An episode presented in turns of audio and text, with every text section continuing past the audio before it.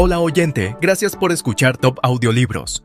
Recuerda seguir nuestro canal aquí en la plataforma y también nuestras redes sociales. Preparamos un gráfico del libro con las principales ideas y puntos de vista del autor. Haga clic en el enlace, gráfico del libro, en la descripción y tenga acceso a un material ilustrado con pasos simples y fáciles para que sepa todo sobre el libro en minutos.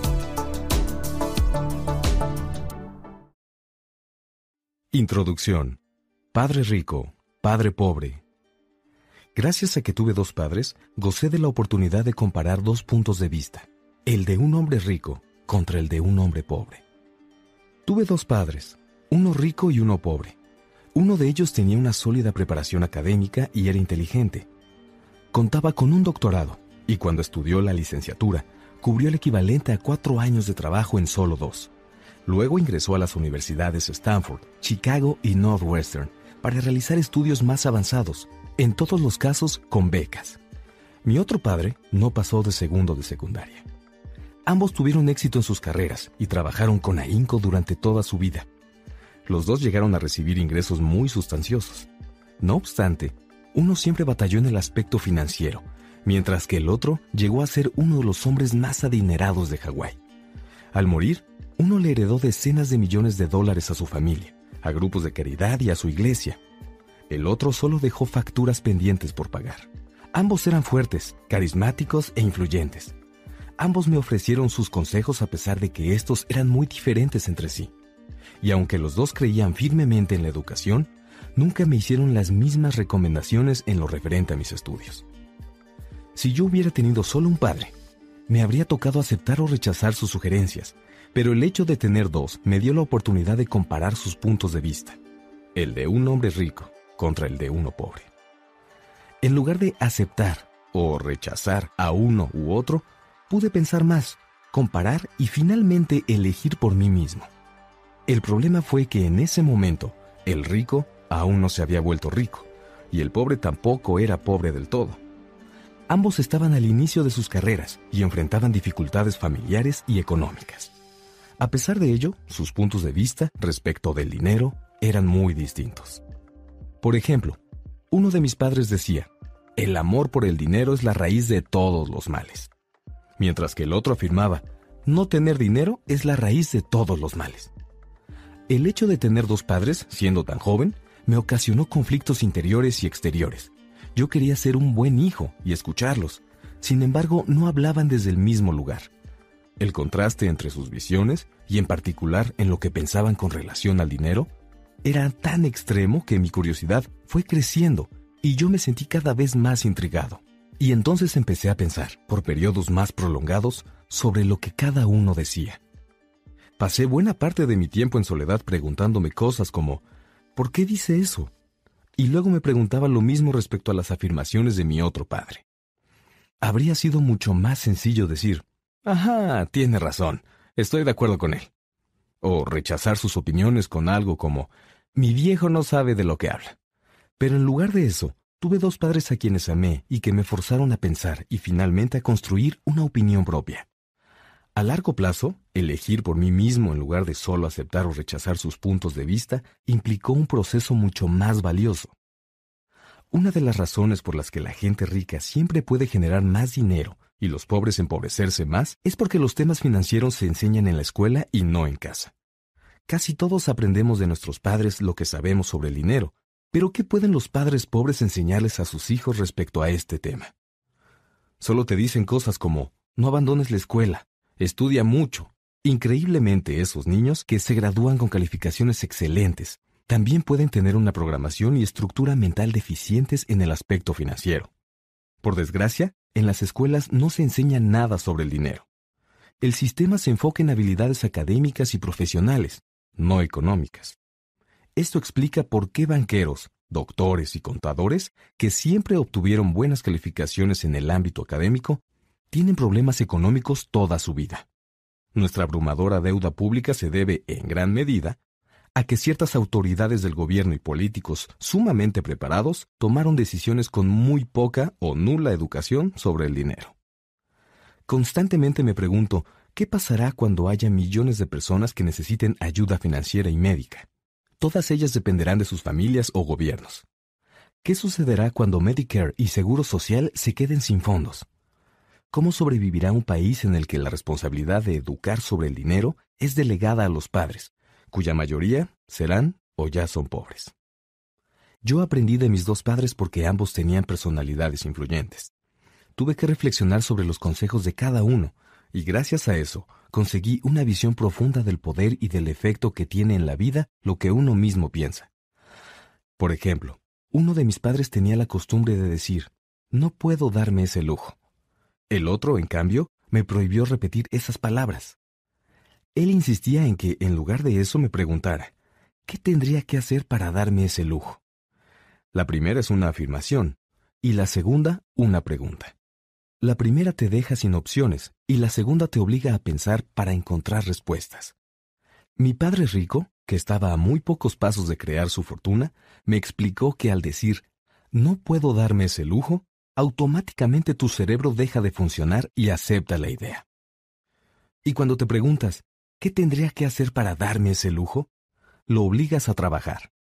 Cabe señalar que mi padre rico no quería decir con esto que debía comprar todo lo que quisiera. En realidad, él era un fanático del ejercicio mental y consideraba que el cerebro era la computadora más potente del mundo. Decía, mi cerebro se fortalece todos los días porque lo ejercito, y entre más fuerte se hace, más dinero puedo producir. Creía que afirmar, no puedo darme ese lujo, escondía tras de sí una especie de flojera mental. Aunque mis dos padres trabajaron con ahínco, llegué a notar que en lo referente al dinero, uno de ellos dejaba que su cerebro se echara a dormir, en tanto el otro tenía la costumbre de ejercitarlo.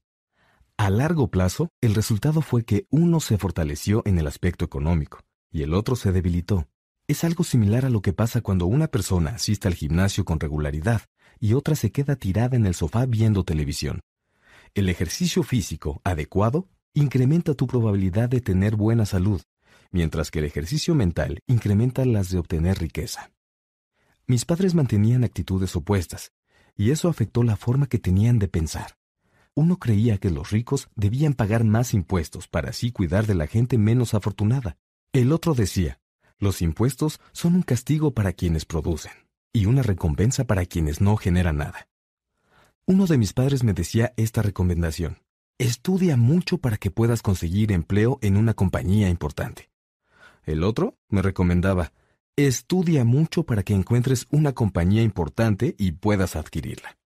Uno decía, no he podido volverme rico porque los tengo a ustedes, hijos. El otro afirmaba, debo ser millonario porque los tengo a ustedes, hijos. Uno nos alentaba a hablar de dinero y negocios a la hora de la cena, y el otro nos prohibió tocar esos temas en la mesa. Uno decía, si se trata de dinero, vete a la segura, no corras riesgos. El otro recomendaba, aprende a lidiar con los riesgos. Uno creía, la casa es nuestra mayor inversión y nuestro activo más importante. El otro sostenía, mi casa es un pasivo, y si para ti representa el activo más importante, estás en problemas. Mis dos padres pagaban a tiempo sus recibos. Sin embargo, para uno era la primera tarea por hacer, y para el otro, la última. Uno de mis padres creía que la corporación para la que trabajaba, o el gobierno, debía hacerse cargo de él y sus necesidades. Vivía preocupado por los aumentos de sueldo, los planes de retiro, las prestaciones médicas, los permisos por enfermedad, los días de vacaciones y otros alicientes. A él le impresionaba mucho la historia de dos tíos quienes se unieron al ejército y después de 25 años de servicio activo, obtuvieron un paquete vitalicio de retiro y un título. Le encantaba la idea de contar con las prestaciones médicas y los privilegios de la tienda militar que el ejército les ofrecía a sus jubilados. También le fascinaba el sistema de plazas que estaba disponible a través de la universidad. A veces, la idea de tener un empleo seguro y prestaciones de por vida le parecía más importante que el trabajo mismo. Con frecuencia comentaba, trabajé mucho para el gobierno, tengo derecho a sus prestaciones. El otro creía en la independencia económica total criticaba mucho esa idea de que la gente tenía derecho a algo, y decía que esta noción daba pie a que existiera gente débil y con necesidades económicas. Hacía mucho énfasis en que se debía ser competente en el aspecto financiero. Uno de mis padres batalló bastante para ahorrar unos cuantos dólares. El otro realizó inversiones. Un padre me enseñó a redactar un currículo impresionante para conseguir un buen trabajo. El otro me enseñó cómo redactar sólidos planes financieros y de negocios para generar empleos. Debido a que fui producto de dos padres fuertes, pude darme el lujo de observar los efectos que los distintos tipos de visiones tienen en la vida personal. Y comprobé que la gente realmente le puede dar forma a su vida a partir de sus pensamientos.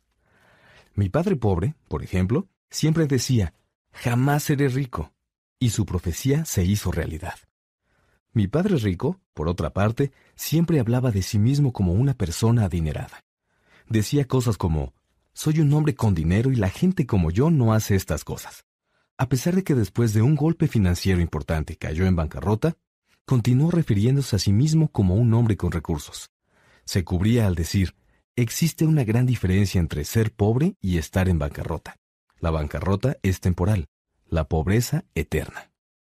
Mi padre pobre decía, no me interesa el dinero, o el dinero no importa. Mi padre rico afirmaba, el dinero es poder. Es posible que el poder de tu mente nunca llegue a medirse o ser apreciado, pero desde chico, para mí siempre fue obvio que era importante prestar atención a mis pensamientos y a la forma en que me expresaba. Noté que mi padre pobre no estaba en aquella penosa situación por la cantidad de dinero que ganaba, cantidad nada despreciable, por cierto, sino por sus pensamientos y sus acciones. Como fui un muchacho con dos padres, cobré una profunda conciencia sobre los pensamientos que finalmente decidí aceptar como míos. ¿Debía escuchar a mi padre rico o a mi padre pobre? A pesar de que ambos tenían un enorme respeto por la educación y el aprendizaje, discrepaban sobre lo que les parecía importante que uno aprendiera. Uno de ellos quería que yo estudiara mucho, que obtuviera un título, que consiguiera un buen empleo y ganara dinero. Quería que estudiara para llegar a ser un profesional, abogado o contador, y que luego regresara a la escuela para obtener un título de maestría. El otro me animó a estudiar para volverme rico, a entender cómo funciona el dinero y de qué manera podía hacerlo trabajar para mí. Yo no trabajo para obtener dinero, me repetía constantemente. El dinero es el que trabaja para mí. A los nueve años decidí prestarle atención a mi padre rico y aprender de él acerca de temas financieros. En ese momento también tomé la decisión de no escuchar a mi padre pobre, a pesar de que él era quien tenía los títulos universitarios. Una lección de Robert Frost. Robert Frost es mi poeta favorito, y aunque me gustan muchos de sus poemas, El camino no elegido es mi predilecto. Casi todos los días aprovecho la lección que hay en él. El camino no elegido. Dos caminos divergieron en un bosque dorado y yo sufrí por no poder viajar por ambos. Siendo un viajero solitario, permanecí ahí por un largo rato, y miré por uno lo más lejos y con algo de arrebato, hasta donde se sesgaba en la espesura. Pero luego tomé el otro, igual al primero en belleza, y me parece que tal vez elegí con certeza, porque en él la hierba era tupida y anhelaba ser pisada, a pesar de que en aquella encrucijada el paso de otros los había desgastado casi de la misma forma. Y aquella mañana los dos yacían casi igual. A las hojas el paso no las había ennegrecido de forma total. Pero dejé el primero para otro día, y sabiendo cómo el camino nos lleva por la vida, dudé si alguna vez regresaría. Diré esto con un suspiro. A siglos y siglos del camino. Dos caminos se separaron en un bosque, y yo, yo tomé el menos transitado. Y eso hizo toda la diferencia. Y eso hizo toda la diferencia. A lo largo de los años he reflexionado en varias ocasiones acerca del poema de Robert Frost. Fue muy doloroso elegir no prestarle atención al padre con más estudios, no escuchar sus consejos ni tomar en cuenta su actitud en relación con el dinero. Sin embargo, esa decisión le dio forma al resto de mi vida. Mi educación financiera comenzó en cuanto decidí a quién escucharía. Padre Rico me enseñó por un periodo de 30 años, hasta que cumplí 39. Dejó de instruirme cuando se dio cuenta de que ya entendía a la perfección lo que durante tanto tiempo trató de inculcarme, y en lo que tanto insistió a veces a pesar de lo cabeza dura que yo era. El dinero es una forma de poder, pero la educación financiera es aún más poderosa que él. El dinero va y viene, pero si tienes información acerca de cómo funciona, entonces ejercerás poder sobre él mismo, y podrás empezar a generar riqueza. El pensamiento positivo no funciona por sí solo. La mayoría de la gente asistió a la escuela pero nunca aprendió cómo funciona el dinero. Y por eso, a pesar de su optimismo y buenas intenciones, se pasa la vida trabajando para obtenerlo. Debido a que solo tenía nueve años cuando empecé, las clases de Padre Rico eran muy sencillas. Al final de las mismas, cuando acabó de explicarme todo, noté que solamente me enseñó seis lecciones fundamentales que se repitieron a lo largo de 30 años. Este audiolibro contiene esas seis lecciones explicadas de la forma más sencilla posible, de la misma manera que él me las transmitió a mí. Las lecciones no solo son respuestas, son guías que te ayudarán a ti y a tus hijos a tener más riqueza sin importar qué suceda en este mundo de cambio e incertidumbre creciente.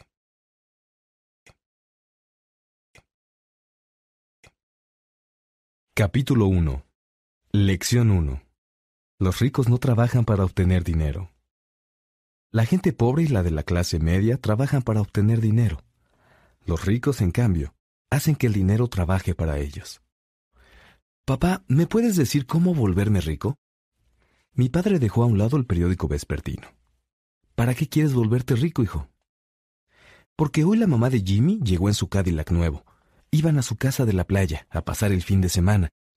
Llevaron con ellos a tres de los amigos de Jimmy, pero a mí y a Mike no nos invitaron. Nos dijeron que no lo hicieron porque éramos pobres. ¿Ah, sí? preguntó mi padre con incredulidad. Ajá, así fue, Contesté herido. Papá sacudió la cabeza en silencio. Se empujó los lentes hasta el puente de la nariz y continuó leyendo el periódico. Yo me quedé ahí parado, esperando una respuesta. Eso fue en 1956, cuando tenía nueve años. Por aras del destino asistía a la misma escuela pública a la que la gente rica enviaba a sus hijos. Vivíamos en un pueblo en donde había plantaciones de azúcar. Los capataces de las plantaciones y otras personas con medios económicos como doctores, dueños de negocios y banqueros, inscribían a sus hijos en esa primaria. Y por lo general, los enviaban a escuelas privadas en cuanto terminaban el sexto grado. Yo asistía a esa escuela porque mi familia vivía del mismo lado de la calle en que ésta se encontraba. Si hubiera vivido del otro lado, habría ido a otra escuela, con niños de familias más parecidas a la mía. Y al terminar, tanto ellos como yo, habríamos ido a secundarias y preparatorias públicas las escuelas privadas no habrían sido una opción. Al fin, mi padre volvió a soltar el periódico. Comprendí qué estaba pasando. Pues verás, hijo, comenzó a decir lentamente. Si quieres ser rico, tienes que aprender a hacer dinero. ¿Y cómo hago dinero? le pregunté. Pues usa la cabeza, hijo, dijo con una sonrisa. Incluso entonces supe lo que eso significaba. Era algo como, eso es todo lo que te voy a decir, o no sé la respuesta, así que no me avergüences. Se forma una sociedad.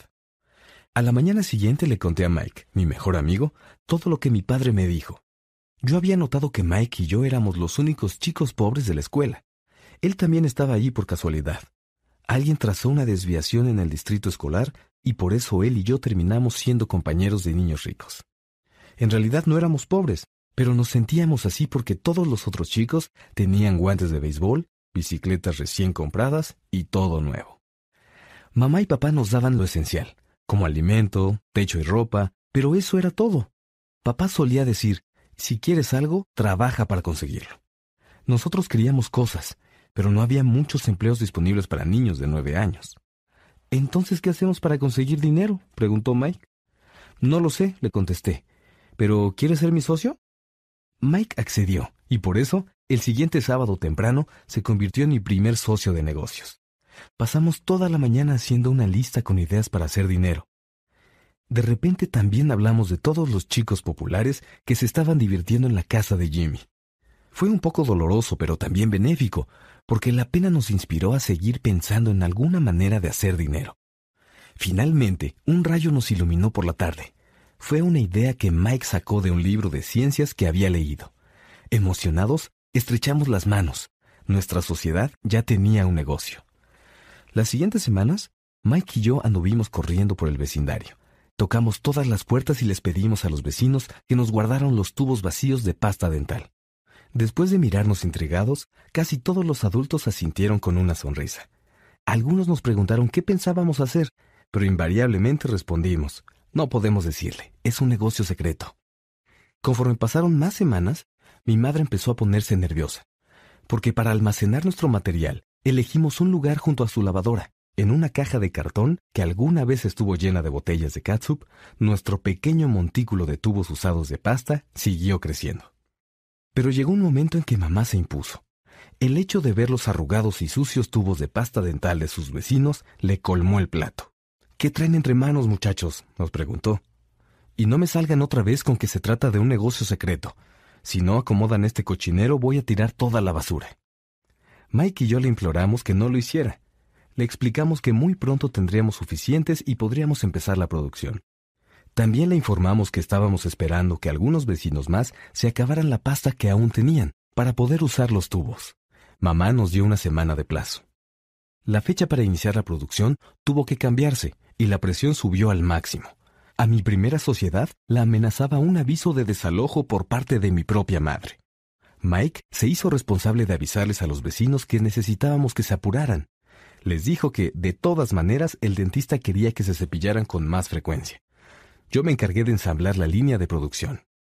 Un día, mi papá llegó a casa con un amigo y ambos nos vieron. Éramos dos niños de nueve años en la entrada del garage, con una línea de producción que operaba a toda velocidad. Había polvo blanco por todos lados.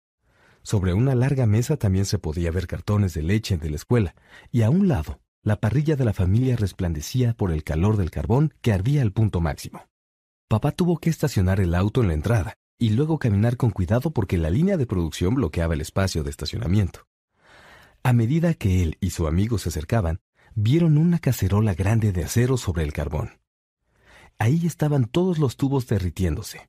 En aquel tiempo la pasta dental no se vendía en tubos de plástico, sino de plomo. Así que en cuanto la pintura se quemaba, los tubos se mezclaban en la cacerola y se derretían hasta volverse líquido. Con los paños que usaba mi madre para sujetar las cosas calientes, vaciamos el plomo a través de un pequeño orificio en la parte superior de los cartones de leche. Adentro de los cartones había yeso de París, pero también había polvo blanco por todos lados. Por la prisa, tiré sin querer la bolsa, y el polvo se esparció. Daba la impresión de que había caído una tormenta de nieve en toda la parte frontal de la casa. Los cartones de leche los usamos para hacer los moldes con el yeso de París. Mi padre y su amigo nos observaron mientras vaciamos el plomo derretido a través de los pequeños orificios en los cubos de yeso. Cuidado, dijo mi padre. Asentí sin despegar la vista de lo que hacía. En cuanto terminé de verter el plomo, dejé la cacerola de acero a un lado y le sonreí a mi papá. ¿Qué están haciendo, muchachos? me preguntó con una sonrisa precavida. Lo que tú dijiste que hiciera. Nos vamos a volver ricos, le dije. Sip, agregó Mike, con una tremenda sonrisa al mismo tiempo que asentía. Somos socios. ¿Y qué hay en esos moldes de yeso? preguntó papá. Observa, le dije. Esta debe ser una buena ronda de producción. Tomé un martillito y le pegué al sello que dividía al cubo en dos. Con mucho cuidado saqué la parte superior del molde y de él cayó una moneda de plomo de cinco centavos. Oh, no, exclamó mi padre. Están haciendo monedas de plomo. Así es, dijo Mike. Hacemos lo que nos dijo dinero. El amigo de mi papá se volteó y comenzó a carcajearse. Papá sonrió y sacudió la cabeza. Junto a una parrilla caliente y una caja de tubos de pasta dental vacíos, había dos chiquillos cubiertos de polvo blanco y con sonrisas de oreja a oreja.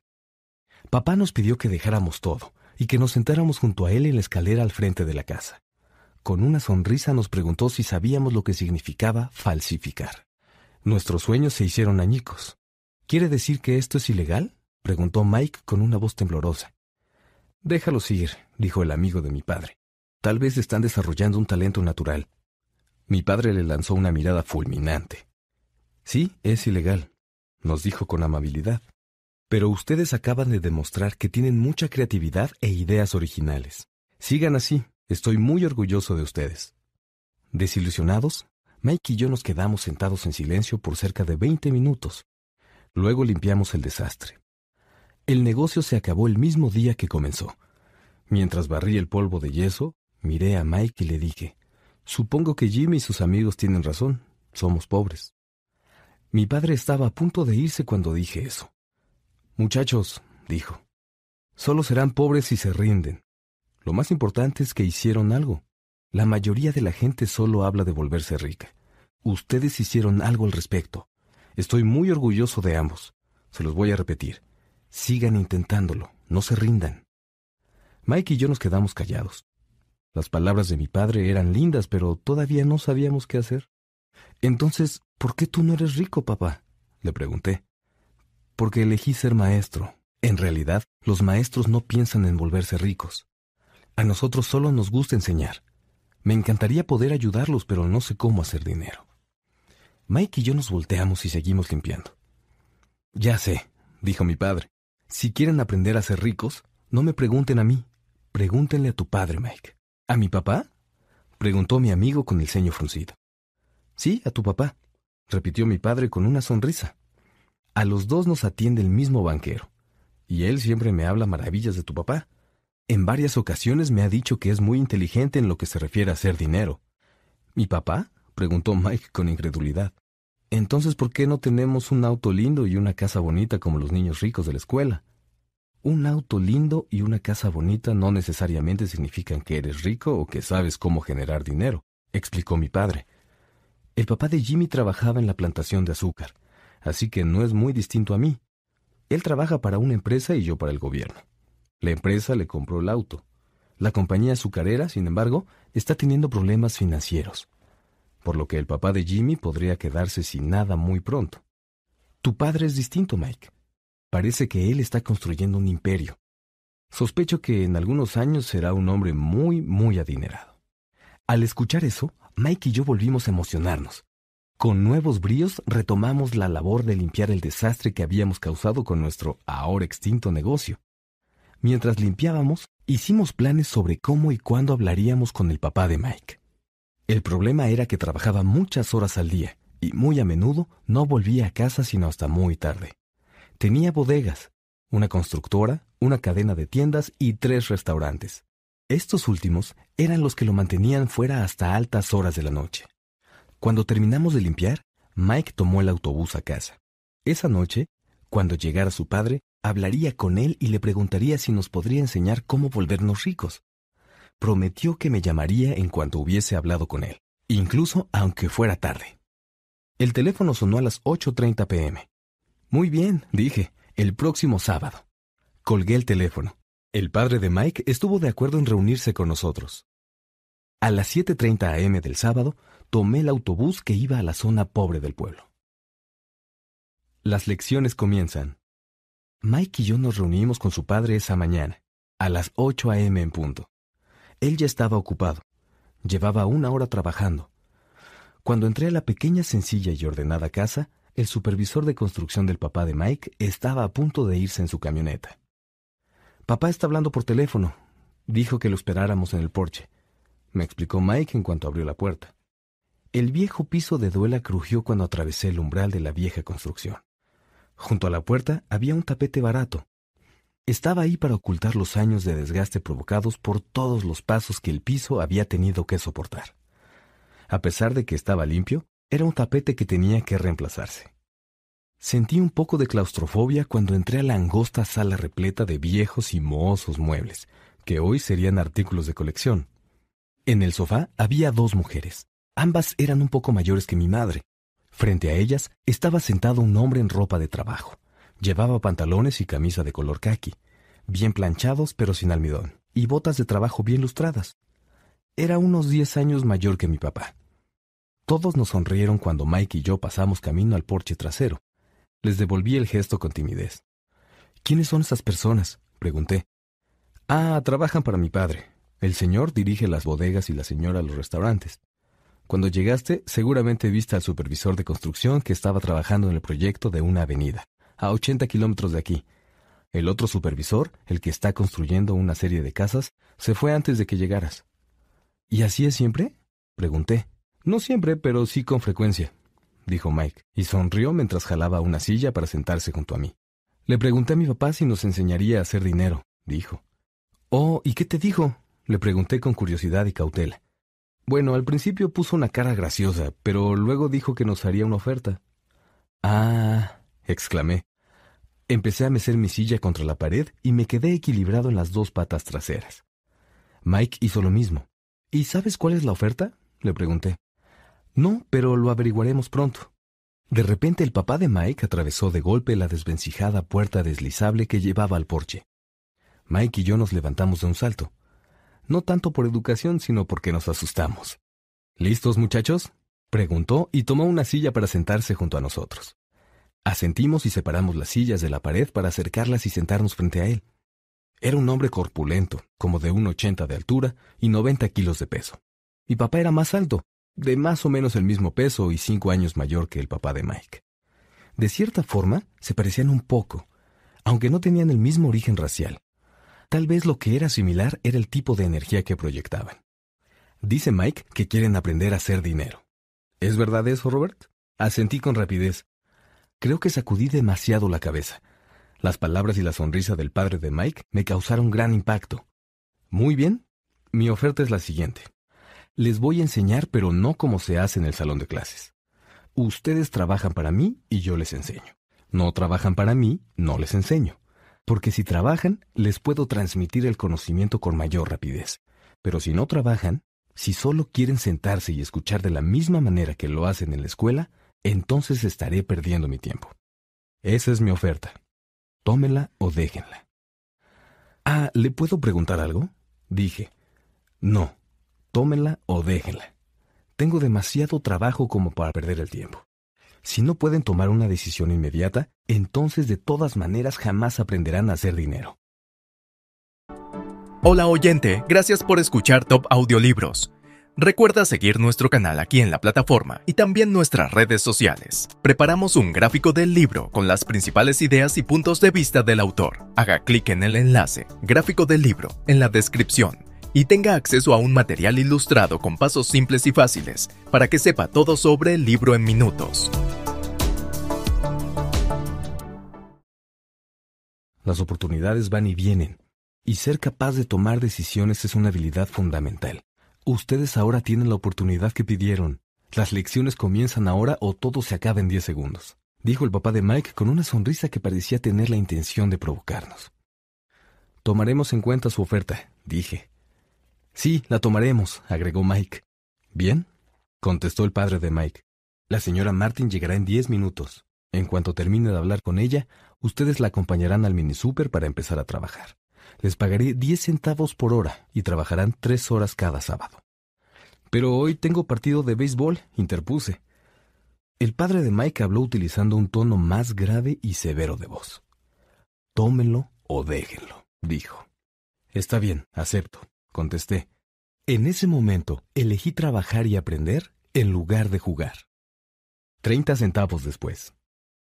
Para las nueve de la mañana de ese día, Mike y yo ya estábamos trabajando para la señora Martin, quien era bastante amable y paciente. Siempre dijo que Mike y yo le recordábamos a sus dos hijos, aunque ellos ya eran grandes. A pesar de que era una persona amable, la señora también creía firmemente en el trabajo duro, por lo que nos mantuvo muy activos. Durante tres horas retiramos latas de los estantes. Una por una las sacudimos muy bien con un plumero para quitarles el polvo, y luego las volvimos a acomodar. Fue un trabajo extremadamente aburrido. El papá de Mike, a quien yo llamo mi padre rico, tenía nueve de esas tiendas de abarrotes o mini super. En todos había estacionamiento. Esos mini super fueron, de algún modo, los precursores de los 7-Eleven, pequeñas tiendas donde es posible encontrar diversos artículos y productos, los propios de las tiendas de abarrotes y algunos del super, pan, leche, mantequilla, artículos de limpieza, cigarros y alimentos para mascotas, por ejemplo. Las tiendas del papá de Mike funcionaban en Hawái, mucho tiempo antes de que el aire acondicionado fuera común en los centros y locales comerciales, así que debido al calor, las puertas no podían permanecer cerradas. Las puertas que daban hacia la calle y el estacionamiento debían permanecer abiertas para que el espacio se ventilara, así que cada vez que un auto llegaba o se iba, el polvo volaba y entraba a la tienda. Supimos que mientras no hubiera aire acondicionado, conservaríamos el empleo. Durante tres semanas, Mike y yo le rendimos cuentas a la señora Martin y trabajamos tres horas cada sábado. En la tarde, cuando el trabajo terminaba, ella colocaba tres moneditas de diez centavos en nuestras manos. Ahora bien, a pesar de que solo teníamos nueve años y estábamos a mediados de la década de los cincuenta, treinta centavos no eran suficientes para emocionar a nadie. Las historietas cómicas costaban 10 centavos, así que me gastaba el dinero en alguna de ellas y me iba a casa. Para el miércoles de la cuarta semana ya estaba listo para renunciar. Había aceptado la oferta solo porque quería que el papá de Mike me dijera cómo hacer dinero. Pero ahora era un esclavo por 10 centavos la hora. Para colmo, tampoco había visto al papá de Mike desde aquel primer sábado. Voy a renunciar, le dije a mi amigo a la hora del almuerzo.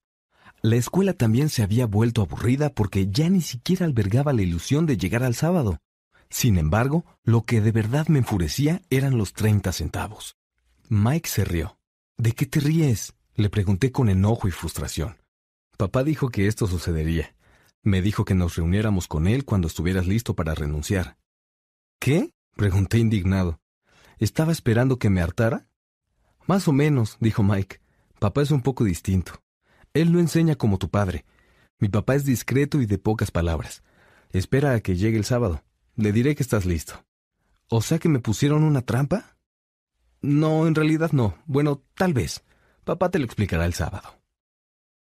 El sábado, en espera de ser atendido. Ya estaba listo para confrontar al padre de Mike. Hasta mi verdadero padre estaba enojado con él. Mi padre biológico, al que llamo padre pobre, pensaba que mi padre rico estaba violando las leyes laborales infantiles y que debía ser investigado. Mi padre pobre, el que tenía más preparación académica, me dijo que tenía que exigir lo que me correspondía, por lo menos 25 centavos por hora. También me dijo que si no recibía un aumento, debía renunciar inmediatamente. Además, no necesitas un maldito empleo, dijo mi padre indignado. A las ocho de la mañana del sábado atravesé la puerta de la casa de Mike. Me abrió su padre. Siéntate y espera tu turno, me dijo en cuanto entré. Luego se dio la vuelta y desapareció en la oficinita que tenía junto a una de las recámaras. Miré alrededor y no vi a Mike.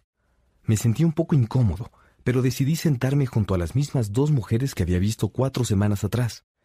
Ellas me sonrieron y se acomodaron en el sofá para hacerme lugar. Pasaron 45 minutos. Estaba que echaba humo. Las dos señoras entraron con el papá de Mike. Incluso se habían ido media hora antes. Luego entró un señor mayor. Estuvo veinte minutos en la oficina y se fue. En un hermoso y soleado día hawaiano, estaba en aquella casa vacía, sentado en una oscura y mohosa sala, esperando para hablar con un miserable explotador de niños. Lo escuché moverse dentro de su oficina. Noté que hablaba por teléfono y que me estaba ignorando. Estaba listo para irme, pero por alguna razón me quedé. Finalmente, después de quince minutos, a las nueve en punto, Padre Rico salió de su oficina y, sin decirme una sola palabra, con un gesto me indicó que pasara. Por lo que entiendo, quieres que te aumente el sueldo, y si no, vas a renunciar, dijo Padre Rico, al mismo tiempo que giraba en su silla de oficina. Bueno, es que usted no está cumpliendo con su parte del trato, balbuceé, casi llorando. Me asustaba muchísimo tener que confrontar a un adulto. Dijo que nos enseñaría si trabajábamos para usted. Yo lo hice y trabajé duro. Renuncié a mis juegos de béisbol para trabajar, pero usted no cumplió su palabra y no me ha enseñado nada. Es un estafador, tal como dice toda la gente del pueblo. Es codicioso, quiere todo el dinero y no cuida a sus empleados. Me hizo esperar. No está mostrando respeto por mí. Solo soy un niño, pero merezco que me traten mejor. Nada mal, dijo. En menos de un mes ya llegaste a sonar como casi todos mis empleados. ¿Cómo dice? le pregunté. No entendí lo que quiso decir, así que continué quejándome. Pensé que iba a cumplir con su oferta y que me enseñaría. ¿Pero solo quiere torturarme? Eso es cruel, muy, muy cruel. Te estoy enseñando, dijo Padre Rico en voz baja. ¿Qué me ha enseñado? Nada, dije muy enojado. Ni siquiera ha hablado conmigo desde que estuve de acuerdo en trabajar a cambio de cacahuates. Hay leyes laborales infantiles, ¿lo sabía? Mi papá trabaja para el gobierno. ¿Sabía eso? Vaya, dijo Padre Rico. Ahora suenas exactamente como casi toda la gente que solía trabajar para mí. Gente a la que he despedido o que terminó renunciando. ¿Y entonces qué tiene usted que decir? le pregunté. Me sentí bastante valiente para ser un niñito. Me mintió. Yo trabajé, pero usted no cumplió su palabra. No me ha enseñado nada. ¿Y cómo sabes que no te he enseñado nada? preguntó con ecuanimidad. Bueno, ya nunca habló conmigo. Llevo tres semanas en el mini super y usted no me ha enseñado nada, dije haciendo puchero. ¿Tú crees que enseñar significa hablar o dar una conferencia? preguntó Padre Rico. Bueno, sí, contesté. Así es como te enseñan en la escuela, dijo con una sonrisa. Pero la vida no te enseña de esa manera, y yo me atrevería a decir que la vida es la mejor maestra de todas. La mayor parte del tiempo no te habla, solo te va empujando por ahí. Sin embargo, cada empujón es su forma de decir, despierta, hay algo que quiero que aprendas. ¿De qué está hablando este hombre? me pregunté en silencio. Cuando la vida me daba empujones, ¿estaba tratando de hablar conmigo? Ahora sí me encontraba totalmente convencido de que debía renunciar. Estaba lidiando con una persona que necesitaba que le encerraran en el manicomio. Si logras aprender las lecciones de la vida, te irá bien. Si no, solo seguirán empujándote por ahí. La gente puede hacer dos cosas.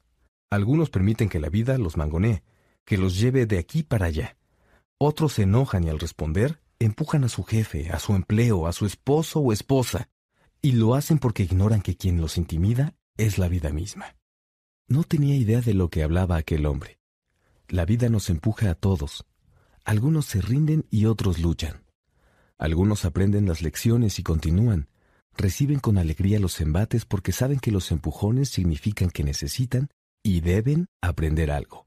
Saben que tienen que aprender y continuar viviendo, pero son muy pocos. La mayoría solo renuncia, algunos, como tú, pelean. Mi padre rico se puso de pie y cerró la ruidosa y vieja ventana de madera que tanto necesitaba ser reparada. Si aprendes esta lección, crecerás y te convertirás en un hombre sabio, joven y rico. Si no, te pasarás la vida culpando de tus problemas a tu empleo, al mal salario o a tu jefe. Siempre vivirás en espera de que llegue esa gran oportunidad que resolverá todos tus problemas económicos. Padre Rico volteó para comprobar si estaba escuchando. Nos vimos, nos comunicamos con la mirada, y cuando recibí su mensaje, volteé en otra dirección. Sabía que tenía razón, lo estaba culpando a pesar de que yo había pedido aprender. Estaba luchando en su contra. Y entonces continuó hablando. O si eres el tipo de persona que no tiene agallas, te darás por vencido cada vez que la vida te empuje.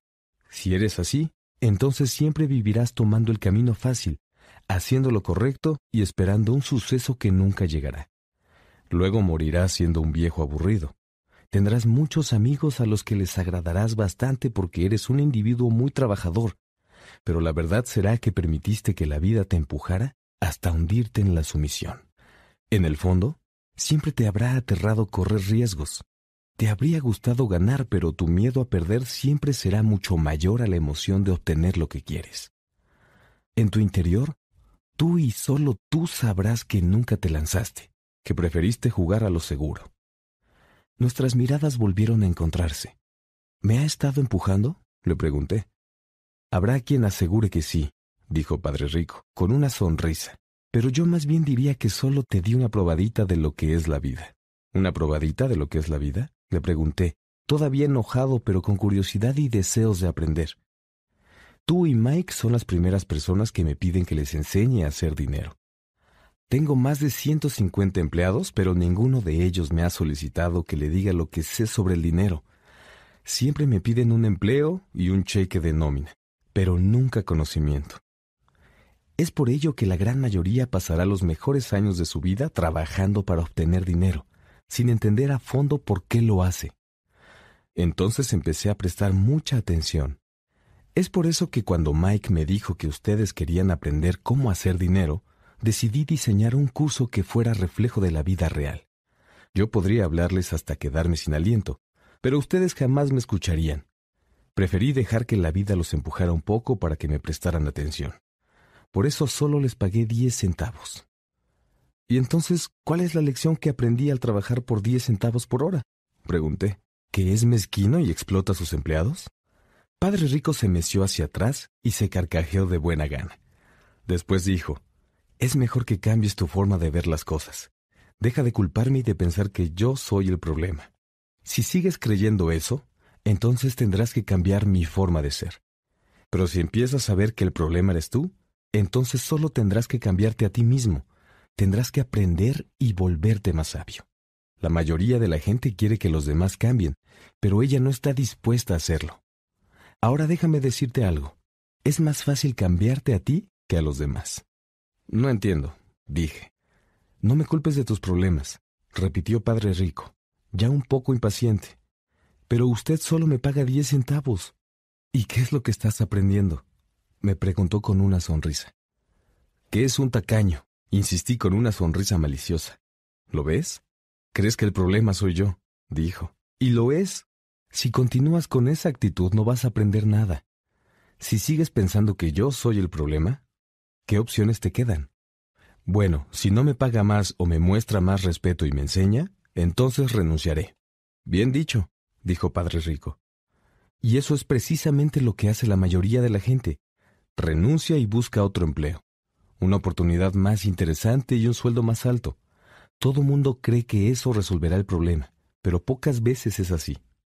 Entonces, ¿qué debería hacer? le pregunté. ¿Tomar los miserables diez centavos por hora y sonreír? Padre Rico se rió. Eso es lo que hacen otras personas, y esperan un aumento porque creen que el dinero resolverá sus problemas. Casi todo mundo lo acepta.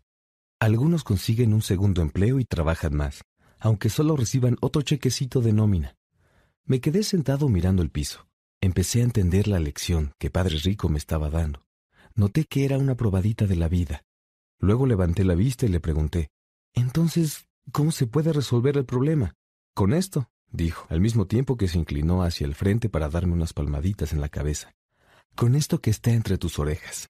Fue en ese momento que Padre Rico compartió conmigo su coyuntural punto de vista, el que lo separaba de sus empleados y de mi padre pobre, y el que tiempo después lo llevaría a convertirse en uno de los hombres con más dinero de Hawái, mientras mi padre pobre, el que tenía una sólida preparación académica, continuó teniendo dificultades financieras por el resto de su vida.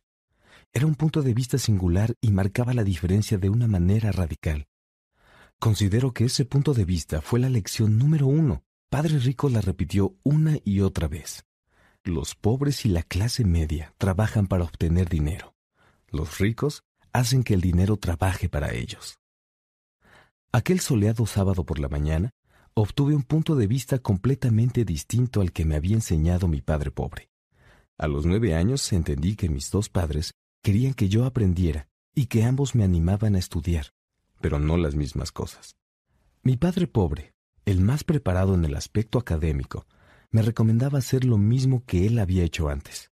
Hijo, quiero que estudies mucho y que saques buenas calificaciones para que puedas conseguir un empleo seguro en una compañía importante.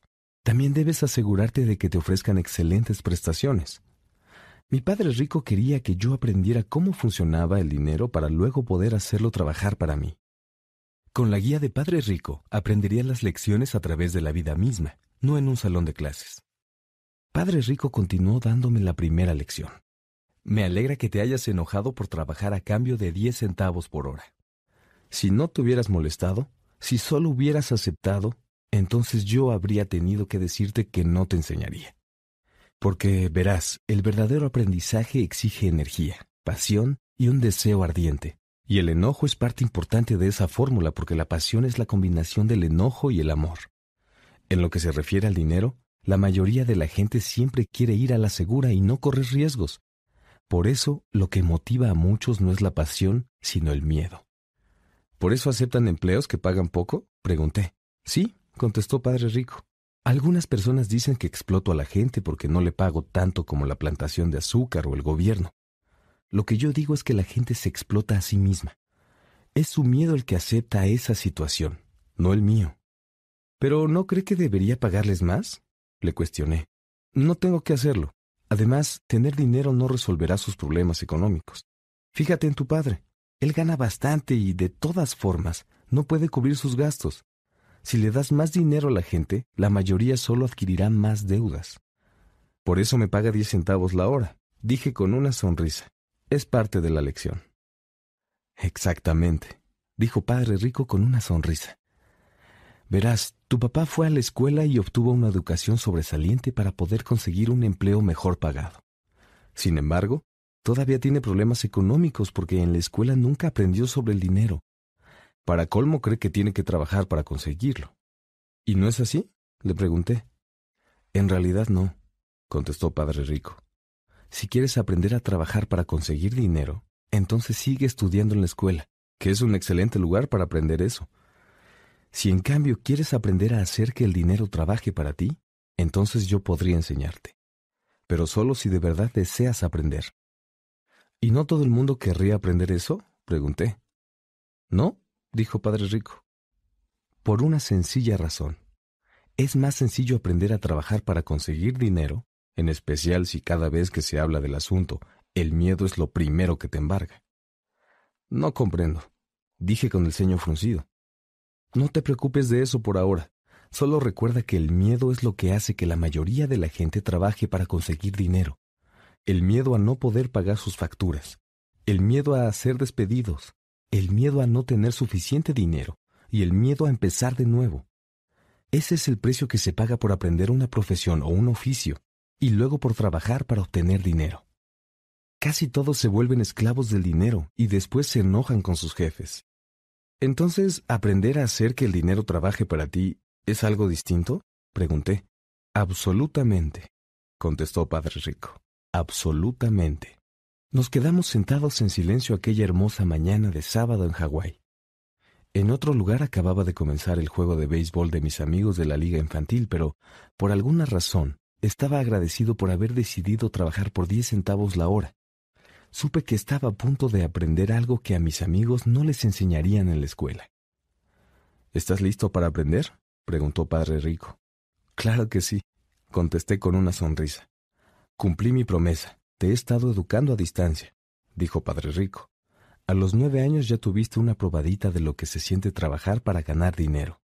Ahora multiplica la experiencia de este mes por cincuenta años y te darás una idea de lo que la mayoría de la gente hace toda su vida. No entiendo, dije.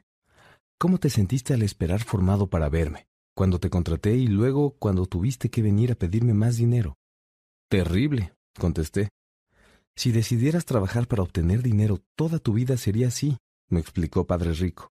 ¿Y cómo te sentiste cuando la señora Martin dejó caer en tu mano tres monedas de diez centavos por tres horas de trabajo? Sentí que no era suficiente. Fue como no ganar nada. Me desilusioné, dije. Así es como se siente la mayoría de los empleados al ver su cheque de nómina. Y sobre todo, cuando ya les descontaron los impuestos y otros gastos. Tú al menos obtuviste el 100% de tu salario. ¿Quiere decir que a los trabajadores no les pagan todo? Pregunté asombrado. Claro que no les pagan todo, exclamó Padre Rico. El gobierno siempre se lleva una tajada. ¿Y cómo lo hace? pregunté. Por medio de los impuestos, me explicó. Cada vez que ganas dinero, tienes que pagar impuestos. También cuando lo gastas. Te cobran impuestos por ahorrar e incluso cuando mueres. ¿Por qué la gente permite que el gobierno le haga eso? Los ricos no lo permiten, dijo Padre Rico con una sonrisa. Pero la gente pobre y la de la clase media, sí. Puedo apostarte que yo gano más que tu papá, pero él paga más impuestos. ¿Cómo es posible? pregunté. Por la edad que tenía, no me sonaba lógico. ¿Por qué alguien permitiría que el gobierno le hiciera algo así? Padre Rico se meció suavemente en su silla, guardó silencio y me miró a los ojos. ¿Listo para aprender? preguntó. Asentí lentamente. Como ya te dije, hay mucho por aprender. Aprender a hacer que el dinero trabaje para ti es una labor de toda la vida. La mayoría de las personas va cuatro años a la universidad y luego pueden continuar otros años más con estudio de grado y su preparación termina ahí. Yo, en cambio, sé que mis estudios sobre el dinero y los temas económicos no tienen fin. Continuarán por siempre porque entre más sé, descubro que me falta mucho por aprender. Casi nadie estudia este tema. La gente trabaja, recibe su cheque, pone al día su chequera y ya. Pero luego se pregunta por qué tiene problemas económicos. Casi todos piensan que con más dinero podrían resolver sus dificultades pero no se dan cuenta de que el problema radica en su falta de educación financiera. ¿Entonces mi padre tiene problemas de impuestos porque no entiende lo que pasa con el dinero? Pregunté confundido. Mira, dijo Padre Rico, los impuestos son una sola pequeña parte del aprendizaje sobre cómo hacer que el dinero trabaje para ti. El día de hoy quería averiguar si tú seguías teniendo pasión por aprender sobre el tema. A la mayoría de la gente le desagrada. Casi todo el mundo quiere ir a la escuela, aprender una profesión, divertirse en su trabajo y ganar mucho dinero. Pero un día despiertan con problemas económicos tremendos y entonces ya no pueden dejar de trabajar.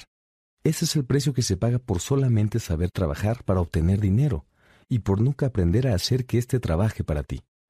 Entonces, ¿todavía tienes pasión por aprender? preguntó Padre Rico. Asentí. Bien, agregó. Ahora vuelve al trabajo. Esta vez no te pagaré. ¿Qué? Pregunté anonadado. Ya me escuchaste. Nada. Trabajarás las mismas tres horas este sábado, pero no te pagaré diez centavos por hora. Dijiste que querías aprender a no trabajar por dinero, así que no te voy a pagar. No podía creer lo que estaba escuchando. Ya tuve esta misma conversación con Mike y él ya está trabajando. Está sacudiendo y acomodando alimentos enlatados a cambio de nada. Más vale que te apresures y vuelvas pronto allá. No es justo, grité. Tiene que pagarme algo. Dijiste que querías aprender. Si no aprendes esto ahora, crecerás y te convertirás en alguien parecido a las dos mujeres y el señor mayor que estaban en la sala. Gente que trabaja por dinero, con la única esperanza de que no la despida. O en alguien como tu papá, que gana mucho pero de todas maneras está endeudado hasta el cuello y cree que solo resolverá su problema si consigue más dinero. Si eso es lo que quieres, entonces volveré a darte los 10 centavos por hora que te ofrecí al principio. Aunque también puedes hacer lo que la mayoría de los adultos. Quejarte de que la paga es insuficiente, renunciar y buscar otro empleo. Pero entonces, ¿qué hago? pregunté. Padre Rico me dio una suave palmada en la cabeza. Utiliza esto, dijo. Si usas bien la cabeza, en muy poco tiempo me estarás agradecido por haberte dado una oportunidad, y te volverás un hombre rico. Me quedé ahí sin poder creer lo injusto que era el trato que me acababa de ofrecer. Llegué a solicitar un aumento y, de alguna manera, de pronto ya estaba trabajando a cambio de nada. Padre Rico me dio otra palmadita en la cabeza y dijo, Usa esto. Ahora sal de aquí y vuelve al trabajo. Lección 1. Los ricos no trabajan para obtener dinero. No le dije a mi padre que no me estaban pagando. No lo habría entendido y además no quería tener que explicarle algo que a mí mismo no me quedaba claro. Mike y yo trabajamos tres semanas más, tres horas cada sábado, a cambio de nada. El trabajo no me molestaba, e incluso la rutina se volvió más llevadera, pero perderme los juegos de béisbol y no poder ni siquiera comprar algunas historietas me hacía enfurecer. La tercera semana, Padre Rico pasó por la tienda al mediodía. Escuchamos cuando su camioneta se detuvo en el estacionamiento, y luego el chisporroteo que hizo el motor al apagarse. Padre Rico entró al local y saludó a la señora Martin con un abrazo. Después de ponerse al tanto sobre lo que ocurría en la tienda, se acercó al refrigerador de helados, sacó dos los pagó y nos hizo una señal a Mike y a mí. Demos un paseo, muchachos. Esquivamos algunos autos para cruzar la calle y caminamos por un extenso campo cubierto de césped, en donde había algunos adultos jugando béisbol. Nos sentamos en una solitaria mesa para picnics, y ahí, Padre Rico nos dio los helados. ¿Cómo están, chicos? Bien, contestó Mike. Yo asentí. ¿Han aprendido algo? preguntó Padre Rico. Mike y yo nos miramos, encogimos los hombros y sacudimos la cabeza al mismo tiempo en negación. ¿Cómo eludir una de las trampas más grandes de la vida? Bien, pues más les vale empezar a pensar, chicos. Tienen enfrente una de las lecciones más importantes. Si la aprenden, gozarán de una vida con gran libertad y seguridad. Si no, terminarán como la señora Martin y como la mayoría de la gente que viene a este parque a jugar béisbol, trabajarán muy duro a cambio de poco dinero, se aferran a la ilusión de tener seguridad en el trabajo, y solo anhelan unas vacaciones de tres semanas al año, y quizá una miserable pensión después de 45 años de servicio. Si eso les emociona, entonces les daré un aumento, 25 centavos por hora. Pero esta gente es noble y trabajadora. ¿Se está usted burlando de todos ellos? Le pregunté en tono de reproche. Él solo sonrió. La señora Martin es como una madre para mí. Jamás sería cruel con ella. Tal vez suene grosero porque me estoy esforzando por hacerles ver algo. Quiero ampliar su punto de vista y que logren entender lo que la mayoría de la gente nunca tiene el privilegio de ver porque su perspectiva es demasiado estrecha. La gente nunca se da cuenta de la trampa en que se encuentra.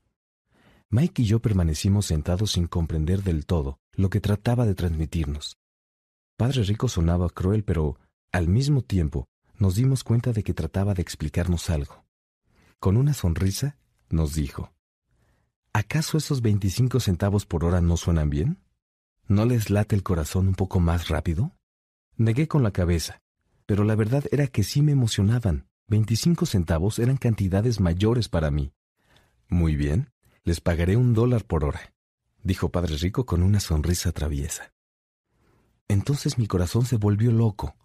Una voz en mi cabeza gritaba, Acepta, acepta. Sin embargo, aunque no podía creer lo que escuchaba, me quedé callado. De acuerdo, que sean dos dólares por hora. Mi cerebro y mi corazoncito casi explotaban.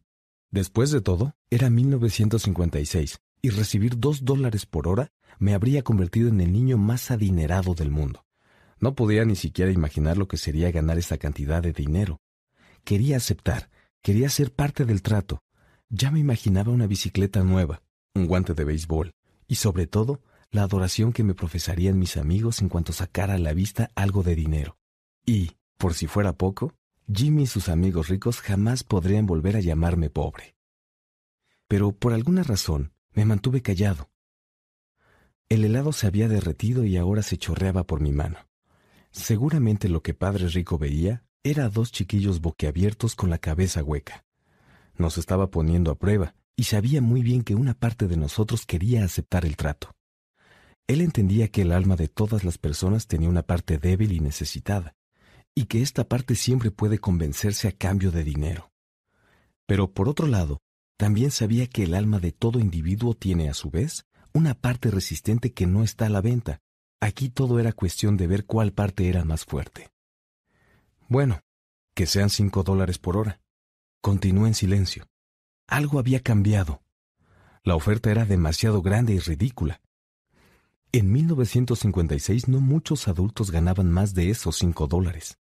A pesar de todo, la tentación desapareció pronto. Me apacigué. Lentamente volteé a la izquierda para ver a Mike. Él también me miró. Esa parte de mi alma que era débil y necesitada se quedó callada. Y entonces la parte que no tenía precio venció. Al verlo, supe que Mike también había llegado a ese punto. Bien, dijo Padre Rico en voz baja. Casi todos tienen un precio. Lo tienen porque el miedo y la codicia se apoderan de ellos. En primer lugar, el miedo a no tener dinero nos motiva a trabajar duro. Y, una vez que obtenemos el cheque de nómina, la codicia o la avaricia nos hace pensar en todas las cosas maravillosas que se pueden comprar con el dinero. Y entonces se establece el patrón. ¿Cuál patrón? pregunté.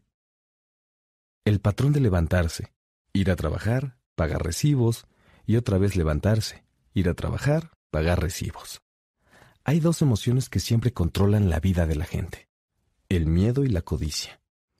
Si les ofreces más dinero, continuará por siempre en ese ciclo y gastará más cada vez. Es a lo que le llamo la carrera de la rata. ¿Y existe otra opción? preguntó Mike. Sí, dijo Padre Rico, pero muy pocas personas la descubren. ¿Y cuál es? continuó preguntando mi amigo. Eso es lo que espero que aprendan mientras trabajan y estudian conmigo, chicos. Por eso es que dejé de pagarles. ¿Nos puedes dar alguna pista? preguntó Mike. Estamos un poco cansados de trabajar duro, en especial si no obtenemos nada a cambio. Bueno, el primer paso es decir la verdad, dijo Padre Rico. Nosotros no hemos mentido, argumenté. No dije que mintieran, dije que debían decir la verdad, explicó Padre Rico. ¿La verdad acerca de qué? pregunté. Acerca de cómo se sienten, contestó Padre Rico. No se la tienen que decir a nadie más, solo admítanla para ustedes mismos. ¿Quiere decir que la gente del parque, la que trabaja para usted y la señora Martin, no lo hacen? pregunté. Lo dudo, dijo Padre Rico. Creo que los demás solo sienten el miedo de no tener dinero. No es algo que confronten de una manera lógica en lugar de usar la cabeza, reaccionan a un nivel emocional, explicó Padre Rico. Luego les cae algo de efectivo en las manos y, una vez más, emociones como el gozo, el deseo y la avaricia se apoderan de ellos. Reaccionan nuevamente en lugar de pensar. Entonces sus emociones controlan sus mentes, señaló Mike. Correcto, añadió Padre Rico. En lugar de admitir la verdad respecto a cómo se sienten, reaccionan de acuerdo con sus sentimientos y dejan de pensar. Como tienen miedo, van a trabajar con la esperanza de que el dinero apacigüe el temor, pero éste continúa acosándolos. Vuelven al trabajo, creen que el dinero los calmará, pero no es así. El miedo los mantiene en esta trampa que implica trabajar, ganar dinero y esperar que el miedo desaparezca. Pero cada vez que despiertan, el miedo sigue ahí con ellos. Ese mismo temor mantiene a millones de personas despiertas toda la noche, agitadas y llenas de preocupación. Por eso se levantan y van a trabajar con la esperanza de que el cheque de nómina aniquile ese sentimiento. Pero no, solo les corrompe el alma. El dinero rige sus vidas y todos ellos se rehúsan a aceptarlo. El dinero controla sus emociones y almas. Padre Rico se sentó en silencio y permitió que asimiláramos sus palabras. Mike y yo escuchamos lo que dijo, pero aún no entendíamos bien a qué se refería. Lo único que yo sabía era que en muchas ocasiones me había preguntado por qué los adultos iban a trabajar con tanta prisa. No parecía ser divertido y ellos nunca lucían felices, pero, de todas formas, siempre iban. Cuando Padre Rico se dio cuenta de que asimilamos lo más posible lo que nos había dicho, agregó, Muchachos, quiero que eludan esa trampa. Eso es lo que realmente les quiero enseñar. No solo quiero que sean ricos, porque eso no soluciona el problema. ¿No? pregunté sorprendido. No, no lo soluciona. Déjame explicarte otra emoción. El deseo. Algunos le llaman avaricia, pero yo prefiero decirle deseo. Es perfectamente normal desear algo que sea mejor, más bonito, más divertido o emocionante. Por eso el deseo también hace que la gente trabaje para obtener dinero. Muchos desean conseguir dinero porque creen que con él pueden comprar felicidad. Sin embargo, la felicidad que trae el dinero consigo dura poco. Entonces las personas necesitan más dinero para conseguir más felicidad, placer, comodidad y seguridad. Continúan trabajando y creyendo que el dinero aliviará a sus almas del miedo y el deseo que las habita, pero eso no es posible. ¿También la gente rica hace esto? preguntó Mike. Sí, también los ricos lo hacen contestó Padre Rico. Pero de hecho la gente rica que en realidad no es rica de verdad, se lo debe al miedo más que al deseo. Muchos de ellos creen que el dinero puede eliminar el temor a ser pobres, y por eso amasan grandes fortunas. Por desgracia, descubren que el miedo solo se hace mayor, y entonces lo que temen es perder el dinero. Tengo amigos que continúan trabajando a pesar de que ya tienen bastante, también conozco gente que ya posee millones, pero ahora tiene más miedo que cuando era pobre. Temen perderlo todo. Los miedos que los condujeron a volverse ricos se intensificaron. Esa débil y necesitada parte de su alma grita con más fuerza aún. No quieren perder sus mansiones, autos y el exuberante estilo de vida que el dinero les ha dado. Les preocupa lo que sus amigos dirían si perdieran todo. Muchos tienen fuertes problemas emocionales y son neuróticos a pesar de que tienen más dinero y parecen llevar una vida mejor. ¿Entonces los pobres son más felices? pregunté. No, no lo creo, contestó Padre Rico. Eludir al dinero es algo tan triste como vivir apegado a él. Tal y como si lo hubiéramos llamado, en ese momento pasó cerca de nuestra mesa el vagabundo del pueblo. Se detuvo junto a un bote grande de basura y hurgó en él.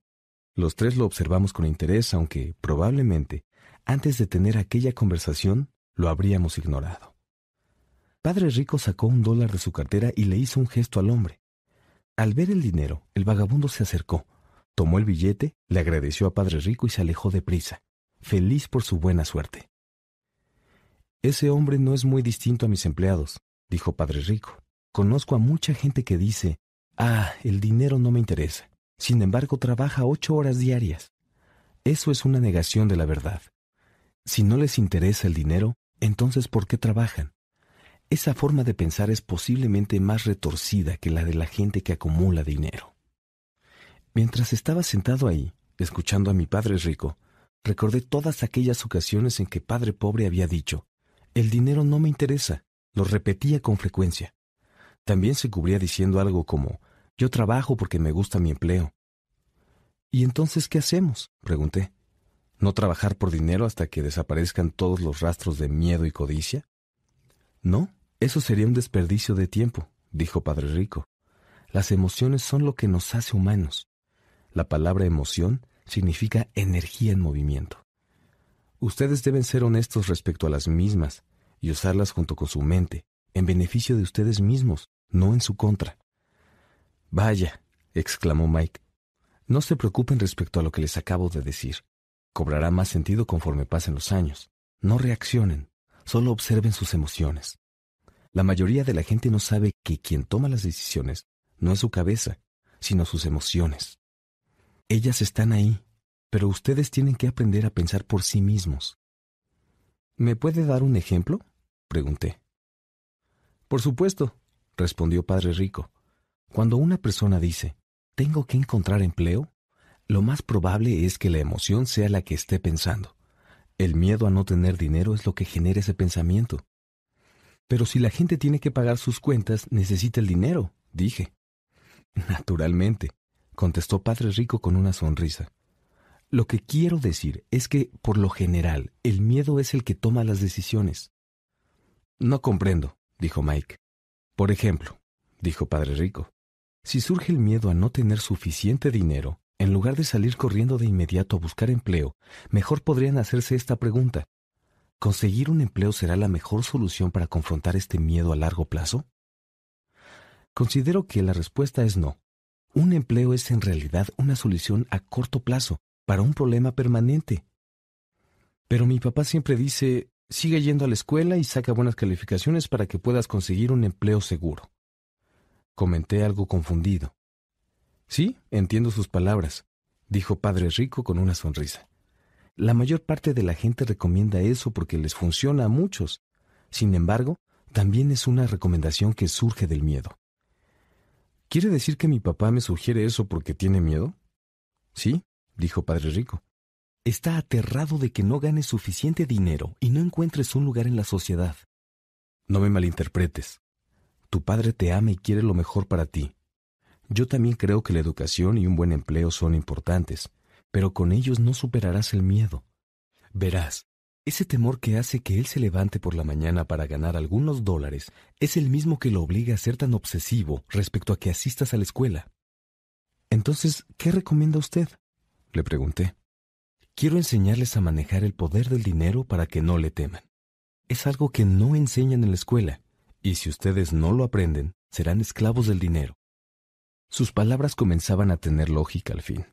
Quería ampliar nuestra visión para que alcanzáramos a distinguir lo que las señoras Martin de todo el mundo jamás verían. Usó ejemplos que sonaron crueles en ese momento, pero jamás los olvidé. Mi visión se expandió aquel día, y empecé a identificar la trampa que le esperaba a casi todos. Verás, al final todos somos empleados, pero trabajamos a distintos niveles, dijo Padre Rico. Quiero que tengan la oportunidad de eludir la trampa que suponen estas dos emociones, el miedo y el deseo. Úsenlas a su favor, no en su contra. Esto es lo que quiero transmitirles. En realidad lo que me interesa no es que aprendan a hacer pilas de dinero, pues no les servirá para enfrentarse al miedo o al deseo. Incluso si llegan a ser ricos, si no aprenden a manejar estas emociones, solo se habrán convertido en esclavos bien pagados. ¿Y cómo podemos evitar la trampa? pregunté. Las mayores causas de pobreza o problemas económicos son el miedo y la ignorancia. Ni la economía, ni el gobierno, ni la gente rica son culpables. Todo tiene que ver con la ignorancia y el miedo autoinfligido, que atrapa a la gente. Así que lo que deben hacer muchachos es ir a la universidad para conseguir sus títulos. Mientras tanto, yo les enseñaré a esquivar la trampa.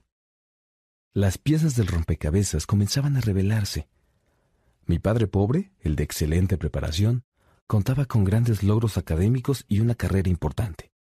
Sin embargo, en la escuela nunca le enseñaron a manejar el dinero ni su miedo a él. Entonces comprendí que tenía la oportunidad de aprender cosas diferentes e importantes de ambos padres. Ya nos hablaste del miedo a no tener dinero, pero ¿cómo afecta el deseo a nuestra manera de pensar? preguntó Mike. ¿Cómo se sintieron cuando escucharon mis tentadoras ofertas de aumento de sueldo? ¿Observaron cómo aumentaban sus deseos? Ambos asentimos. Gracias a que no cedieron ante sus emociones, pudieron retrasar sus reacciones y pensar. Eso es fundamental. Siempre tendremos emociones de miedo y codicia. Por eso, de ahora en adelante, es fundamental que usen esas emociones a su favor y a largo plazo. No permitan que ellas controlen a sus mentes. La mayoría de la gente usa el miedo y la codicia en su contra. Ahí es donde surge la ignorancia. Debido al deseo y al miedo, casi todo mundo se pasa la vida correteando su cheque quincenal, los aumentos de sueldo y los empleos seguros. Nadie se pregunta en realidad a dónde nos conducen esos pensamientos guiados por la emoción. Es como la imagen del burro que va jalando una carretita mientras el dueño mantiene una zanahoria colgando frente a su hocico. Tal vez el dueño va hacia donde quiere ir, pero el burrito solo persigue una ilusión, un engaño, y el día de mañana solo habrá otra zanahoria para él. ¿Quieres decir que cuando me imagino un nuevo guante de béisbol, dulces y juguetes, soy como el burro y su zanahoria? preguntó Mike. Sí, y a medida de que creces, los juguetes se vuelven más caros. Entonces necesitas un auto nuevo, un bote y una mansión para impresionar a tus amigos, dijo Padre Rico con una sonrisa. El miedo te lleva hasta la puerta y el deseo te atrae con sus llamados. Esa es la trampa. ¿Cuál es la respuesta entonces? preguntó Mike. La ignorancia es lo que intensifica el miedo y el deseo. Es por eso que el temor de la gente rica que ya tiene mucho dinero crece a medida que posee más. El dinero es la zanahoria, el engaño.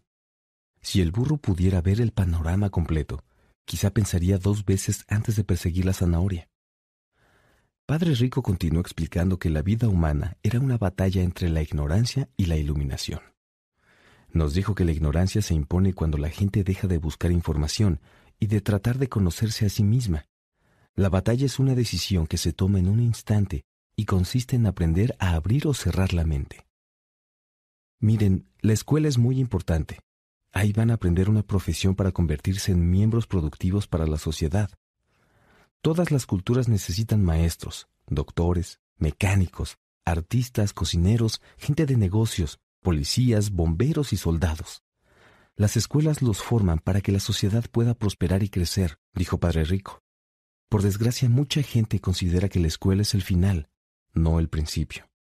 Hubo un largo silencio. Padre Rico sonreía. No entendí todo lo que dijo aquel día, pero, tal como sucede con los grandes maestros, sus palabras siguieron enseñándome durante años. Hoy fui un poco cruel, dijo, pero quiero que siempre recuerden esta conversación.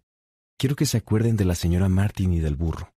No olviden que, si no están al tanto de que el miedo y el deseo controlan su pensamiento, pueden hacerlos caer en la más grande trampa que existe. Lo verdaderamente cruel es pasar la vida con miedo y nunca perseguir tus sueños. Trabajar con gran empeño para obtener dinero porque piensas que con él podrás comprar cosas que te harán feliz también es algo cruel. Despertar a medianoche aterrado porque tienes que pagar algunas deudas es espantoso. Eso no es vida. Pensar que un empleo te puede asegurar la vida es, en realidad, mentirse a uno mismo. Es cruel, sí, y esa es la trampa que quiero que ustedes eludan. He visto que el dinero puede controlar la vida de la gente. No permitan que eso les suceda. No dejen que el dinero tome el control. En ese momento una pelota rodó hasta nuestra mesa. Padre Rico la levantó y la lanzó de vuelta. Entonces, ¿qué tiene que ver la ignorancia, la codicia y el miedo? pregunté. La ignorancia respecto al dinero provoca codicia y miedo, explicó Padre Rico. Permítame darles algunos ejemplos. Un doctor que quiere más dinero para cuidar mejor a su familia tiene que subir sus honorarios. Al hacerlo, hace que los cuidados médicos sean más caros para todo mundo. Esto afecta especialmente a la gente pobre porque su salud no es tan buena como la de la gente que tiene dinero. Debido a que los doctores aumentan sus honorarios, también los abogados lo hacen. Y como los abogados suben sus honorarios, los maestros exigen aumentos, lo que hace que nuestros impuestos se incrementen. Y así podríamos seguir.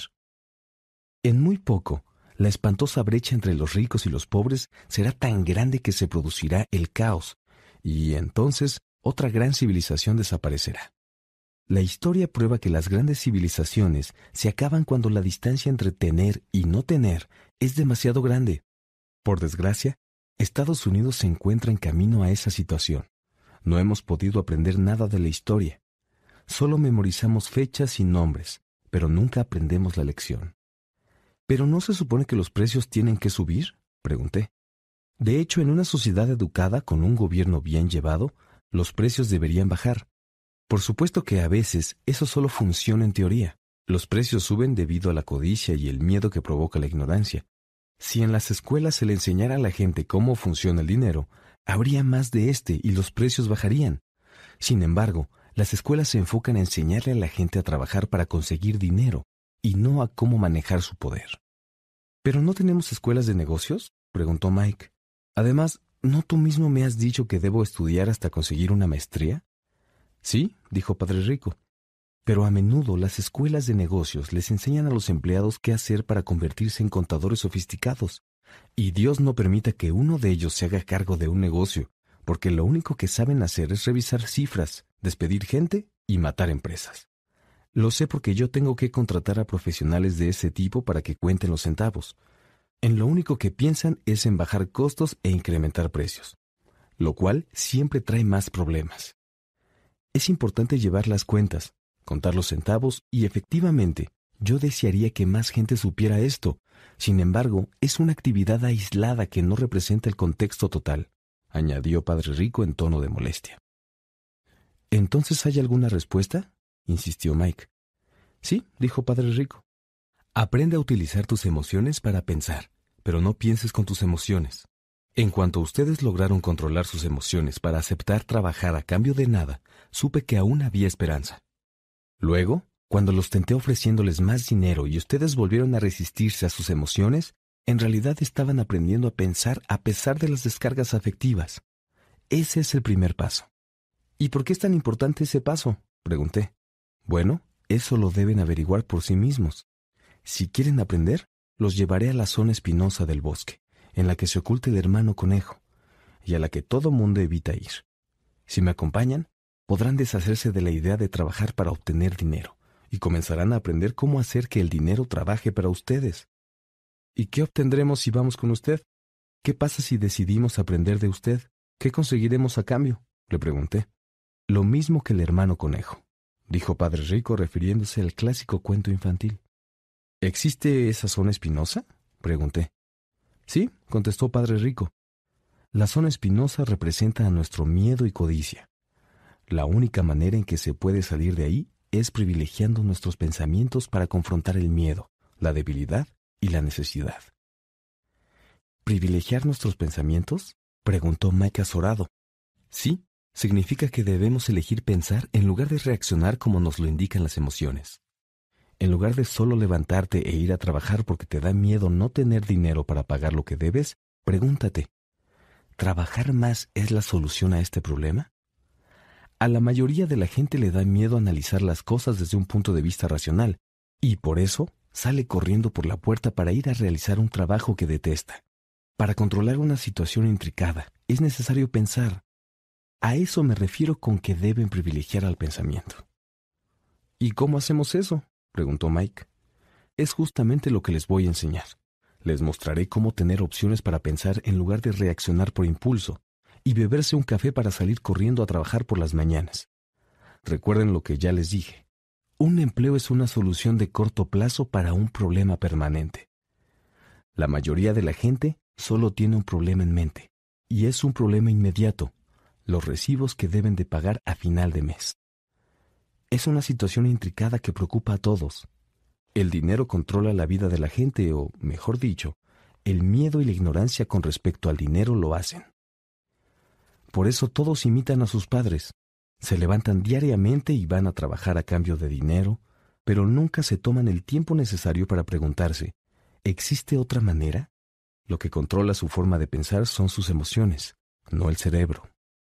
¿Y tú puedes diferenciar el pensamiento de las emociones del de la cabeza? preguntó Mike. Oh, sí, es algo que escucho todo el tiempo, dijo Padre Rico. Escucho a las personas decir cosas como, bueno, pues todo el mundo tiene que trabajar. Los ricos son unos estafadores. Voy a conseguir otro empleo porque merezco un aumento. Nadie tiene derecho a mangonearme. Me agrada este empleo porque es seguro. Pero nadie se pregunta, ¿habrá algo que no estoy viendo? Esa pregunta bastaría para romper el pensamiento emocional y conseguir el tiempo para pensar con la razón y tener claridad. Mientras nos dirigíamos de vuelta a la tienda, Padre Rico nos explicó que los ricos en realidad inventaban el dinero, lo creaban. Nos dijo que no trabajaban para él ni para conseguirlo. Continuó explicando que cuando Mike y yo fabricamos monedas de 5 centavos con plomo y creímos que estábamos haciendo dinero, estuvimos muy cerca de pensar de la forma que lo hace la gente que tiene dinero. El problema es que fabricar dinero es legal para el gobierno, pero no para nosotros. No obstante, Padre Rico nos dijo que existían maneras legales de crearlo. Continuó explicando que los ricos saben que el dinero es un engaño, algo así como la zanahoria para el burro debido al miedo y a la avaricia, ya que miles de millones de personas creen que el dinero es real, este engaño prevalece. Pero el dinero no es real, es algo inventado. Este castillo de naipes continúa existiendo debido a la ilusión de confianza que genera y a la ignorancia de las masas. Padre Rico habló del patrón oro al que Estados Unidos se apegaba. Bajo este patrón, cada billete de dólar era en realidad un certificado del metal. Lo que le preocupaba era el rumor de que algún día nos separaríamos del patrón oro y nuestros dólares ya no estarían respaldados por algo tangible. Si eso llegara a suceder, muchachos, se desataría el infierno. La vida de los pobres, la clase media y los ignorantes quedaría arruinada por completo, ya que seguirían creyendo que el dinero es real y que el gobierno o la empresa para la que trabajan cuidará de ellos. La verdad es que aquel día no entendimos qué quería decir pero todo cobró más y más sentido con el paso de los años. Ver lo que otros no. Cuando Padre Rico abordó su camioneta afuera del mini super, dijo, Continúen trabajando muchachos, pero entre más pronto se olviden de que necesitan un cheque de nómina, más sencilla será su vida adulta. Sigan usando su cerebro y trabajando gratis, y dentro de muy poco tiempo, la mente les mostrará formas de hacer dinero que van mucho más allá de lo que yo jamás habría podido pagarles. Verán cosas que las demás personas no ven, porque siempre están en busca de dinero y seguridad, y por esa razón, eso es lo único que obtienen. En cuanto detecten la primera oportunidad, la seguirán viendo por el resto de su vida. Aprendan esto y podrán eludir una de las trampas más grandes de la vida. Mike y yo recogimos nuestras cosas y nos despedimos de lejos de la señora Martin. Volvimos al parque a la misma mesa de picnic. Ahí pasamos varias horas más reflexionando y hablando, y continuamos haciendo lo mismo la siguiente semana en la escuela. Durante dos semanas más seguimos reflexionando, conversando y trabajando a cambio de nada. Al final del segundo sábado, me encontraba una vez más despidiéndome de la señora Martin y contemplando con anhelo el exhibidor de historietas. Lo terrible de no recibir ni siquiera treinta centavos cada sábado era que no tenía dinero para comprar historietas. De pronto, cuando la señora Martin se despedía a lo lejos de nosotros, la vi hacer algo inusitado. Cortó la mitad de la página del frente de una revista, guardó la parte superior y tiró el resto en una caja de cartón. Cuando le pregunté qué estaba haciendo con las revistas, me dijo, las tiro. La parte superior de la portada se la entrego al distribuidor para que registre el crédito cuando traiga las nuevas. Llega en una hora. Mike y yo esperamos una hora. El distribuidor llegó y le pregunté si nos podíamos quedar con las historietas. Para mi sorpresa, contestó, las pueden conservar si son empleados de esta tienda y no las revenden. ¿Recuerdas nuestra antigua sociedad de negocios? Bien, pues Mike y yo la revivimos. Usamos un cuarto libre en su sótano para apilar cientos de revistas de historietas. En muy poco tiempo lo inauguramos como biblioteca pública. A la hermana menor de Mike, que le encantaba estudiar, la contratamos como bibliotecaria oficial. A cada niño le cobramos 10 centavos por entrar a la biblioteca, que abría a las cuatro y media y daba servicio por dos horas todos los días. Era el horario para después de clases. Los clientes eran chicos del vecindario y tenían permitido leer todas las historietas que quisieran en dos horas. Para ellos era una ganga, porque cada revista costaba 10 centavos, y en dos horas podían leer unas cinco o seis. La hermana de Mike revisaba a los chicos al salir para asegurarse de que no hubieran tomado prestada ninguna revista. También organizaba el material, llevaba una cuenta de los niños que nos visitaban al día, de quiénes eran y si tenían algún comentario. En un periodo de tres meses, Mike y yo ganamos un promedio de 9.50 dólares a la semana. A su hermana le pagamos un dólar, también semanalmente, y le permitimos leer las historietas sin pagar. Aunque claro, Casi nunca lo hizo porque pasaba el tiempo estudiando. Mike y yo nos mantuvimos fieles al acuerdo que habíamos hecho, Trabajábamos en la tienda todos los sábados. Asimismo, comenzamos a recoger las historietas de las distintas sucursales. También fuimos fieles al acuerdo que habíamos hecho con el distribuidor y no vendimos ninguna revista. Cuando estaban demasiado gastadas, las quemábamos. Tratamos de abrir una sucursal, pero nunca encontramos a alguien tan confiable y dedicado como la hermana de Mike. Descubrimos, a una edad muy temprana, lo difícil que era conseguir buenos empleados. Tres meses después de abrir la biblioteca, hubo una pelea. Algunos bravucones de otro vecindario entraron a la fuerza y el papá de Mike nos sugirió que cerráramos el negocio. Finalmente cerramos la biblioteca y dejamos de trabajar los sábados en el mini super. No obstante, Padre Rico estaba muy emocionado porque tenía nuevas cosas que enseñarnos. También estaba feliz porque habíamos asimilado bien la primera lección. Aprendimos a hacer que el dinero trabajara para nosotros. Como no nos pagaban en la tienda, nos vimos forzados a usar nuestra imaginación para identificar una oportunidad de hacer dinero. Al iniciar nuestro propio negocio, la biblioteca de historietas, asumimos el control de nuestras finanzas y dejamos de depender de un jefe. Lo mejor fue que nuestro negocio generó dinero, aunque nosotros no estuvimos físicamente ahí casi nunca. El dinero trabajó para nosotros. En lugar de pagarnos, Padre Rico empezó a darnos muchas otras cosas.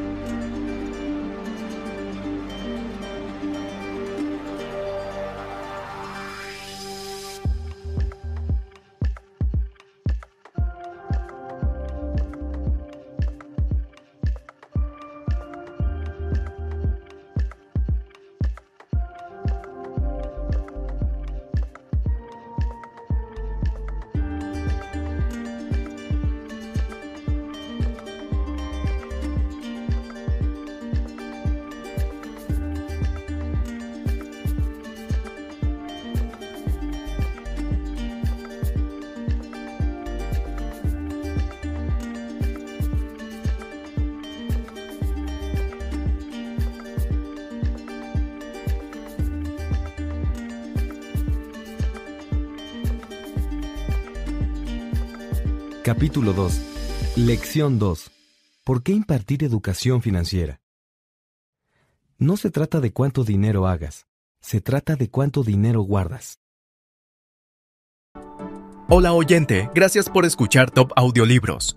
Recuerda seguir nuestro canal aquí en la plataforma y también nuestras redes sociales. Preparamos un gráfico del libro con las principales ideas y puntos de vista del autor. Haga clic en el enlace, gráfico del libro, en la descripción y tenga acceso a un material ilustrado con pasos simples y fáciles para que sepa todo sobre el libro en minutos. En 1990, Mike tomó el control del imperio de su padre, y de hecho, puedo decir que está haciendo un mejor trabajo que su antecesor. Nos vemos una o dos veces al año en el campo de golf. Él y su esposa tienen más dinero de lo que podría uno imaginar.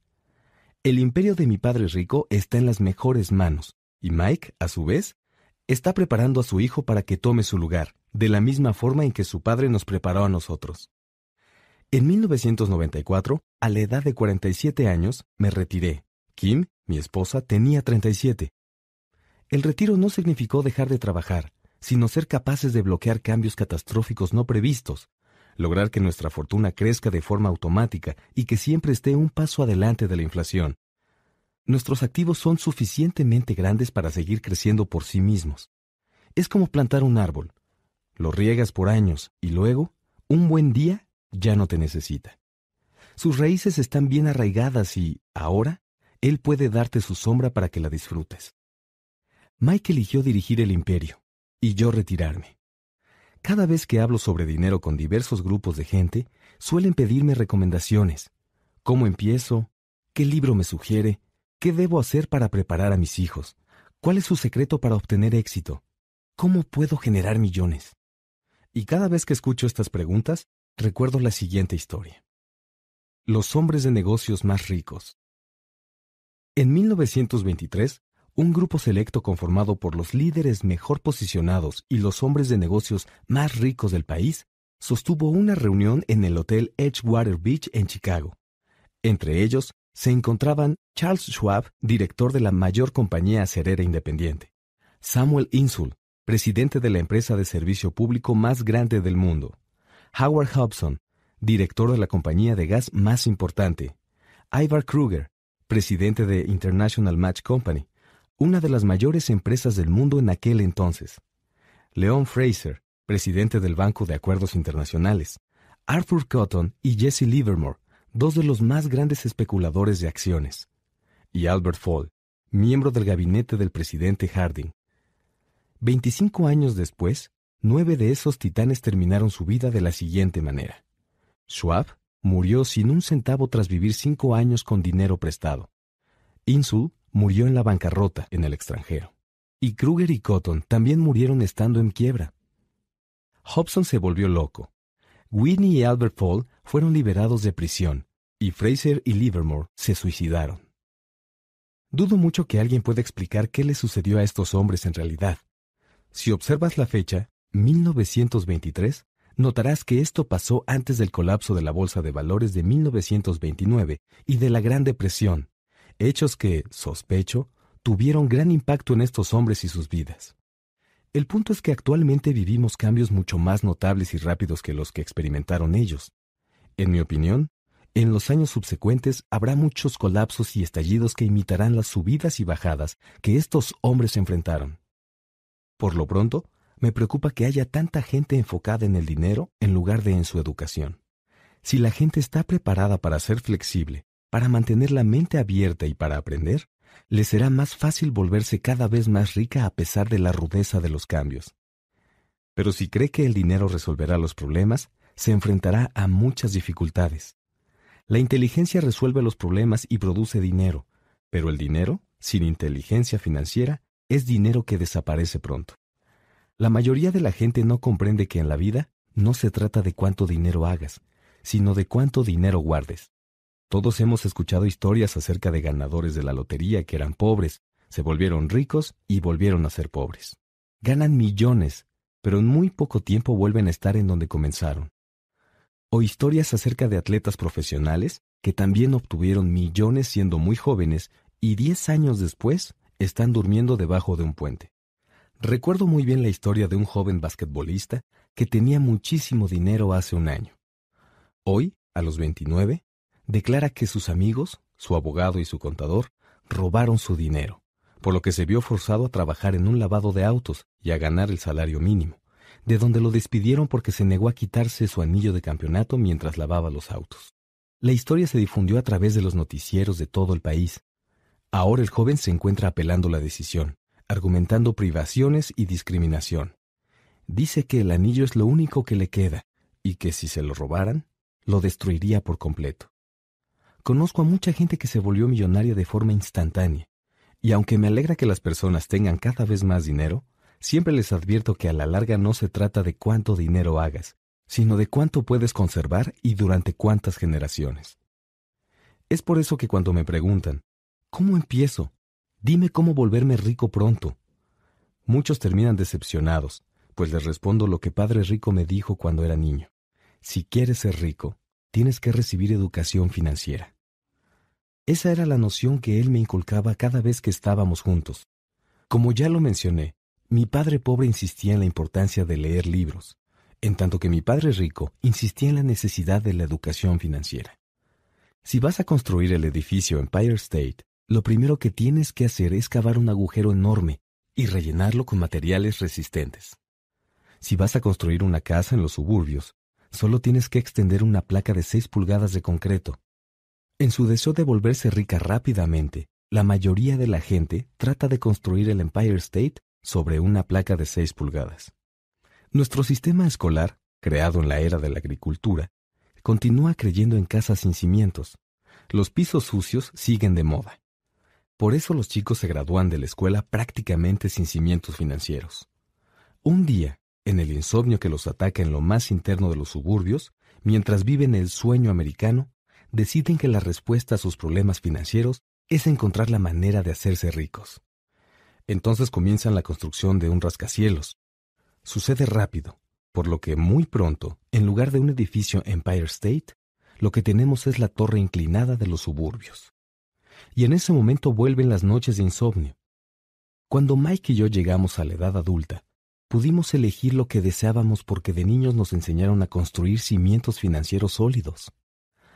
Es posible que la contabilidad sea la materia más confusa y aburrida del mundo, pero si quieres ser rico a largo plazo, tal vez también sea la más importante.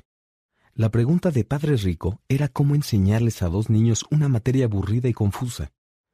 La respuesta fue hacerla sencilla y enseñarla haciendo uso de imágenes.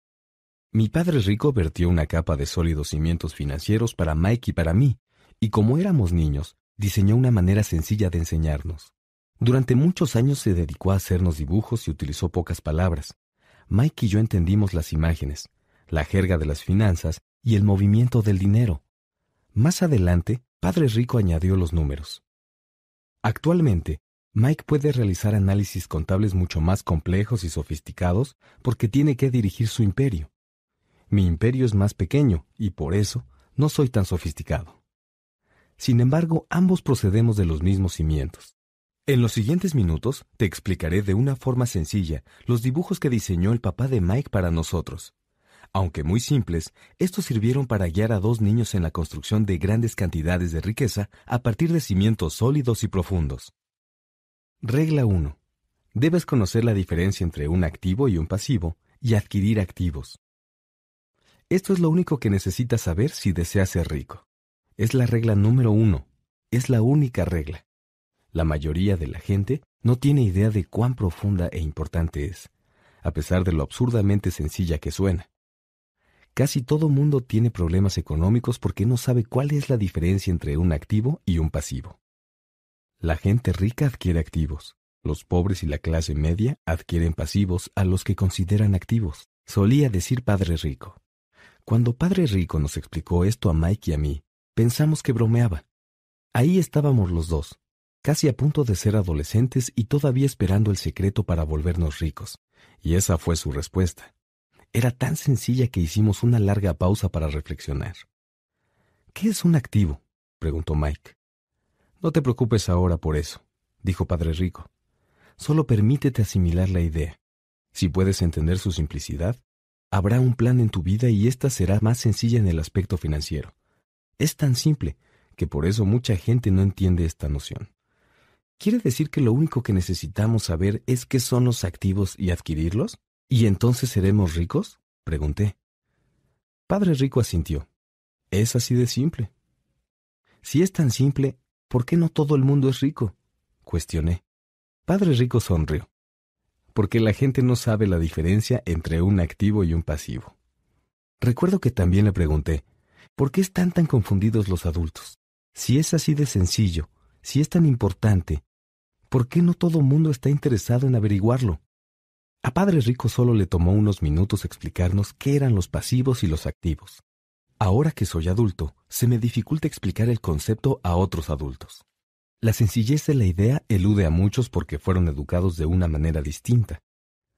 La gente recibió su educación de otros profesionales que estudiaron, como banqueros, contadores, corredores de bienes raíces y asesores financieros, entre otros.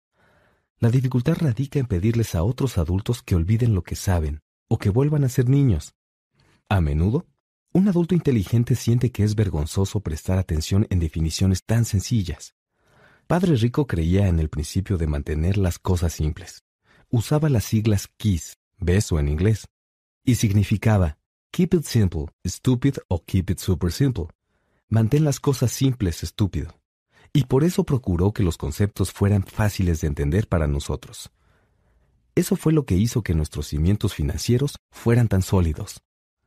Pero entonces, ¿qué provoca la confusión? ¿Cómo puede la gente tergiversar algo tan transparente? ¿Por qué alguien compraría un activo que en realidad es un pasivo? La respuesta está en la educación básica.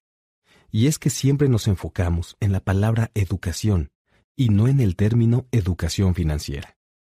Lo que define si algo es un activo o un pasivo no son las palabras. De hecho, si en verdad deseas confundirte, busca las palabras activo y pasivo en el diccionario. Sé que la definición podrá sonar adecuada a un contador, pero para la persona promedio no tiene lógica. El problema es que nosotros, los adultos, somos demasiado arrogantes para admitir que algo no tiene sentido.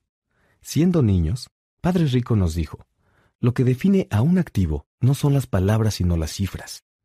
Y si ustedes no pueden leer cifras, entonces tampoco podrán distinguir un activo de un agujero en el suelo.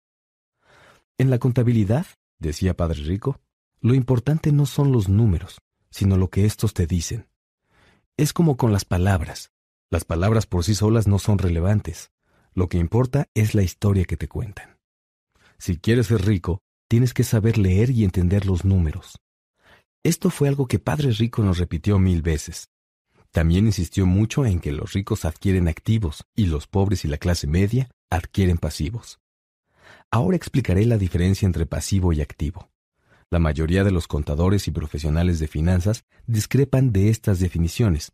Sin embargo, debo insistir en que estos sencillos dibujos fueron el principio de los sólidos cimientos financieros que recibimos Mike y yo. Ahora te explicaré la diferencia entre activo y pasivo. Un estado financiero también se le denomina estado de pérdidas y ganancias. En él se miden el ingreso y el gasto, el dinero que entra y que sale. Por otro lado, existe un balance general. Se le llama así porque compara los activos con los pasivos. Muchas personas, inexpertas en finanzas, no conocen la relación que existe entre el estado financiero y el balance general, pero es fundamental entenderla. Tal como dije, cuando éramos niños, Padre Rico solo nos explicó que los activos ponen dinero en tu bolsillo. Concreto, sencillo y práctico. En pocas palabras, un activo es algo que pone dinero en tu bolsillo. Un pasivo es algo que saca dinero de él. Básicamente, esto es todo lo que necesitas saber. Si quieres ser rico, necesitas pasarte la vida comprando activos. Si quieres ser pobre o pertenecer a la clase media, pásate la vida comprando pasivos. Los problemas económicos surgen debido a que la gente no cuenta con educación, ni lo que se refiere al lenguaje, ni a los números. Si una persona tiene problemas financieros, es porque hay algo que no entiende, ya sea en palabras o en números. Es por eso que si deseas ser rico y conservar tu fortuna, es importante que recibas educación financiera en el aspecto del lenguaje y en el de los números. Otro término que debes conocer es flujo de efectivo. Pero, ¿qué es? Es la forma en que el efectivo se mueve entre el estado financiero y el balance general. Los números por sí mismos no significan mucho, son como las palabras fuera de contexto. Lo que cuenta es la historia. En lo que se refiere a reportes financieros, la lectura de las cifras equivale a identificar el argumento, es decir, la historia sobre hacia dónde fluye el dinero. En el 80% de las familias, la historia financiera describe trabajo arduo por venir. Por desgracia, este esfuerzo será infructuoso porque esas mismas familias pasarán su vida comprando pasivos en lugar de activos. Ahora veremos la diferencia del patrón de flujo de efectivo de una persona pobre, una persona de clase media y una persona rica. 1. Una persona pobre va a destinar su salario en gastos básicos como impuestos, renta, alimentos, transporte y ropa, y no va a poder tener un ahorro. 2. Una persona de clase media va a gastar más de su salario en gastos como impuestos, hipoteca, mensualidad del auto, pago a tarjetas de crédito, pago de colegiatura, etc. 3. Una persona rica va a hacer todo lo contrario, ya que no depende solo de un salario, sino de otro tipo de ingresos como inversiones, bonos, acciones, bienes raíces, etc., pero que tiene de igual manera gastos como hipoteca, préstamos personales, tarjetas de crédito, certificados, propiedades intelectuales, etc. Resulta obvio que estos ejemplos que te di están sumamente simplificados. Todo mundo tiene gastos diarios y necesita alimento, refugio y ropa. El flujo de efectivo es lo que cuenta la historia acerca de cómo las personas manejan su dinero. Empecé hablando sobre los hombres más adinerados de los Estados Unidos, porque quería ilustrar la gran falla que implica creer que el dinero puede resolver cualquier problema. No es verdad. Por eso me da mucha pena cada vez que la gente me pregunta cómo empezar o cómo puede volverse rica rápidamente. Con frecuencia, escucho cosas como, estoy endeudado, por eso tengo que ganar más dinero. Sin embargo, contar con más dinero no resolverá el problema. De hecho, puede incluso tornarlo más complejo. El dinero pone en evidencia nuestras trágicas fallas humanas y señala aquello que desconocemos de nosotros mismos. Es por eso que, generalmente, cuando una persona recibe de forma repentina una cascada de dinero, como por ejemplo en el caso de una herencia, aumento de sueldo o por ganarse la lotería, en muy poco tiempo regresa al desastre financiero en el que se encontraba antes. El dinero solo reafirma el modelo de flujo de efectivo que ha concebido tu mente. Si tu patrón consiste en gastar todo lo que ganas, lo más probable es que al tener más dinero, incrementes la cantidad que gastas. Recuerda el dicho, dinero que volando vino, se va por igual camino. En muchas ocasiones he dicho que vamos a la escuela para adquirir habilidades académicas y profesionales. Ambas son importantes. El dinero lo aprendemos a hacer con las habilidades profesionales. En la década de los 60, cuando estaba en la preparatoria, si a alguien le iba bien en el aspecto académico, la gente asumía que era un gran estudiante y que se convertiría en médico porque esa era la profesión que prometía las mayores recompensas financieras. En la actualidad, los médicos enfrentan problemas económicos que yo no le desearía ni a mis peores enemigos. Las compañías de seguros se están apoderando de sus negocios. La industria de la salud está manipulada. El gobierno interviene y además abundan las demandas por negligencia. Hoy en día los niños quieren convertirse en atletas famosos, en estrellas de cine o de rock, en reinas de belleza o directores de grandes empresas, porque esas son las profesiones que proveen fama, dinero y prestigio. Es por esto que cuesta tanto trabajo mantener motivados a los chicos en las escuelas. Ellos saben que el éxito profesional ya no está vinculado exclusivamente al académico, como alguna vez lo estuvo.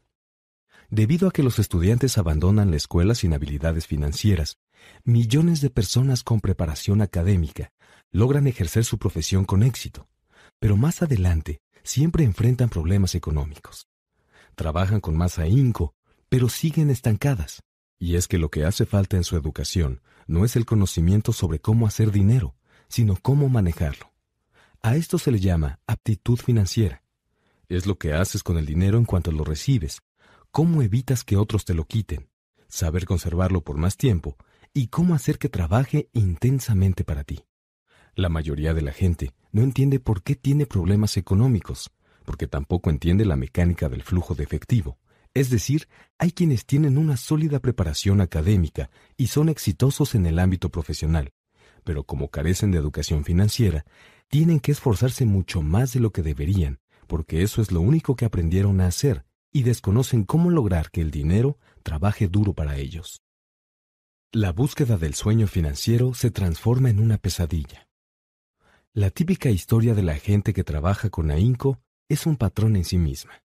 Las jóvenes parejas de felices recién casados con preparación académica se mudan a sus departamentitos rentados.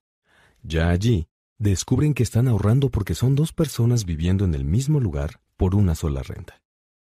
El problema es que el departamento es pequeño y la pareja no tiene suficiente espacio. Así, deciden capitalizar el ahorro y se fijan como meta comprar su casa soñada, el nido para tener hijos. Ahora cuentan con dos sueldos y comienzan a enfocarse en sus carreras.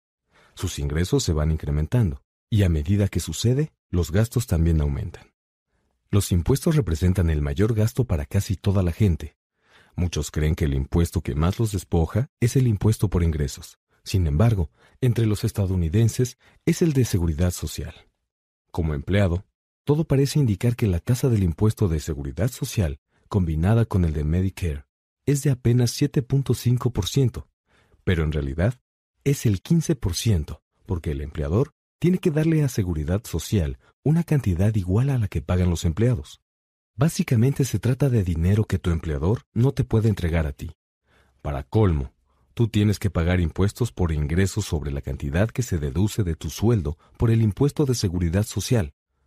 Este es un ingreso que nunca recibiste, porque el empleador lo retuvo y lo entregó directamente a esta institución. Volviendo a la joven pareja, ahora veremos que como sus ingresos se incrementan, deciden comprar la casa que han soñado. Cuando están en ella, tienen que pagar un nuevo impuesto, el impuesto sobre la propiedad. Luego la pareja compra un auto nuevo, muebles y enseres que vayan de acuerdo con su nueva casa. De repente la pareja despierta y descubre que su columna de pasivos está repleta de deudas por hipoteca y tarjetas de crédito. Los pasivos se incrementaron. Ahora los recién casados están atrapados en la carrera de la rata. En poco tiempo llega un bebé y tienen que trabajar más. El proceso se repite. Ingresos mayores generan impuestos mayores. A este fenómeno se le conoce en inglés como bracket creep y significa que el ingreso está sujeto a más impuestos, pero no necesariamente implica mayor poder adquisitivo. Luego llega una tarjeta de crédito por correo. La pareja la usa, la pone hasta el tope. Luego reciben la llamada de una empresa de préstamos. Les dicen que su mayor activo, es decir, la casa que tienen, incrementó su valor. Debido a que el crédito de la pareja es bueno, la empresa les ofrece un préstamo para consolidación de deudas y les dice que lo más inteligente que pueden hacer es deshacerse de las deudas de mayor interés, por lo que deben saldar las deudas en tarjetas de crédito. Además les explican, el interés sobre la casa implica una deducción de impuestos. La pareja toma el consejo y paga las deudas con altos intereses de las tarjetas. Ambos respiran aliviados porque las tarjetas están cubiertas. Ahora metieron la deuda del préstamo personal a la hipoteca. Los pagos bajan porque extendieron la deuda a 30 años. Parece ser lo más inteligente que se puede hacer. Entonces, un vecino los invita a ir de compras porque hay una venta especial por el Día de los Caídos. La pareja promete que solo irá a ver, pero lleva la tarjeta de crédito, por si acaso. A cada rato me encuentro a esta pareja. Los nombres y apellidos cambian, pero el problema económico es el mismo. Vienen a mis conferencias para escuchar mis consejos. Luego me preguntan, ¿nos puede decir cómo hacer más dinero? No alcanzan a ver que su verdadero problema está en la forma en la que eligen gastar el dinero que sí tienen. Todo es consecuencia de su nula educación financiera y de que no conocen la diferencia entre un activo y un pasivo. Tener más dinero rara vez es la solución a los problemas económicos. La inteligencia es la solución. Tengo un amigo que no deja de repetir la siguiente frase a la gente endeudada.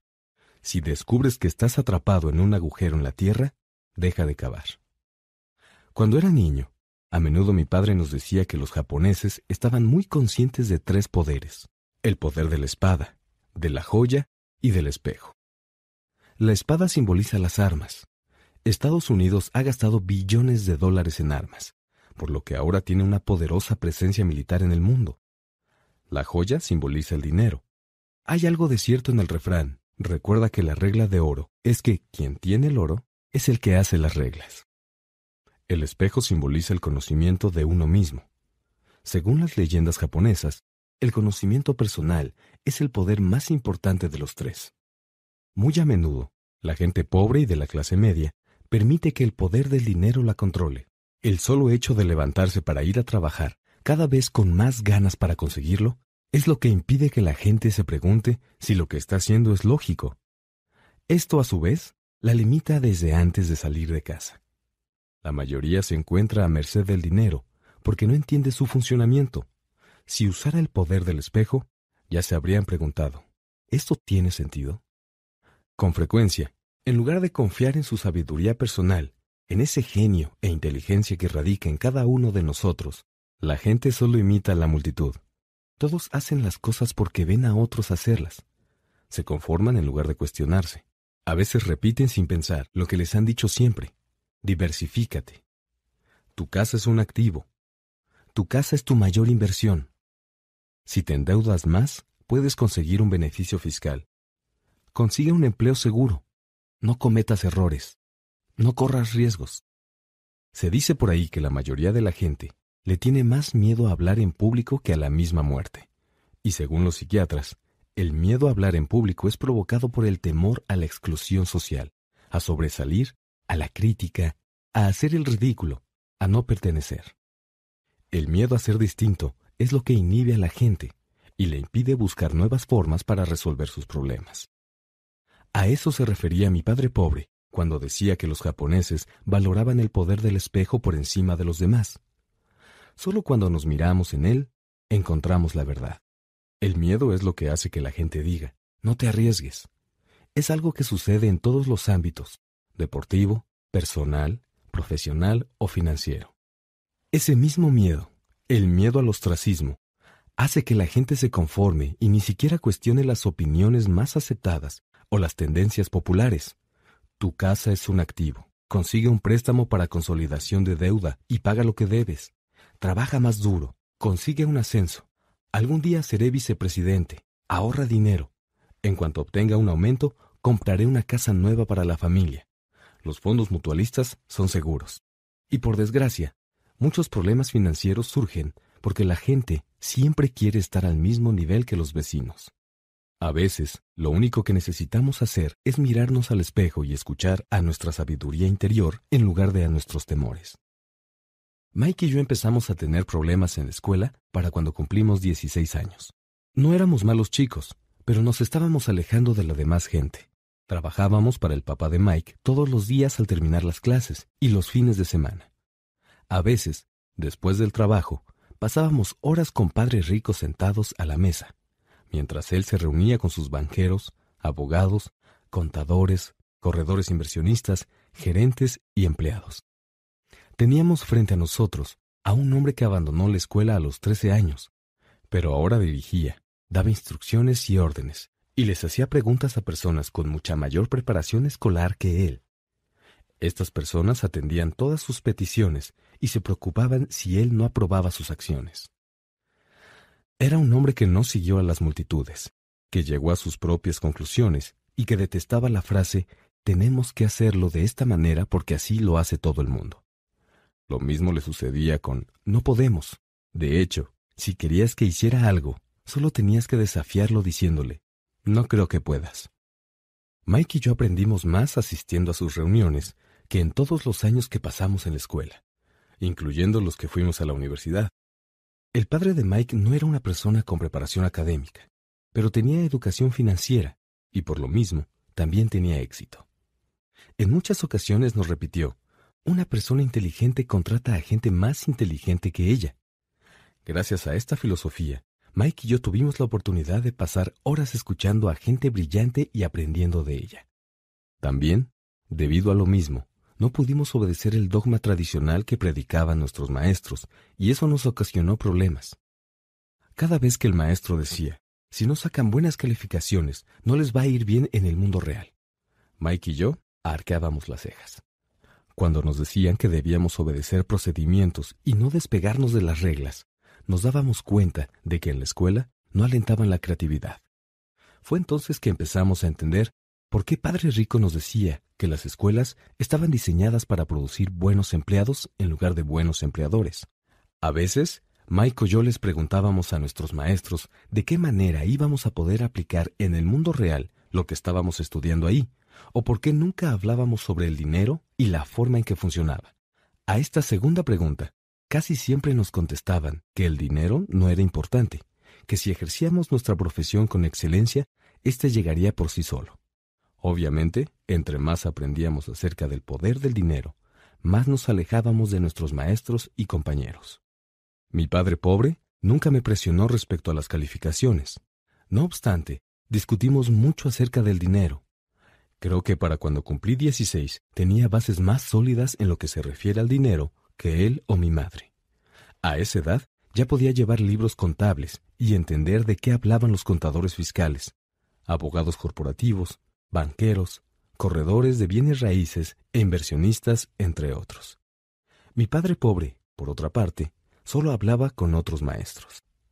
Un día me dijo que nuestra casa era su mayor inversión, pero cuando le expliqué por qué pensaba que no era así, tuvimos una discusión bastante desagradable.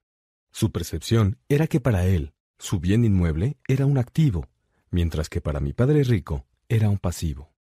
Recuerdo el día que le expliqué a mi padre pobre cómo era el flujo de efectivo. También le enseñé los gastos secundarios que implicaban ser dueño de una casa como pago de la hipoteca, impuestos sobre la propiedad, seguro, mantenimiento, servicios, etc. Un inmueble de mayor tamaño significaba más gastos, por lo que el flujo de efectivo continuaba saliendo en gasto. Hasta la fecha, la gente continúa cuestionándome respecto a mi noción de que una casa no es un activo. Sé que para muchas personas una casa representa la mayor inversión de su vida y un sueño personal.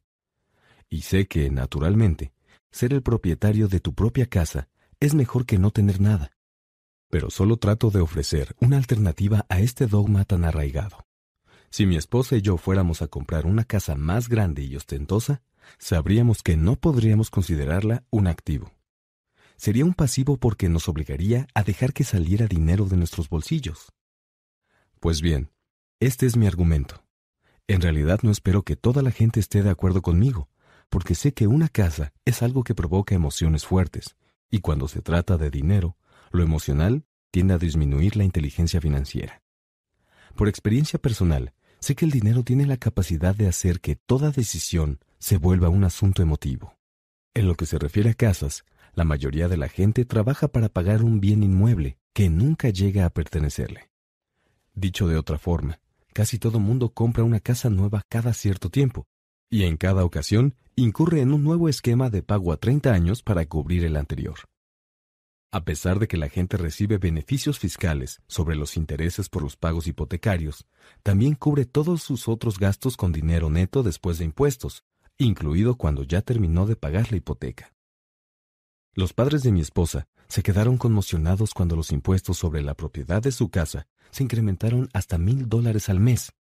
Como eso fue después de que se retiraron, el aumento significó una gran carga en su presupuesto para el retiro. Al final, se tuvieron que mudar. El valor de las casas no siempre sube. Tengo amigos que deben un millón de dólares por una casa que actualmente se vendería por una cantidad muchísimo menor. Las mayores pérdidas son las que se producen por dejar pasar oportunidades. Si tienes todo tu dinero vinculado a tu casa, tal vez te verás forzado a trabajar más, porque tu capital continuará agrandando la columna de gastos en lugar de añadirse a la de activos. Es decir, el clásico patrón de flujo de efectivos de la clase media. Si una pareja joven colocara más dinero en su columna de activos desde un principio, los años de vejez le serían menos difíciles. Para entonces, los activos habrían crecido y estarían disponibles para cubrir gastos. Con mucha frecuencia, la casa en que uno habita solo sirve como un vehículo para solicitar un préstamo hipotecario para pagar los gastos que se van acumulando. En resumen, tomar la decisión de poseer una casa demasiado costosa en lugar de comenzar un portafolio de inversiones, tiene sobre el individuo un impacto que se manifiesta en por lo menos las tres maneras siguientes. 1. Pérdida de tiempo. Tiempo en que otros activos pudieron aumentar de valor. 2. Pérdida de capital adicional, que pudo invertirse en lugar de usarlo para pagar los altos costos de mantenimiento que están relacionados directamente con la casa. 3. Pérdida de educación. Con frecuencia, la gente incluye su casa, sus ahorros y sus planes de retiro en la columna de activos. Como no tiene dinero para invertir, sencillamente no lo hace. Lo anterior implica que nunca acumula experiencia en inversiones, y por eso, la mayoría de las personas nunca llega a ser lo que en el ámbito financiero se conoce como inversionista sofisticado. Para colmo, las mejores inversiones se las ofrecen en primer lugar a los inversionistas más experimentados, quienes a su vez se las venden después a la gente que no le gusta correr riesgos. A pesar de todo, lo anterior no significa que no debas comprar una casa. Lo que quiero decir es que debes entender la diferencia entre un activo y un pasivo. Si yo quiero una casa más grande, entonces primero debo adquirir activos que generen el flujo de efectivo para pagarla. El estado financiero personal de mi padre pobre es reflejo de la vida de una persona que terminó atrapada en la carrera de la rata. Su gasto se equipara a su ingreso, y eso le impide guardar lo suficiente para invertir en activos. Como resultado, los pasivos siempre son mayores. Es decir, los ingresos y gastos de padre pobre son equivalentes, pero sus pasivos son mayores que sus activos. Al igual que padre pobre, los ingresos y gastos de padre rico son equivalentes, pero sus activos son mayores que sus pasivos, ya que son los resultados de una vida dedicada a invertir. ¿Por qué los ricos se vuelven más ricos? Al analizar el estado financiero de mi padre rico, me di cuenta de por qué los ricos se vuelven más ricos. Sus activos generan ingresos más que suficientes para cubrir los gastos y el balance se reinvierte de la misma manera. Esta sigue creciendo y por lo tanto, los ingresos que produce también se multiplican. Como resultado, los ricos se vuelven más ricos. ¿Por qué la clase media tiene dificultades? La clase media se encuentra en un estado permanente de contrariedades. Los ingresos principales de la gente que pertenece a este sector provienen de su salario. A medida que los sueldos aumentan, también lo hacen los impuestos. Los gastos tienden a incrementarse en proporción al salario. De ahí proviene el concepto de la carrera de la rata. La clase media considera que su casa es su activo primario y por eso no invierte en activos que produzcan ingresos. Este modelo, en que a la casa se le considera una inversión, y la filosofía de que un aumento de sueldo implica que es posible comprar un bien inmueble mayor o gastar más, es la base que sustenta nuestra endeudada sociedad actual. El incremento en el gasto conduce a las familias a incurrir en deudas más grandes y les produce mayor incertidumbre financiera a pesar de que, al mismo tiempo, están creciendo en sus empleos y reciben aumentos de manera regular. Es un estilo de vida de alto riesgo, producto de la educación financiera deficiente. La pérdida masiva de empleos en tiempos recientes es prueba de lo vulnerable que en realidad es la clase media en el aspecto económico. Los planes 401k están reemplazando a los planes de pensión de las empresas y obviamente Seguridad Social se encuentra en problemas y no se puede confiar en ella como una fuente de ingresos segura para el retiro. El pánico se extiende entre la clase media. Los fondos mutualistas son muy populares hoy en día porque se supone que representan seguridad y porque sus compradores regulares están demasiado ocupados trabajando para pagar sus impuestos e hipotecas, ahorrar para los estudios universitarios de sus hijos y para pagar las tarjetas de crédito. Los usuarios de este tipo de fondos no tienen tiempo para estudiar temas de inversión y por eso tienen que confiar en la experiencia del administrador de un fondo mutualista. Además, debido a que el fondo incluye varios tipos de inversión, los usuarios creen que su dinero estará más seguro porque se encontrará diversificado. Los usuarios, un sector de la clase media que cuenta con preparación académica, se apegan al dogma que pregonan los corredores de fondos y los asesores financieros. Juega a la segura, no corras riesgos. Pero en el fondo, la verdadera tragedia es que la falta de educación financiera genera los riesgos que enfrenta la gente promedio de la clase media. Estas personas tienen que jugar a la segura, porque su situación financiera siempre es, en el mejor de los casos, endeble. Sus balances generales carecen precisamente de balance se encuentran cargados de pasivos y no cuentan con activos legítimos que puedan producirles ingresos.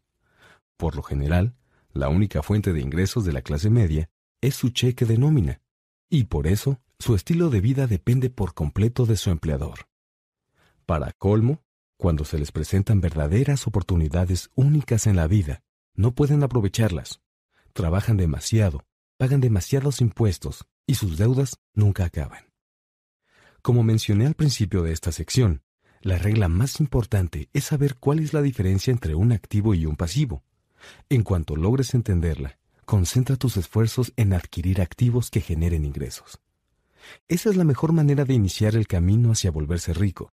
Si continúas haciéndolo, tu columna de ingresos crecerá. Mantén los pasivos y los gastos al mínimo para que tu dinero esté disponible y puedas seguir vertiendo activos en la columna correspondiente. En muy poco tiempo, la cantidad de activos que manejes será tan grande que estarás en posibilidad de contemplar inversiones de un grado de especulación mayor. Inversiones que podrían tener retornos del 100% al infinito. Inversiones de 5 mil dólares que en poco tiempo se convertirán en un millón más. Esas inversiones a las que la clase media llama demasiado riesgosas.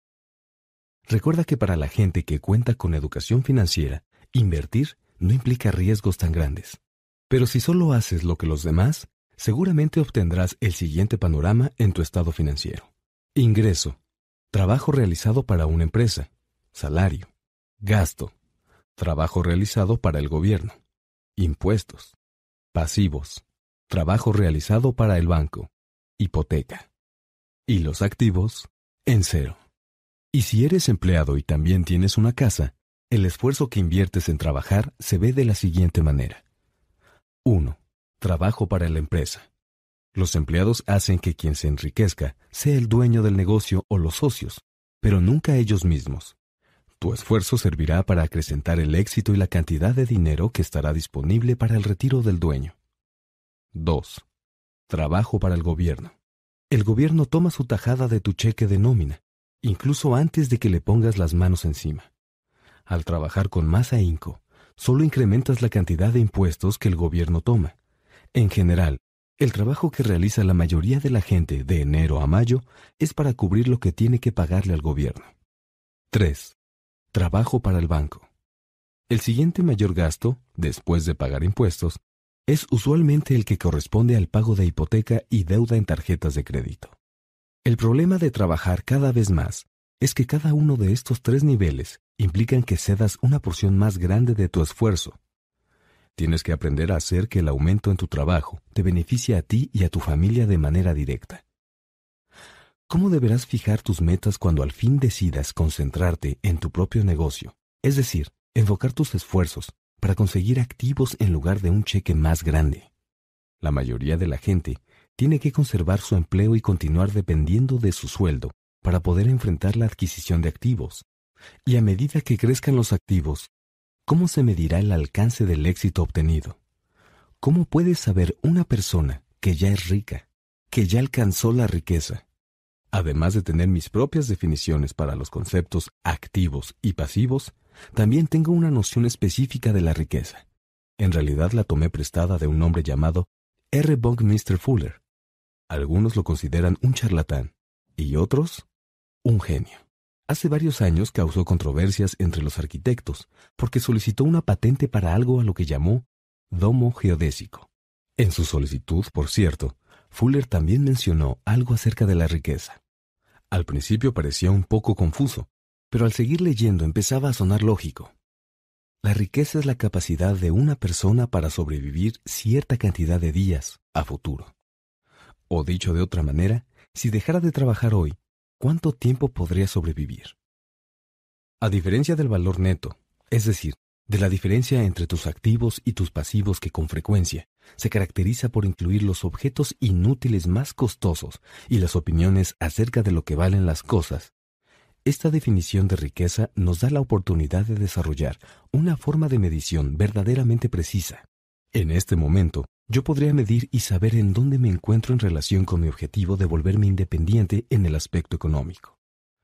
A pesar de que el valor neto de una persona a menudo incluye activos que no producen efectivo, como artículos que compraste alguna vez y ahora están empolvándose en el garage, la riqueza mide cuánto dinero está produciendo tu propio dinero, y por tanto, cuál es tu capacidad de supervivencia financiera.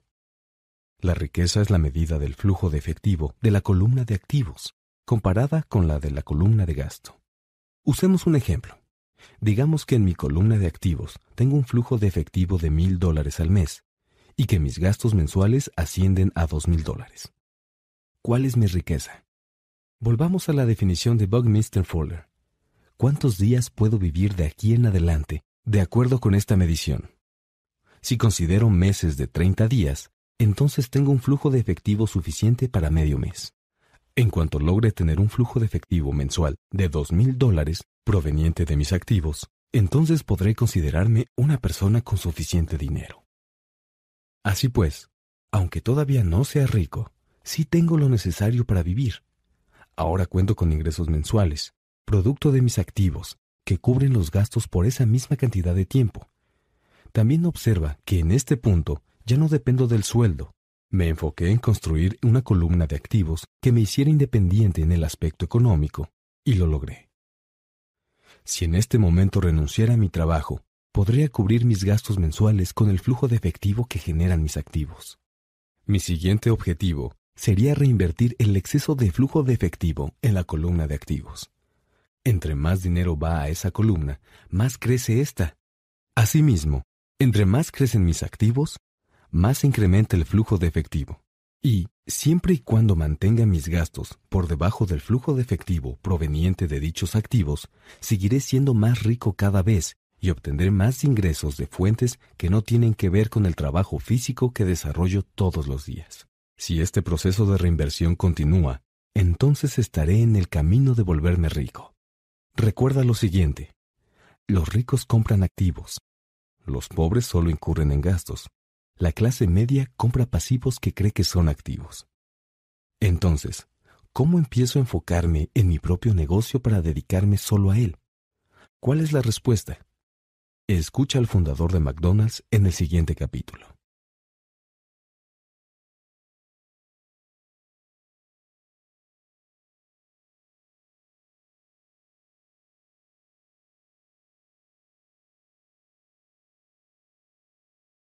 Capítulo 3. Lección 3. Ocúpate de tu propio negocio. Los ricos se enfocan en sus columnas de activos, mientras toda la demás gente se concentra en sus estados financieros. En 1974, le solicitaron a Ray Kroc, fundador de McDonald's, que diera una conferencia a los estudiantes de maestría de la Universidad de Texas en Austin. Un amigo mío era estudiante de ahí y formaba parte de ese grupo de alumnos. Después de una plática fuerte e inspiradora, los estudiantes tuvieron un descanso y le preguntaron a Ray si le gustaría ir con ellos a beber unas cervezas al lugar favorito de los jóvenes. Él aceptó con gusto. En cuanto comenzaron a beber la cerveza, Ray preguntó, ¿A qué negocio me dedico? Todos se rieron, me contó mi amigo. La mayoría de los estudiantes de maestría pensó que Ray estaba jugando. Como nadie le respondió, Ray volvió a hacer la pregunta. ¿A qué negocio creen ustedes que me dedico? Los estudiantes volvieron a reírse, pero finalmente un valiente gritó, Ray, ¿quién en este planeta no sabe que te dedicas al negocio de las hamburguesas? Ray se rió. Eso es lo que pensé que dirían. Hizo una pausa y luego añadió, Damas y caballeros, yo no me dedico al negocio de las hamburguesas. Mi negocio son los bienes raíces. Según me contó mi amigo, Ray pasó un buen rato explicando su punto de vista. En su plan de negocios, Ray sabía que el enfoque principal del negocio era vender franquicias de hamburguesas. Sin embargo, nunca olvidó que los factores más importantes para el éxito de cada franquicia eran el terreno y el lugar en que se ubicaran estas. Básicamente, la persona que compraba una franquicia también estaba adquiriendo el inmueble que ésta incluía, y lo hacía en beneficio de la organización de Ray Kroc. Hoy en día, McDonald's es el mayor propietario individual de bienes raíces del mundo, Posee incluso más propiedades que la Iglesia Católica. La empresa McDonald's es dueña de algunas de las intersecciones y esquinas más valiosas de los Estados Unidos y de todo el mundo. Mi amigo considera que la de Ray Kroc fue una de las lecciones más importantes que recibió en su vida. Gracias a ella, actualmente tiene locales de lavado de autos, pero en realidad su negocio son los bienes raíces en donde se realiza el lavado. En el capítulo anterior, explicamos el hecho de que casi todo mundo trabaja para todos los demás, excepto para sí mismo. En primer lugar, todos trabajan para los dueños de las empresas, luego para el gobierno a través de los impuestos, y finalmente para el banco en donde obtuvieron su préstamo hipotecario. Cuando yo era niño, no había McDonald's cerca de casa. Sin embargo, mi padre rico nos enseñó a Mike y a mí la misma lección que Ray Kroc les dio a los estudiantes de maestría de la Universidad de Texas. Se trata del tercer secreto de los ricos. Ocúpate de tu propio negocio. En muchas ocasiones, las dificultades económicas de la gente son consecuencia de trabajar para alguien más. Al final de sus vidas, muchas personas sencillamente no tienen nada que demuestre cuánto se esforzaron. Nuestro sistema educativo se enfoca en preparar a los jóvenes para obtener buenos empleos gracias a las habilidades académicas que logren desarrollar. sus vidas siempre estarán sujetas a los sueldos o, tal como lo expliqué anteriormente, a la columna de ingresos. Muchos de ellos estudiarán aún más para llegar a ser ingenieros, científicos, cocineros, oficiales de policía, artistas, escritores u otras cosas. Sus habilidades profesionales les permitirán pertenecer a la fuerza laboral y trabajar para obtener dinero. No obstante, existe una gran diferencia entre tu profesión y tu negocio. Con frecuencia le pregunto a la gente, ¿a qué negocio te dedicas? Y algunas personas me responden, ah, soy banquero. Luego les pregunto si son dueños de algún banco, a lo que generalmente responden con, no, trabajo en uno. En ese momento comprendo que confundieron su profesión con su negocio. Quizá la profesión de esas personas sea banquero, pero les hace falta tener sus propios negocios. Uno de los problemas de la escuela es que casi siempre te conviertes en aquello que estudias. Por eso, si estudias gastronomía, te conviertes en chef. Si estudias leyes, te vuelves abogado.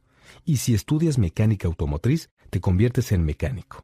Y el error de volverse aquello que uno estudia es que a mucha gente se le olvida que debería ocuparse de su propio negocio, Muchos se pasan la vida viendo por los negocios de otros y haciéndolos así más ricos cada vez. Para obtener seguridad financiera, la persona tiene que ocuparse de su propio negocio. Tu negocio gira alrededor de tu columna de activos, no de la de ingreso. Como lo expliqué anteriormente, la regla número uno implica diferenciar entre activos y pasivos, para luego adquirir activos. Los ricos se enfocan en las columnas de activos, en tanto que todos los demás se enfocan en sus estados financieros. Es por lo anterior que muy a menudo escuchamos, necesito un aumento. Si tan solo me ascendieran de puesto, voy a volver a inscribirme en la escuela para estudiar más y conseguir un mejor empleo. Voy a trabajar horas extras. Tal vez pueda conseguir un segundo empleo. En algunos ámbitos estas nociones son fundamentales, pero no ayudan a ocuparte de tu propio negocio porque, una vez más, se enfocan en la columna de ingreso. La única manera en que estas acciones puedan ayudar a una persona es utilizando el dinero adicional para adquirir activos que generen más ingresos. La razón principal por la que la mayoría de las personas pobres y de la clase media es conservadora en el aspecto fiscal, es decir, que no corre riesgos, es porque carece de cimientos financieros. Por eso muchos tienen que aferrarse a su empleo y jugar a la segura. Cuando se puso de moda hacer recortes laborales, millones de trabajadores descubrieron que sus casas, a las que consideraban activos, se los estaban comiendo vivos, porque el activo les costaba una cantidad demasiado fuerte mes a mes. El coche, es decir, su otro activo, también los estaba drenando. Y los palos de golf de mil dólares guardados en el garage ya no valían lo mismo que antes. Todos estos trabajadores vieron que sus empleos estaban bajo amenaza, y para colmo, no tenían nada en qué apoyarse. Ninguna de aquellas cosas a las que consideraban activos les serviría para sobrevivir en tiempos de crisis financiera. Doy por hecho que casi todos hemos llenado una solicitud de crédito para comprar una casa o un auto, y por eso pienso que siempre es interesante fijarse en la sección del valor neto, ya que ahí se ve por qué ciertas prácticas bancarias y contables aceptadas le hacen creer a la gente que están haciéndose de un activo. En una ocasión quise conseguir un préstamo, pero mi situación económica no era muy saludable.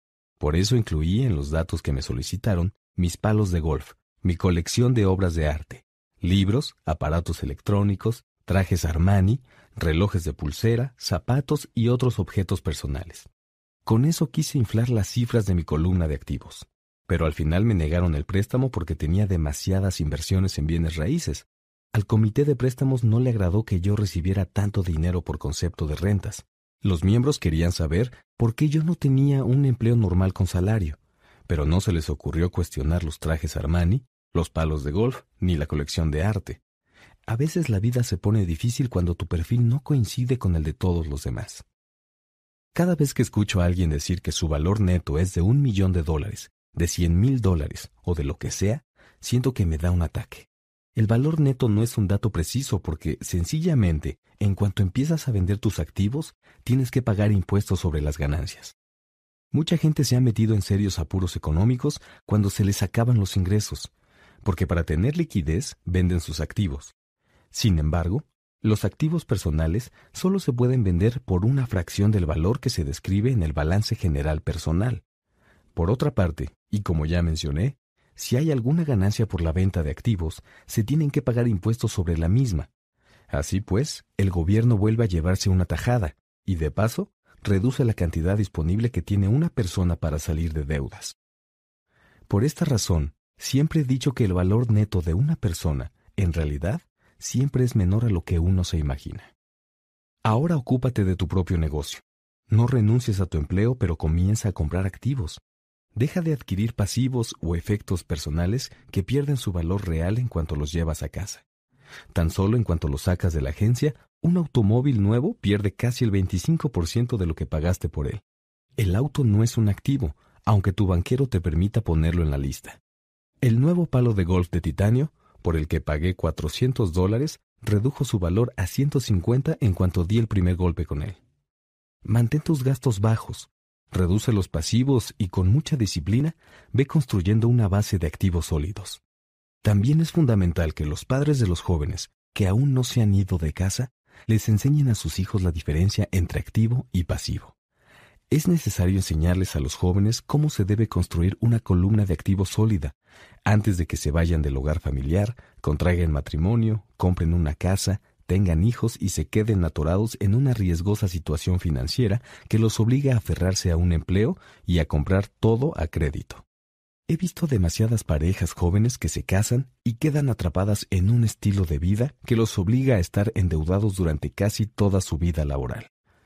Con frecuencia sucede que, en cuanto el último hijo se va de casa, los padres se dan cuenta de que no se han preparado para el retiro de la manera adecuada. Entonces se asustan y empiezan a ahorrar algo de dinero. En ese momento, sus propios padres se enferman y ellos tienen que enfrentar nuevas responsabilidades. Entonces, ¿Qué tipo de activos sugiero que tú o tus hijos adquieran? En mi mundo, los activos de verdad se pueden dividir en las siguientes categorías. Negocios que no exigen mi presencia. Yo soy el dueño, pero otras personas lo administran. Si tengo que trabajar ahí, entonces no es negocio. Si tengo que ir, se convierte en mi empleo. Acciones. Bonos. Bienes raíces que generan ingresos. Pagarés o notas de deuda regalías por concepto de propiedad intelectual como música, guiones y patentes. Cualquier cosa que valga, que genere ingresos o que aumente de valor, y para lo que haya un mercado dispuesto a comprar en cualquier momento. Cuando era niño, mi padre pobre me alentó a buscar un empleo seguro. Mi padre rico, en cambio, me motivó para que comenzara a adquirir activos que me encantaran. Si no te encantan, no vas a encargarte de ellos, decía.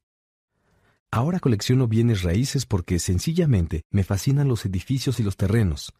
Me gusta mucho comprarlos y además podría contemplarlos todo el día. Cuando llego a tener problemas, estos nunca son tan grandes como para hacer que cambien los sentimientos que tengo por los bienes raíces. Pero si alguien no soporta los inmuebles, entonces no debería comprarlos. También me gustan las acciones de empresas pequeñas, y en especial de las que apenas comienzan. Esto se debe a que soy un empresario, no una persona del estilo corporativo. Al principio de mi carrera trabajé para compañías inmensas como Standard Oil de California, el Cuerpo de Marina de los Estados Unidos y Xerox. Disfruté mucho del tiempo que pasé en esas organizaciones y conservo muy buenos recuerdos. Sin embargo, en el fondo sé que no soy un hombre de grandes empresas. A mí me gusta iniciar compañías, no dirigirlas. Por eso mismo, generalmente compro acciones de negocios pequeños. A veces incluso inicio la compañía y luego la hago cotizar en la bolsa porque las fortunas en realidad se hacen en emisiones de acciones nuevas.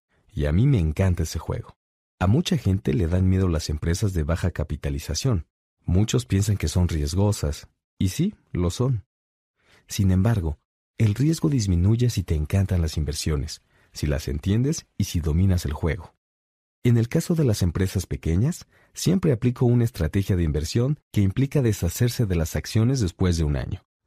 Por otra parte, mi estrategia de bienes raíces consiste en empezar con poco e ir cambiando las propiedades por otras más grandes. De esa manera, hay una demora en el pago de impuestos sobre las ganancias, lo cual permite que el valor de los inmuebles se incremente de forma dramática. Por lo general, solo conservo los bienes raíces durante siete años. Por mucho tiempo, mientras estuve en el cuerpo de Marina y en Xerox, hice lo que Padre Rico me recomendó. Conservé mi empleo, pero empecé a ocuparme de mi propio negocio. Me mantuve activo en la columna de activos por medio de la compra y venta de bienes raíces y de acciones modestas. Padre Rico siempre enfatizó la importancia de la educación financiera. Entre más pudiera yo entender sobre contabilidad y manejo de efectivo, más fácil me resultaría analizar inversiones y tarde o temprano también podré iniciar y construir mi propia empresa. Yo no le recomiendo a nadie que funde una compañía a menos de que de verdad quiera hacerlo.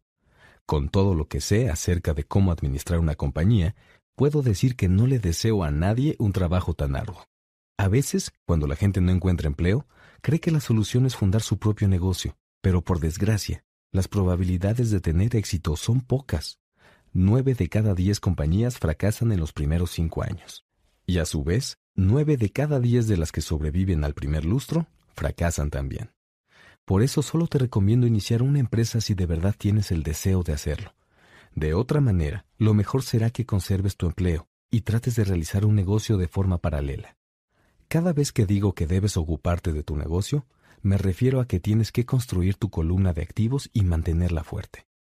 En cuanto un dólar entre ahí, ya no permitas que salga. Piénsalo de la siguiente manera. Cada dólar que se suma a tu columna de activos se convierte en tu empleado. Lo mejor acerca del dinero es que puede trabajar 24 horas al día, y continuar haciéndolo por generaciones. Sí, conserva tu empleo y trabaja con ahínco, pero también construye esa columna de manera simultánea. A medida que crezca el flujo de efectivo, podrás darte algunos lujos. La gran diferencia entre la gente rica y la gente pobre y de clase media es que los ricos adquieren los lujos al último, en tanto que los demás lo hacen primero.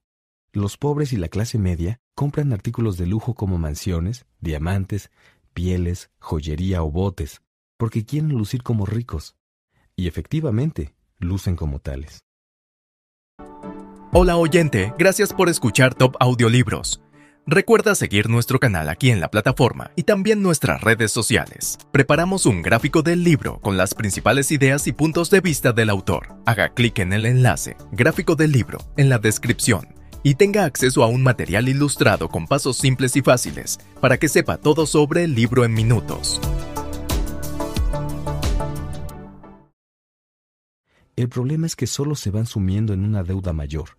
La gente que siempre ha tenido dinero, es decir, los ricos a largo plazo, se enfocan en construir la columna de activos antes que nada. Luego, con los ingresos generados por los activos, compran sus lujos, los pobres y la clase media adquieren lujos con su propia sangre y sudor, y para colmo, con la herencia de sus hijos. Piensa que darte un verdadero lujo debe ser una especie de recompensa por invertir en un activo y desarrollarlo. Por ejemplo, cuando mi esposa Kim y yo tuvimos algo de dinero extra, gracias a nuestros departamentos habitacionales, ella salió y fue a comprarse un Mercedes. No necesitó trabajar más ni arriesgarse porque el automóvil se pagó con lo que generaban los departamentos, lo que sí tuvo que hacer fue esperar cuatro años a que creciera el portafolio de inversiones en bienes raíces y que produjera suficiente dinero extra para pagar el auto. Aquel Mercedes fue una verdadera recompensa para Kim, porque gracias a él pudo demostrar que sabía cómo hacer crecer su columna de activos. Hoy en día, ese automóvil representa mucho más para ella que solo un coche bonito. Es el símbolo de que usó su inteligencia financiera para darse un lujo que quería. La mayoría de la gente sale y compra impulsivamente un auto nuevo o algún otro lujo con crédito. Muchos tal vez solo están aburridos y quieren un juguete nuevo. Pero comprar con crédito puede hacer que la persona llegue a resentir el lujo que se dio porque, tarde o temprano, la deuda se convierte en una carga financiera. Después de tomar tiempo suficiente para haber invertido y construido tu propio negocio, estarás listo para aprender el secreto más importante de los ricos, el que los coloca más allá de las multitudes.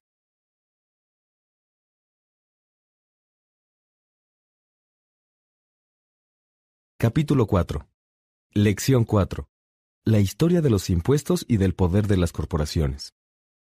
Mi padre rico solo jugó el juego con inteligencia y lo hizo a través de corporaciones, el secreto más importante de los ricos. Recuerdo que en la escuela me contaron la historia de Robin Hood y sus alegres camaradas. Mi maestra aseguraba que era la maravillosa historia de un héroe romántico que les robaba a los ricos para darles a los pobres. Pero mi padre rico no lo veía de la misma manera. Él pensaba que Robin Hood era un vil ladrón. Es posible que Robin Hood se haya ido, pero sus seguidores continúan viviendo. Con frecuencia escucho a la gente decir, ¿por qué no pagan eso los ricos? Los ricos necesitan pagar más impuestos y ese dinero se lo deberían de dar a los pobres. La fantasía de Robin Hood o la noción de quitarles a los ricos para darles a los pobres es lo que más daño les ha hecho a los mismos pobres y a la clase media. De hecho, la clase media tiene las mayores cargas fiscales por culpa de Robin Hood. La verdad es que los ricos no pagan impuestos. Quienes pagan por los pobres son quienes pertenecen a la clase media, y en especial la gente con preparación académica de clase media alta. Nuevamente, para entender bien cómo son las cosas, tenemos que hacer una revisión de la historia de los impuestos. Mientras que mi padre pobre, el más preparado académicamente, era experto en la historia de la educación, mi padre rico llegó a ser, por méritos propios, un experto en la historia de los impuestos. Padre Rico nos explicó a Mike y a mí que al principio no se pagaban impuestos ni en Inglaterra ni en los Estados Unidos. Ocasionalmente se llevaban a cabo recaudaciones fiscales para financiar guerras. El rey, y cuando las trece colonias se independizaron, el presidente daba aviso y le pedía a todo mundo que diera unos centavos. En Gran Bretaña se hizo una recaudación para financiar la guerra contra Napoleón de 1799 a 1816. En Estados Unidos para pagar la guerra civil de 1861 a 1865. En 1874, Inglaterra decretó la permanencia del impuesto sobre ingresos para los ciudadanos.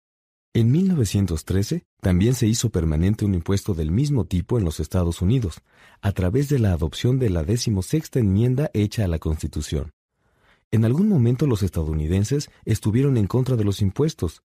Fue un impuesto sobre el té lo que condujo a la famosa fiesta del té en la bahía de Boston, incidente que propició y encendió la mecha de la guerra de independencia. A Estados Unidos y a Inglaterra les tomó aproximadamente 50 años convencer a los ciudadanos de pagar un impuesto sobre ingresos de manera regular. Lo que estos datos no nos dicen es que al principio estos impuestos solo se recaudaron entre los ricos. Este era el punto que Padre Rico quería que Mike y yo entendiéramos. Nos explicó que la idea de los impuestos se hizo popular y fue aceptada por la mayoría porque a los pobres y a la clase media se les dijo que los impuestos habían sido creados para castigar a los ricos. Las grandes masas votaron a favor de la propuesta de ley, y ésta se hizo legal constitucionalmente. A pesar de que el objetivo de los impuestos era castigar a los ricos, en realidad terminaron castigando precisamente a la gente que votó a favor, los pobres y la clase media. En cuanto el gobierno tuvo una probadita del dinero, su apetito creció, dijo Padre Rico. Tu papá y yo somos exactamente opuestos. Él es un burócrata del gobierno y yo soy capitalista. Nos pagan y nuestro dinero se mide en comportamientos opuestos. A él le pagan por gastar dinero y contratar gente.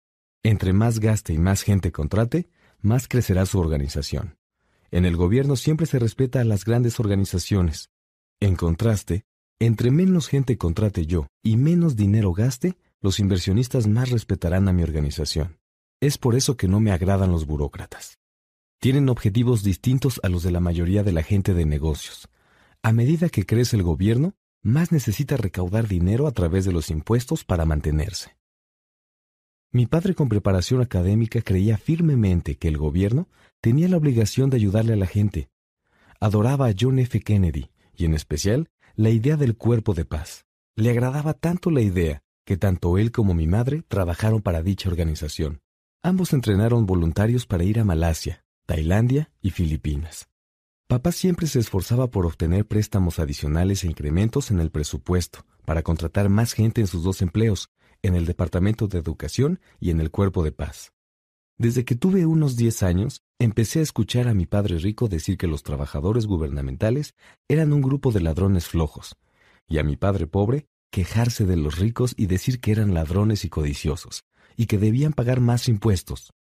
Ambos tenían argumentos válidos, pero para mí resultaba difícil ir a trabajar durante el día para uno de los capitalistas más importantes del pueblo, y luego volver a casa con un padre que era prominente líder gubernamental.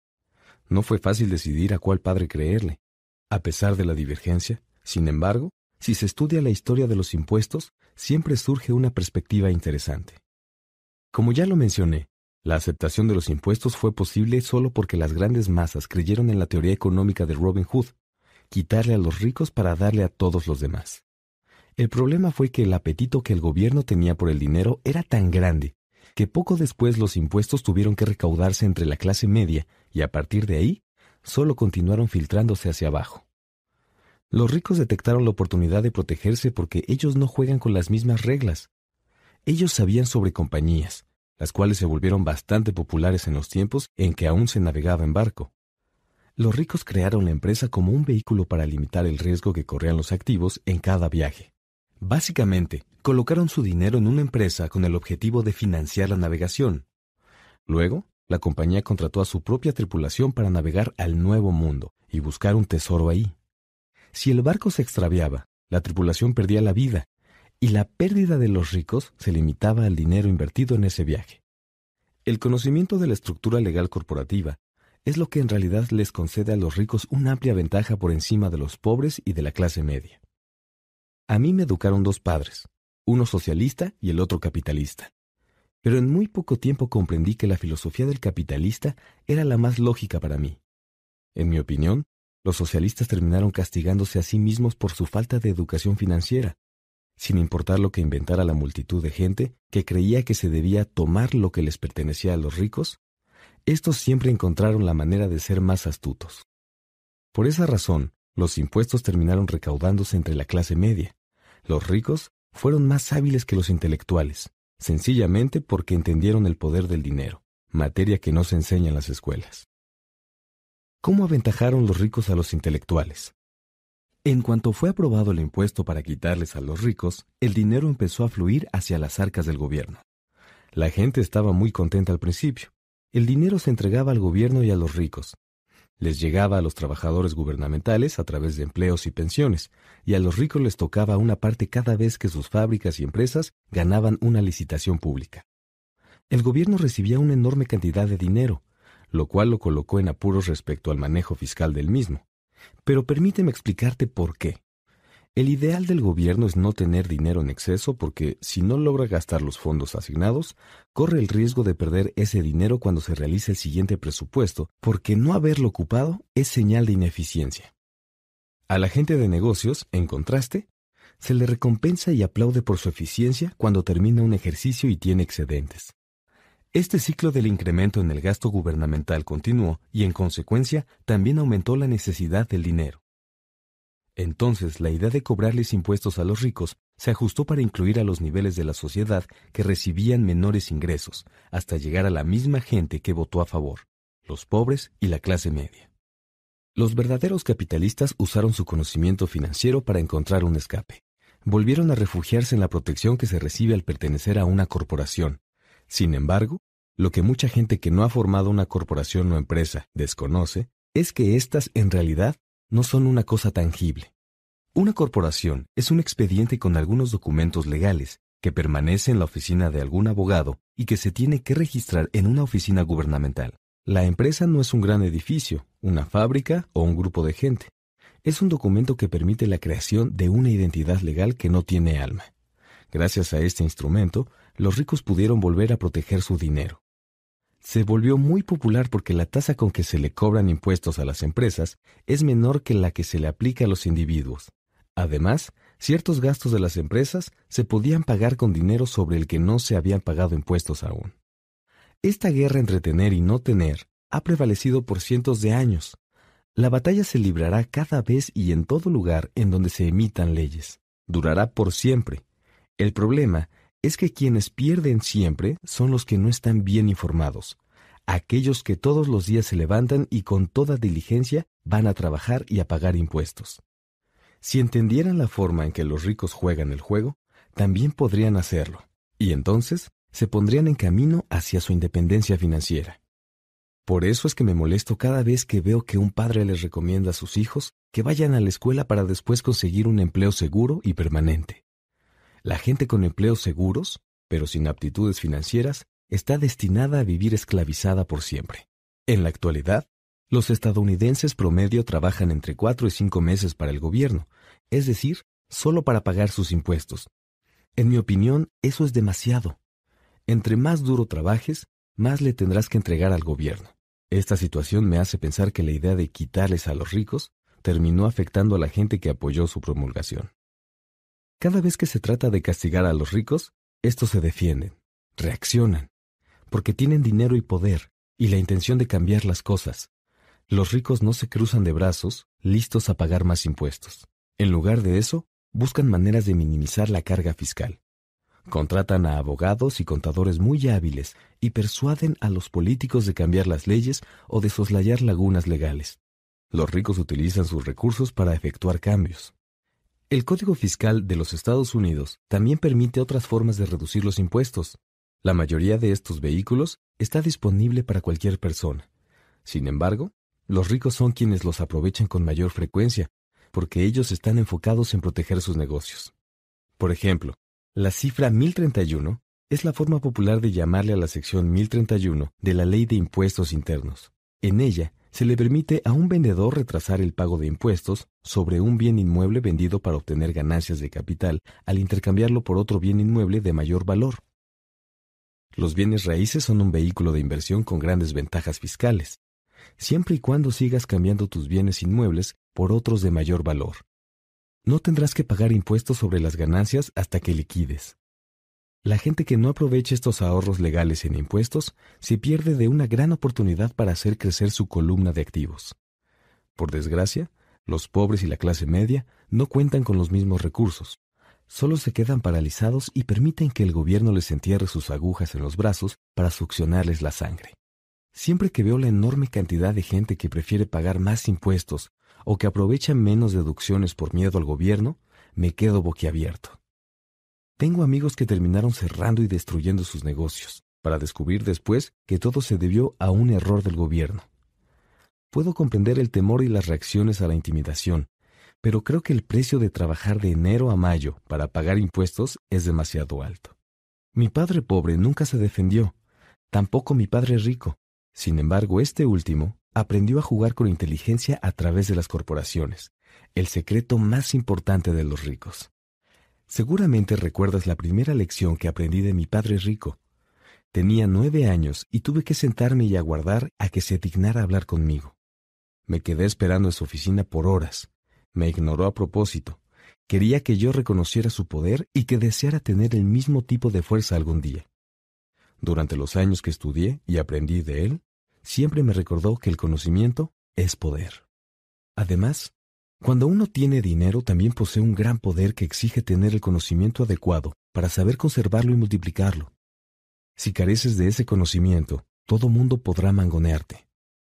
Padre Rico siempre nos recordaba a Mike y a mí que el mayor bravucón no es el jefe o el supervisor, sino el recaudador de impuestos. Él siempre te va a quitar más si se lo permites.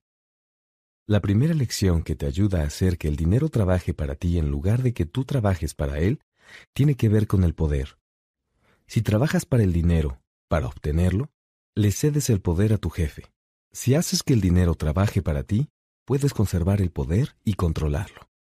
En cuanto Mike y yo entendimos la fuerza que nos otorgaba hacer que el dinero trabajara para nosotros, Padre Rico se enfocó en el siguiente paso ayudarnos a ser inteligentes en el aspecto financiero e impedir que cualquier cosa o persona nos mangoneara. Es muy fácil que te manipulen cuando eres ignorante, pero si sabes de qué hablas, tienes más oportunidades de defenderte. Por eso Padre Rico pagaba tanto dinero para contar con la asesoría de contadores y abogados hábiles y especializados en temas fiscales. En realidad, era mucho más económico pagarles a ellos que al gobierno. La mejor lección que me dio Padre Rico fue, si eres inteligente y hábil, la gente no podrá mangonearte. Él conocía la ley porque la obedecía, y porque sabía que no estar al tanto de la misma podía resultar costoso. Si sabes que estás en lo correcto, entonces no tendrás miedo de defenderte, ni siquiera si te enfrentas a Robin Hood y sus alegres camaradas. Mi otro padre, el que tenía una sólida educación siempre me alentó para que consiguiera un buen empleo en una compañía fuerte. Hablaba mucho de las bondades de trabajar e ir ascendiendo por la escalera corporativa. Pero lo que él no entendía era que al confiar por completo en el cheque de nómina de una compañía, se estaba convirtiendo en una dócil vaca lista para ser ordeñada. Cuando le conté a Padre Rico cuáles eran los consejos de mi padre pobre, se rió. ¿Y por qué no mejor ser el dueño de la escalera? preguntó. Como yo era niño, al principio no entendía bien a lo que se refería Padre Rico cuando hablaba de ser dueño de mi propia empresa. Era una noción que me parecía imposible e intimidante. A pesar de que me agradaba, mi falta de experiencia me impedía visualizar la posibilidad de que algunos adultos llegarían a trabajar en una empresa que me pertenecería. El punto es que, de no haber sido por mi padre rico, seguramente habría seguido los consejos de mi padre pobre. Gracias a algunos recordatorios ocasionales de padre rico, siempre tuve en mente ser el dueño de mi propia empresa y continué en un camino distinto. Para los 15 o 16 años, estaba seguro de que no iba a seguir los consejos de mi padre pobre. No sabía a ciencia cierta qué haría, pero estaba decidido a no tomar el mismo camino que la mayoría de mis compañeros de clase. Esa fue la decisión que cambió mi vida. Pero no fue sino hasta que tuve veintitantos que los consejos de Padre Rico empezaron a cobrar sentido en mi mente. Acababa de salir del cuerpo de Marina y ya estaba trabajando para Xerox. Ganaba mucho dinero, pero cada vez que revisaba mi cheque, me sentía muy desilusionado. Las deducciones eran demasiadas y entre más trabajaba, más me quitaban. Cuando tuve más éxito, mis jefes empezaron a hablar de ascensos y aumentos de sueldo. Aunque era muy halagador, en mi mente escuchaba la voz de Padre Rico que me decía, ¿Para quién estás trabajando? ¿A quién le estás ayudando a volverse rico? En 1974, siendo todavía empleado de Xerox, fundé mi primera compañía y empecé a ocuparme de mis negocios. Ya tenía algunos activos en la columna correspondiente, pero de pronto decidí hacerla crecer. Los cheques de nómina, con todas aquellas deducciones, hicieron que los consejos de tantos años de padre rico sonaran perfectamente lógicos. Entonces pude ver cómo sería el futuro si seguía el camino de mi padre pobre, el maestro. Muchos empleadores creen que es mala idea para la empresa recomendarles a sus empleados que tengan un negocio propio. Sin embargo, el hecho de tener una empresa propia y de desarrollar activos me convirtió en un mejor empleado, porque de pronto tuve un objetivo. Llegaba temprano a trabajar a Xerox y lo hacía con mucho ahínco. Estaba tratando de juntar la mayor cantidad posible de dinero para invertir en bienes raíces.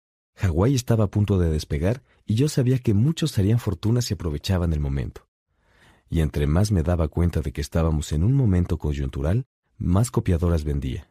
Entre más vendía, más dinero ganaba. Y naturalmente, más me quitaban por concepto de impuestos. Era muy inspirador.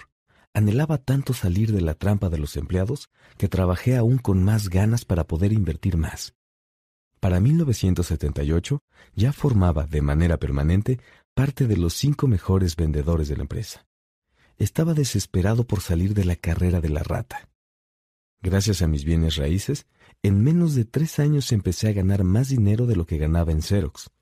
Además, lo que ganaba en mi columna de activos, por medio de mi propia empresa, era dinero que trabajaba para mí y no ingresos que me obligaban a vender copiadoras de puerta en puerta. Los consejos de Padre Rico me parecieron todavía más lógicos y sensatos.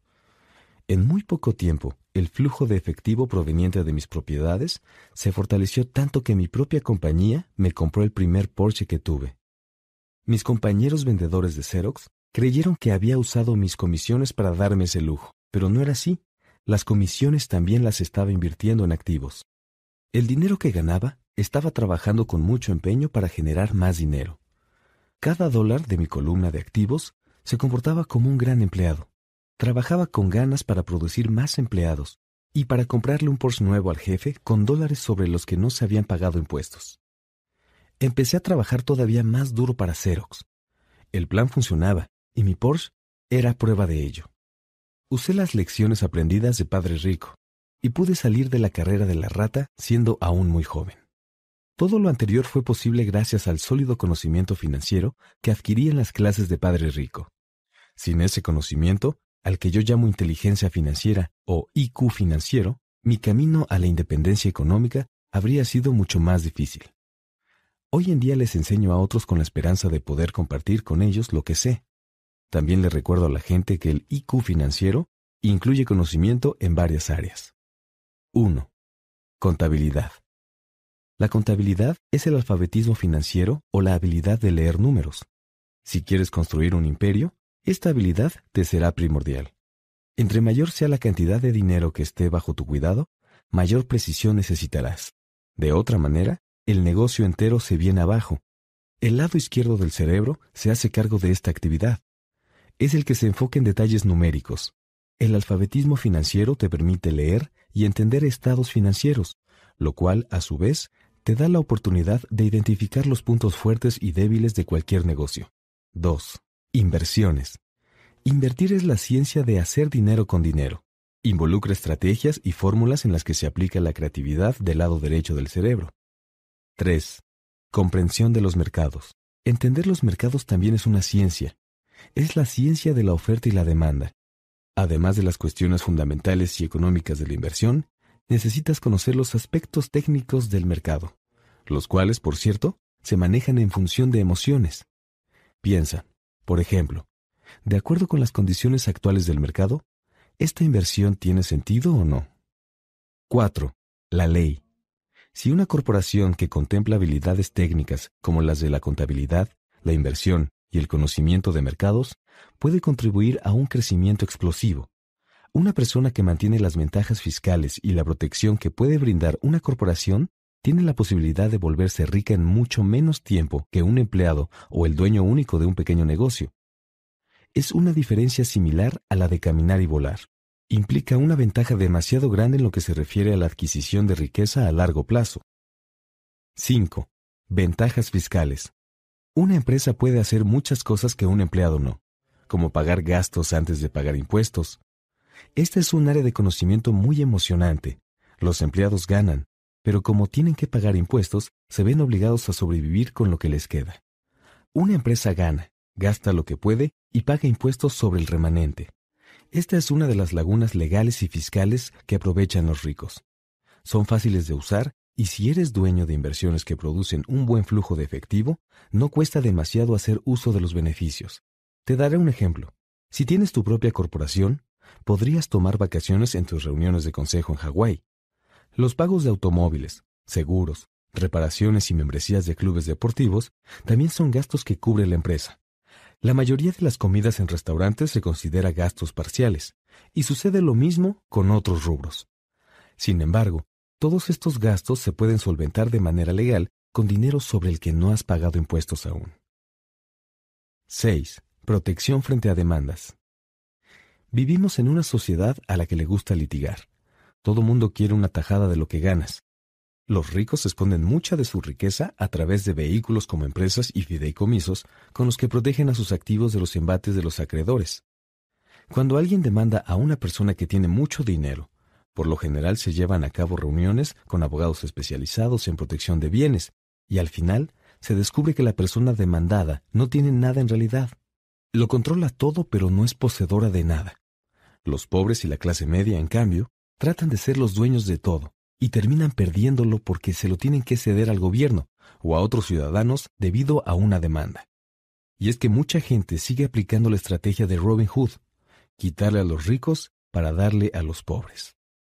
El propósito de este audiolibro no es analizar los detalles específicos de lo que implica ser dueño de una compañía, pero debo señalar que si tú ya tienes algún tipo de activos legítimos, deberías pensar en averiguar lo antes posible más sobre los beneficios y la protección que ofrece el tener una empresa.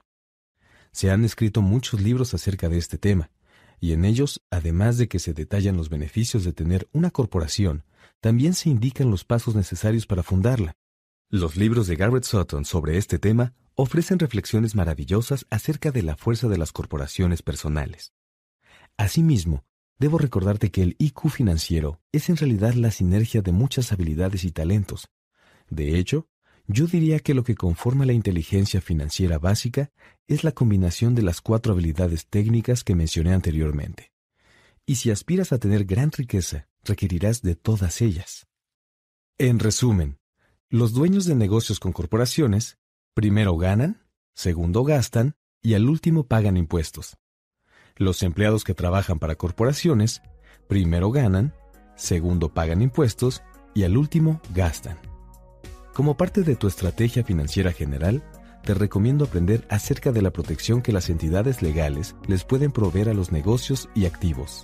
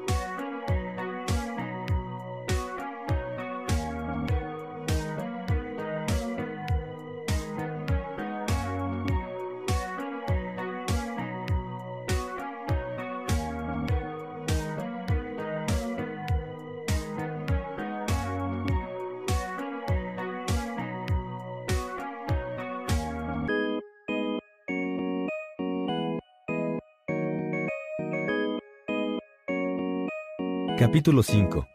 Lección 5. Los ricos inventan el dinero.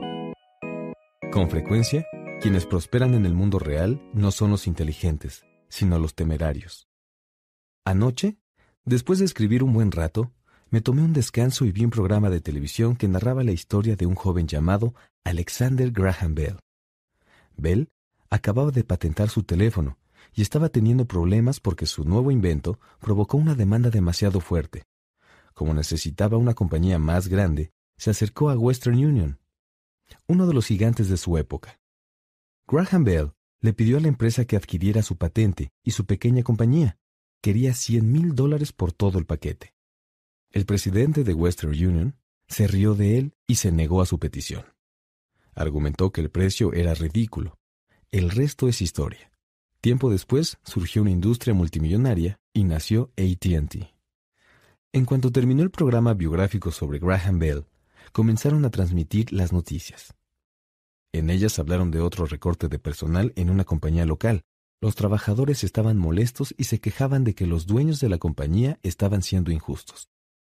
Un gerente de unos 45 años, al que despidieron, tenía junto a él a su esposa y a sus dos bebés, y le suplicaba a los guardias de seguridad que le permitieran hablar con los dueños para convencerlos de que volvieran a contratarlo. Acababa de comprar una casa y tenía miedo de perderla. La cámara se enfocó en su súplica para que el mundo entero fuera testigo. Sobra decir que llamó mucho mi atención.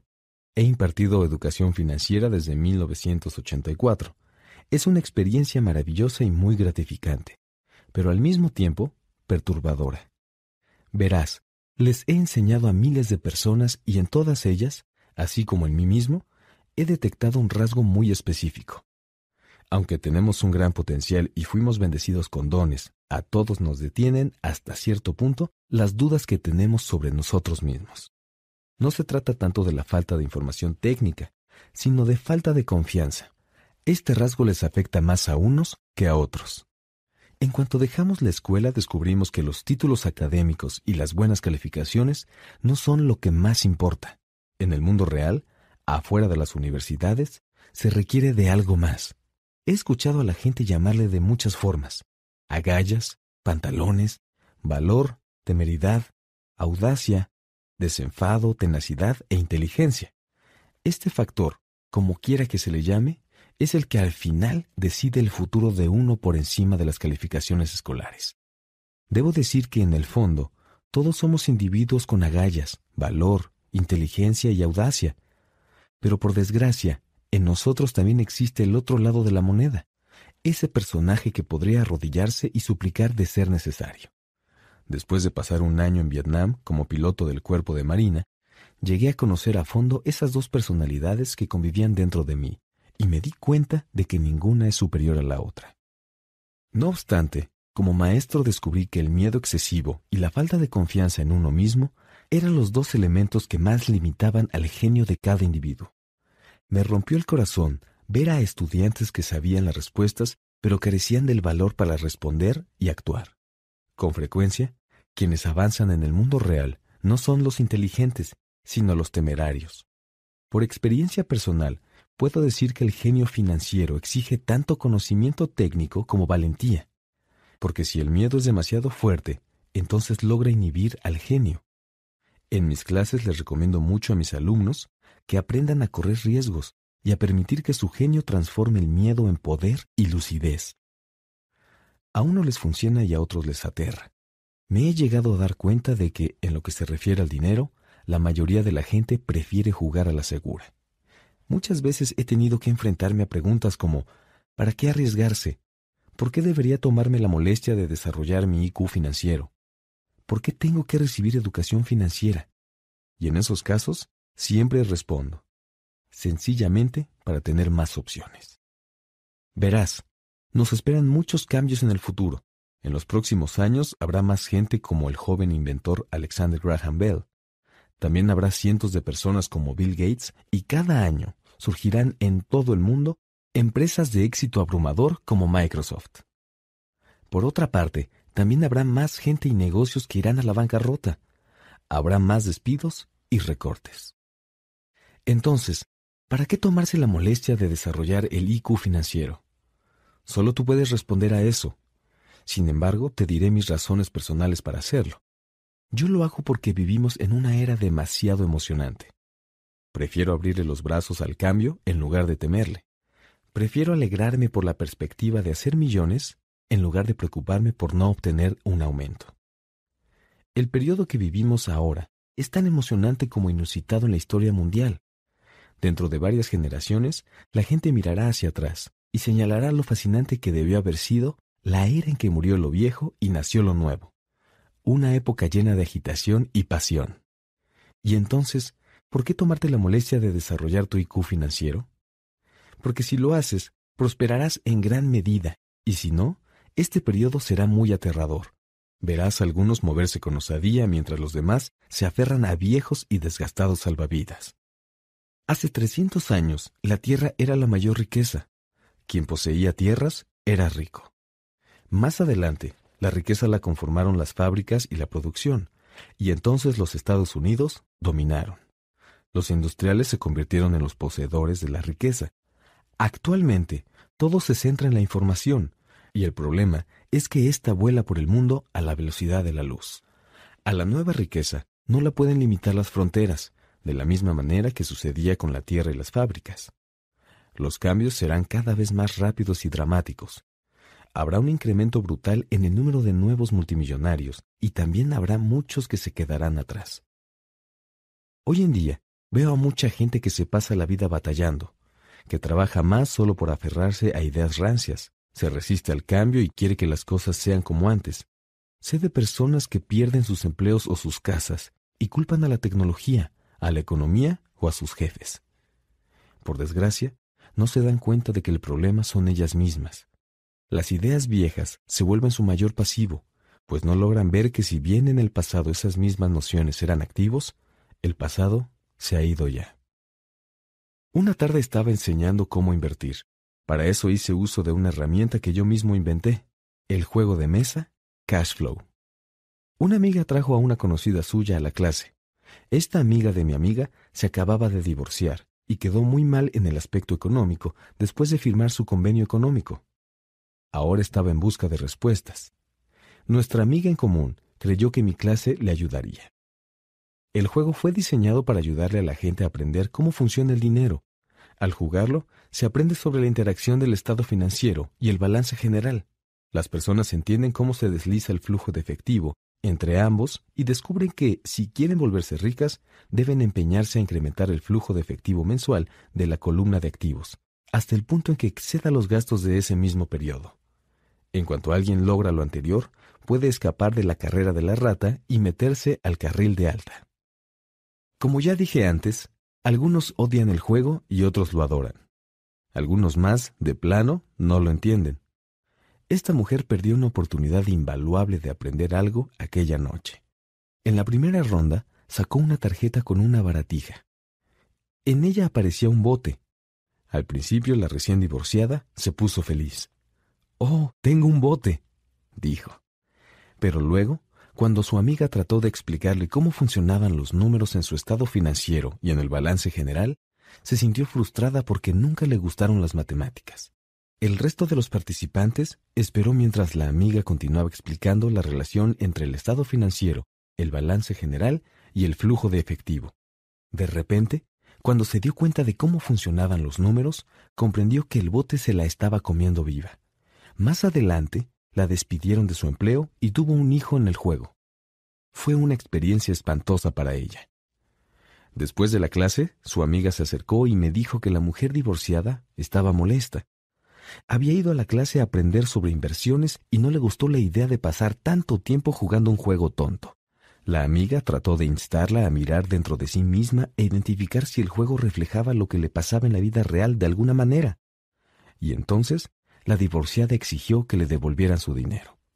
Dijo que la mera idea de que un juego pudiera ser reflejo de su vida era ridícula. Le devolvimos su dinero y se fue. Desde 1984 he ganado millones de dólares haciendo algo que el sistema escolar no hace. En las escuelas, casi todos los maestros se la pasan hablando. Cuando yo era estudiante, odiaba las clases en donde eso sucedía, porque eran aburridas y hacían que mi mente divagara. En 1984 empecé a enseñar con herramientas como juegos de mesa y simuladores.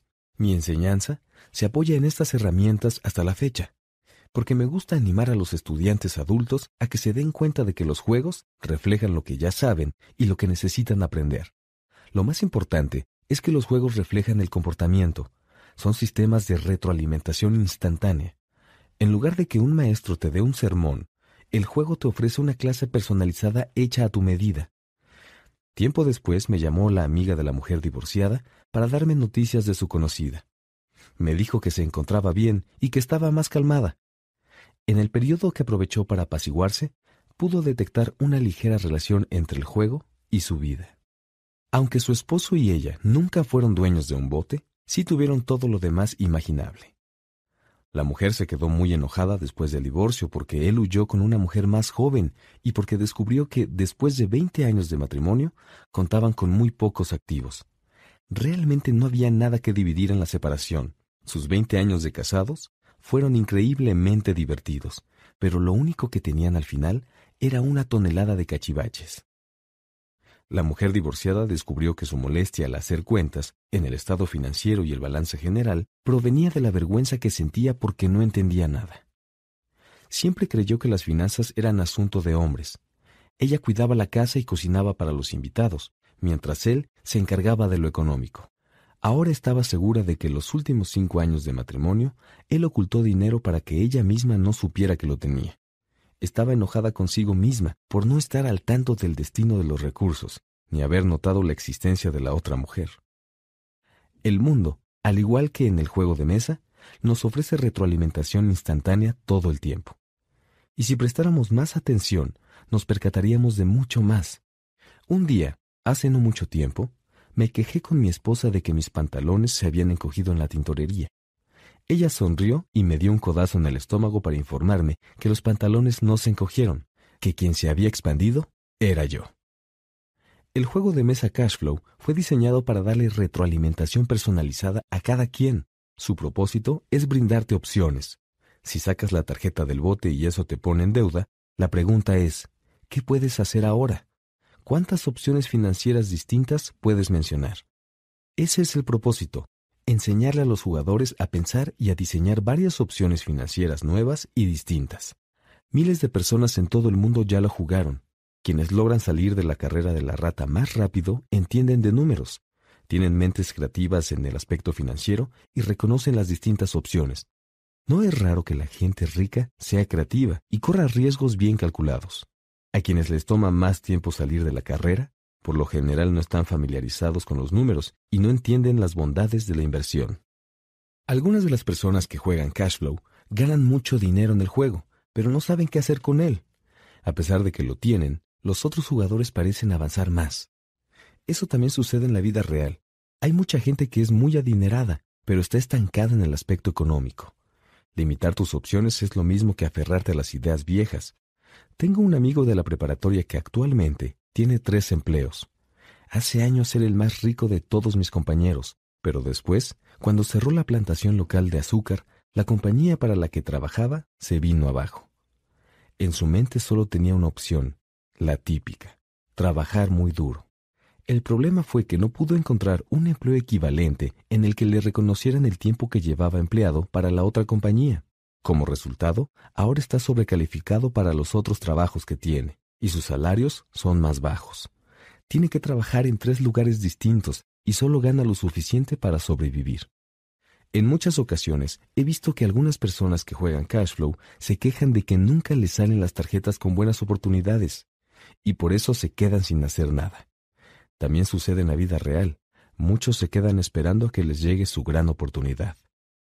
También me ha tocado ver a gente a la que sí les llega la oportunidad perfecta, pero no tiene dinero para aprovecharla son los mismos que luego se quejan de que ya habrían salido de la carrera de la rata si hubieran tenido los recursos necesarios, y también se quedan sin hacer nada.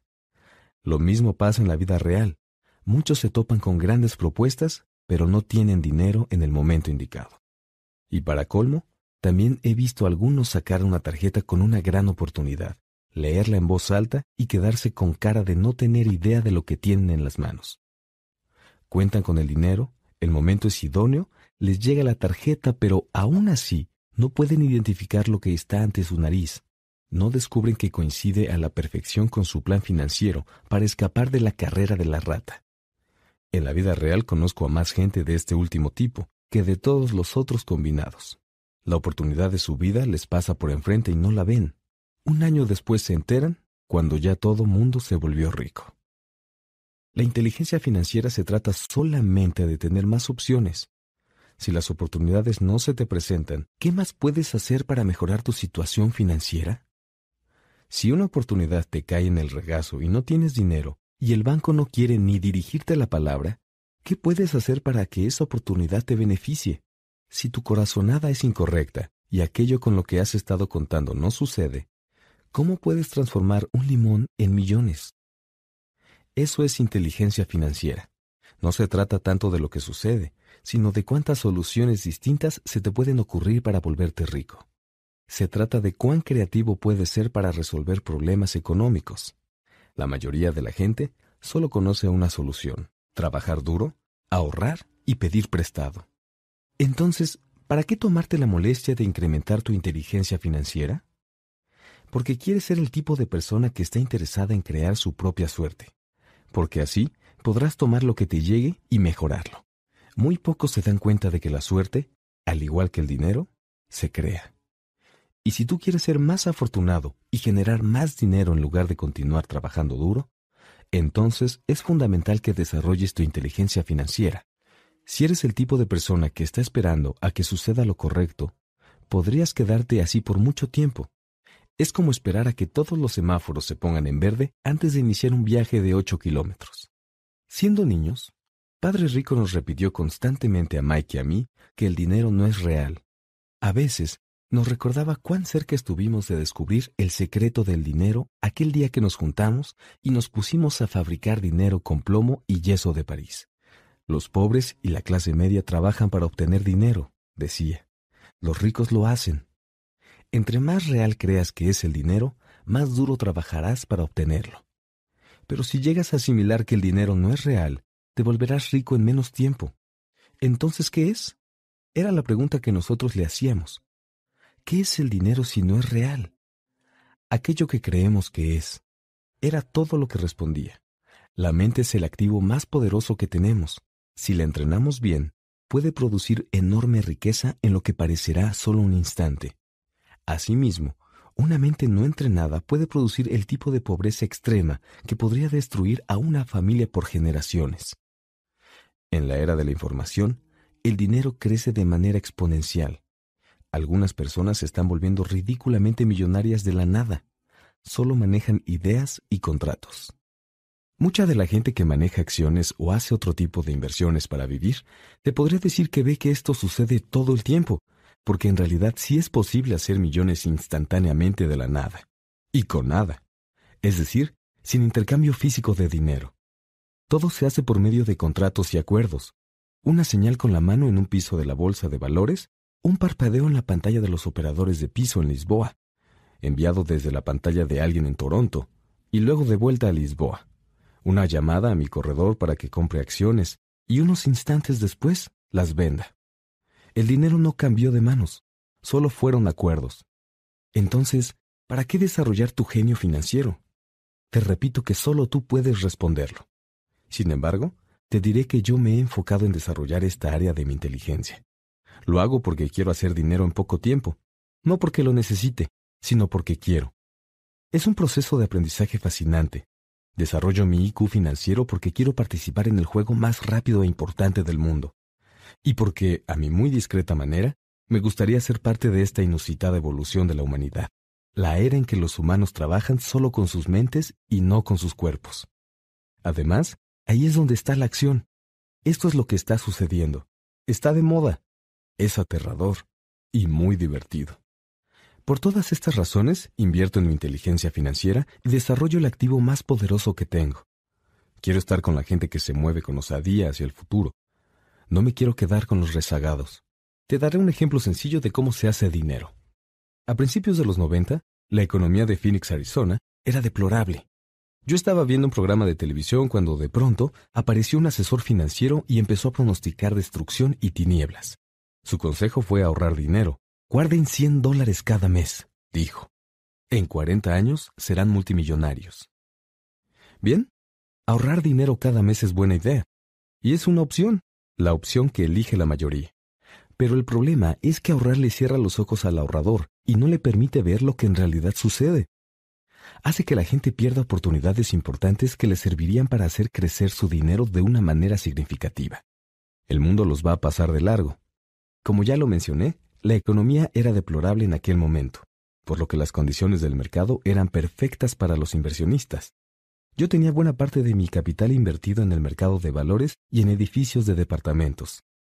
Casi no tenía liquidez. Me encontraba comprando todo el tiempo porque la gente estaba vendiendo sus propiedades. Yo no podía ahorrar, solo invertir. Kim y yo teníamos más de un millón de dólares en efectivo, trabajando en un mercado que crecía con rapidez, era la mejor oportunidad para invertir. La economía era terrible y yo no podía dejar pasar esos pequeños negocios. Casas que alguna vez valieron 100 mil dólares se vendían por 75 mil. Sin embargo, en lugar de comprar con los agentes de bienes raíces locales, empecé a adquirir los bienes inmuebles en las oficinas de abogados especializados en bancarrota y en la entrada a los juzgados. En esos lugares, una casa de 75 mil dólares podía llegar a ser comprada por 20 mil o menos. Con dos mil dólares que le pedí prestados a un amigo por 90 días con intereses de 200 dólares, pude darle un cheque de caja a un abogado para que lo tomara como enganche. Mientras se llevaba a cabo el proceso de adquisición, puse un anuncio en el periódico en el que ofrecía una casa con un valor de 75 mil dólares por solo 60 mil y sin enganche. El teléfono no dejó de sonar. Estudié a los posibles compradores y en cuanto la propiedad fue legalmente mía, les mostré la casa. Fue una locura. El inmueble se vendió en minutos. Pedí 2.500 dólares por concepto de papeleo y trámites. El comprador lo pagó con gusto y a partir de ahí, el depositario y la compañía de títulos de propiedad se hicieron cargo. Le pagué los 2.000 dólares a mi amigo con los 200 adicionales. Se puso feliz al recibirlos. El comprador de la casa estaba feliz. El abogado también estaba feliz y yo, por supuesto, como loco de alegría. Acababa de vender una casa que me costó 20 mil dólares en 60 mil. Los 40 mil dólares de diferencia se produjeron a partir de dinero que tenía en la columna de activos en forma de una carta promesa o pagaré del comprador. Tiempo invertido, 5 horas. En el contexto de ese mercado tan deprimido, Kim y yo pudimos hacer seis de estas sencillas transacciones en nuestro tiempo libre. Mientras la mayor parte de nuestro tiempo estaba invertido en propiedades grandes y el mercado de valores, pudimos generar más de 190 mil dólares en activos, con pagarés al 10% de interés, con esas transacciones a las que yo llamo compra, crea y vende. Esto asciende a un ingreso anual de 19 mil dólares, gran parte del cual está protegido por nuestra corporación privada. También, una parte sustancial de los 19 mil dólares sirve para pagar los automóviles, gasolina, viajes, seguros, comidas con clientes y otros gastos de nuestra compañía. Para cuando el gobierno tiene la oportunidad de cobrar impuestos sobre ese dinero, nosotros ya los usamos para cubrir gastos, de una manera legal y permitida, con dinero antes de impuestos. Este fue un ejemplo sencillo de cómo se puede inventar dinero, crearlo y protegerlo con tan solo aplicar inteligencia financiera. Pregúntate, ¿cuánto tiempo me tomaría ahorrar 190 mil dólares? ¿El banco te pagaría el 10% de interés sobre tu dinero? Y el pagaré tiene validez por 30 años. Espero que nunca me paguen los 190 mil dólares, porque si me dan el capital, yo tendría que pagar impuestos, y además 19 mil dólares pagados en 30 años equivale a un poco más de 500 mil dólares en ingresos. Mucha gente me pregunta qué sucede si alguien no paga. Es algo que llega a pasar, efectivamente, pero te tengo buenas noticias. Esa casa de 60 mil dólares se puede recuperar para venderse por 70 mil, más otros 2.500 dólares que se cobran por comisión del proceso de préstamo. Desde la perspectiva del nuevo comprador, seguiría siendo una transacción sin enganche, y el proceso continuaría. La primera vez que vendí la casa, pagué los dos mil dólares que debía. Así que técnicamente, la segunda vez ya no metí dinero en la transacción. Mi retorno sobre inversión, Return on Investment, o ROI, por sus siglas en inglés, es infinito. Este es un ejemplo de cómo generar mucho dinero sin invertir ni un centavo. En la segunda transacción, al volver a vender la casa, yo habría ganado dos mil dólares y habría vuelto a extender el préstamo a 30 años. ¿A cuánto ascendería mi ROI si me pagaran por hacer dinero? No lo sé, pero estoy seguro de que superaría por mucho a lo que conseguiría si ahorrara 100 dólares al mes, que en realidad tendrían que ser 150 al principio, porque ese sería el ingreso después de impuestos, por 40 años de recibir intereses bajos. Para colmo, en este caso también tienes que pagar impuestos sobre los intereses. No me parece algo muy inteligente. Tal vez sea seguro, pero inteligente no. Unos años después, cuando el mercado de bienes raíces de Phoenix se fortaleció, esas mismas casas que se vendieron por 60 mil dólares llegaron a valer 110 mil. Aún quedaban algunas oportunidades de remate, pero eran cada vez más raras. Y para encontrarlas tuve que invertir parte del activo más valioso que tengo, mi tiempo. Había miles de compradores en busca de algunas buenas ofertas disponibles. El mercado había cambiado era hora de avanzar y buscar otras oportunidades que nos permitieran hacer crecer la columna de activos. Aquí no se puede hacer eso. Va en contra de la ley. Mientes. Son el tipo de afirmaciones que más escucho. Sin embargo, pocas veces me han pedido, ¿me puedes enseñar a hacerlo? La lógica es muy sencilla. No necesitas saber ni de álgebra ni de cálculo y además la compañía de títulos de propiedad maneja la transacción legal y el servicio por los pagos. Yo no tengo techos que reparar ni baños que destapar. Son los propietarios quienes lo hacen. Es su casa. A veces sucede que alguien no paga, pero eso es maravilloso porque hay cargos por morosidad. Y si no, la gente tiene que abandonar la propiedad y ésta se vuelve a vender. El sistema legal se encarga de eso. Puede ser que no funcione en tu ámbito porque las condiciones del mercado son distintas, pero el ejemplo ilustra la manera en que un sencillo proceso financiero puede generar cientos de miles de dólares con una inversión modesta y poco riesgo. Es una demostración de lo que sucede cuando el dinero solo tiene la opción de comportarse bien. Además, cualquiera que haya terminado la preparatoria puede hacerlo. A pesar de todas las ventajas, mucha gente no hará algo así porque casi todo mundo prefiere escuchar los consejos tradicionales. Trabaja mucho y ahorra dinero. En mi ejemplo, se generaron aproximadamente 190 mil dólares en la columna de activos con 30 horas de trabajo, y además no hubo necesidad de pagar impuestos. ¿Qué te suena más difícil? 1.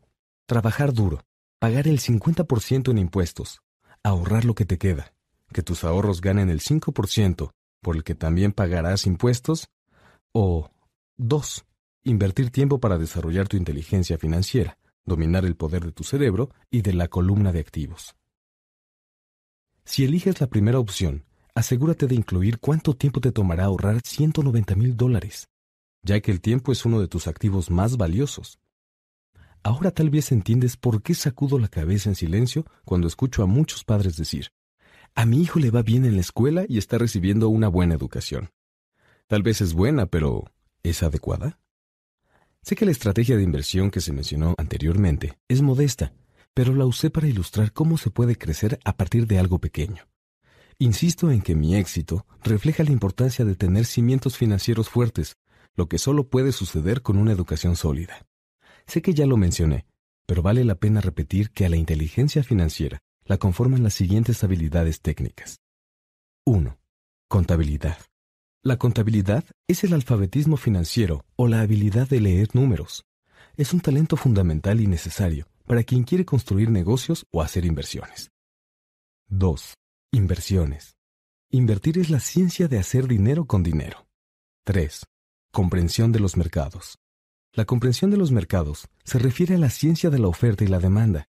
Alexander Graham Bell le dio al mercado lo que éste quería. También Bill Gates lo hizo.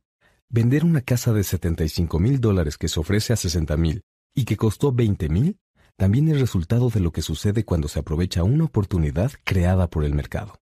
Alguien quería comprar y alguien más quería vender. 4. La ley. La ley es el conocimiento de la contabilidad, el sistema corporativo y de las regulaciones estatales y federales. Yo te recomiendo que obedezcas las reglas del juego, ya sea por medio de la adquisición de casas modestas, edificios de departamentos, empresas, acciones, bonos, metales preciosos, tarjetas de béisbol o cualquier cosa similar, para tener éxito en tu búsqueda de la riqueza, necesitarás estos cimientos básicos o digamos la combinación de las habilidades mencionadas. Unos años después de la experiencia que relaté, el mercado de los bienes raíces repuntó y todo mundo quiso participar. La bolsa de valores estaba en auge y también todos quisieron beneficiarse. La economía estadounidense se estaba recuperando.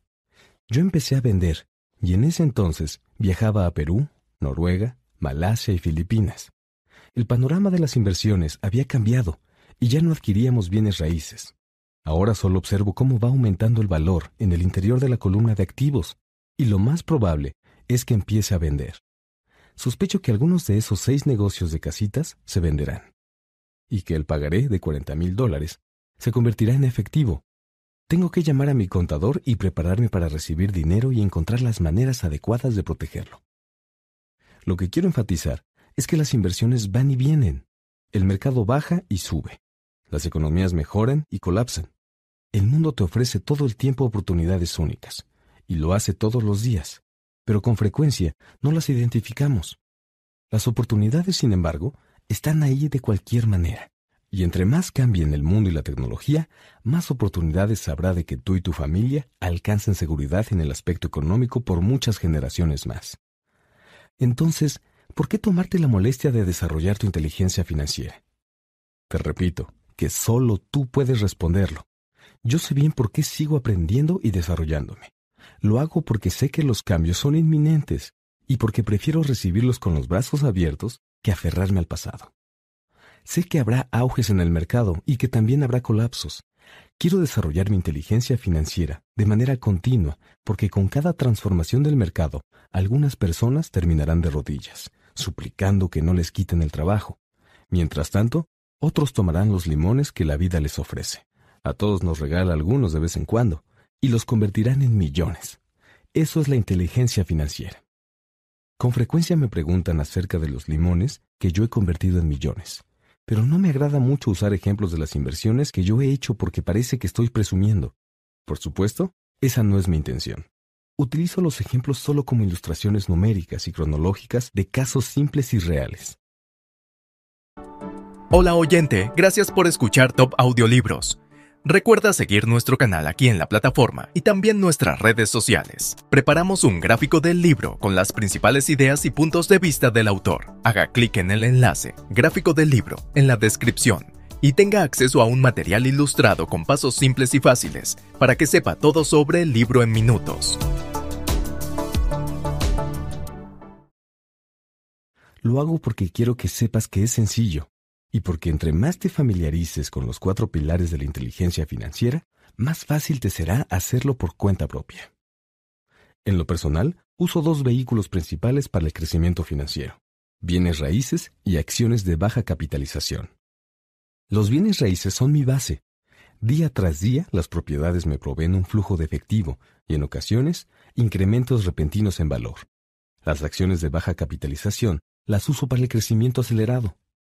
Debo señalar que no estoy recomendando que hagas nada de lo que yo hago. Los ejemplos son eso, ejemplos. Si la oportunidad es demasiado compleja y no entiendo bien la inversión, no participo. Lo único que necesitas para que te vaya bien en el aspecto económico es manejar un nivel sencillo de matemáticas y contar con sentido común. Existen cinco razones por las que uso ejemplos. 1. Para inspirar a la gente a que aprenda más. 2.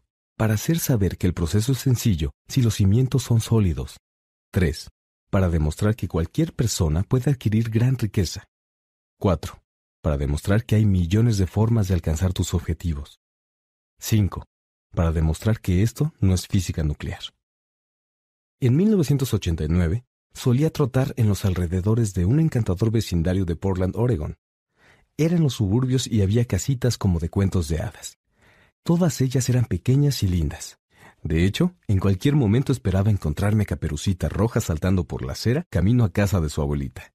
A pesar de lo agradable del lugar, por todos lados se veían anuncios que decían se vende. El mercado maderero estaba en terribles condiciones. La bolsa de valores acababa de colapsar y la economía estaba en depresión. Un día noté un letrero más alargado que los demás. Se veía viejo. Al pasar trotando por ahí, me encontré al dueño. Lucía abrumado. ¿Cuánto pide por su casa? le pregunté. El propietario volteó y sonrió discretamente. Hágame una oferta, contestó. Lleva todo el año en venta. Ya nadie se acerca para verla. Yo quiero verla, dije. Media hora después, compré la casa por veinte mil dólares menos de lo que pedía el dueño. Era una adorable casita de dos habitaciones con coloridos marcos en todas las ventanas. Era de color azul con acentos grises y databa de la década de los treinta. En el interior había una hermosa chimenea. Las habitaciones eran pequeñitas. Era perfecta para rentarse. Le di cinco mil dólares como enganche por una casa de cuarenta y cinco mil, que en realidad valía sesenta y cinco mil. El problema era que nadie quería comprarla. El dueño se mudó una semana después, feliz de haberse liberado de la propiedad. Entonces mi primer inquilino la ocupó. Era un profesor universitario. Después de cubrir los gastos de hipoteca, mantenimiento y administración, comencé a recibir unos modestos 40 dólares al final de cada mes. No era muy alentador. Un año después, el abatido mercado de bienes raíces de Oregon comenzó a repuntar. Muchos inversionistas de California, cargados con el dinero que estaban recibiendo gracias a su próspero mercado inmobiliario, se apresuraron a ir al norte y comprar todo lo posible en Oregon y Washington. Le vendí la casita a una joven pareja de California por 95 mil dólares, Ambos estaban convencidos de que era una ganga. Las ganancias de capital, de 40 mil dólares aproximadamente, participaron en un intercambio de impuestos diferidos que ofrece la sección 1031 de impuestos internos. Después de eso, fui a buscar en dónde guardar mi dinero. Un mes después, encontré un edificio de 12 departamentos junto a la planta de Intel en Beaverton, Oregon. Los dueños vivían en Alemania y no tenían idea de lo que valía el lugar. Como en los casos anteriores, Solo querían deshacerse del inmueble. Les ofrecí 275 mil dólares por un edificio de 450 mil. Aceptaron vendérmelo por 300. Lo compré y lo conservé por dos años. Haciendo uso del mismo proceso de intercambio de la sección 1031, lo vendimos por 495 mil y adquirimos un edificio de 30 departamentos en Phoenix, Arizona. Para ese entonces Kim y yo ya nos habíamos mudado allá con el objetivo de librarnos de la lluvia. Además, necesitábamos vender de todas formas. Al igual que el mercado de bienes raíces de Oregon, el de Phoenix también se encontraba deprimido. El edificio de 30 departamentos tenía un valor de 875 mil y el enganche era de 225 mil. El flujo de efectivo que generaban los 30 departamentos era de poco más de 5 mil dólares mensuales. Poco después, el mercado de Arizona comenzó a activarse y unos años más tarde, un inversionista de Colorado nos ofreció 1.2 millones por la propiedad. El punto central de este ejemplo es la forma en que una cantidad pequeña puede convertirse en una mucho mayor. Pero una vez más, todo depende de entender estados financieros, de estrategias de inversión y de tener conocimiento del mercado y de la ley. Si la gente no domina estos temas, entonces tiene que apegarse al dogma de siempre, que es jugar con certeza, diversificarse e invertir en oportunidades seguras. El problema de las inversiones seguras es que con frecuencia están prácticamente esterilizadas, es decir, son tan seguras que las ganancias son menores. Para protegerse a sí mismas y a sus clientes, la mayoría de las grandes agencias de corretaje no se involucran en transacciones de especulación, y creo que es una política inteligente las oportunidades de negocio más prometedoras nunca se las ofrecen a los novatos.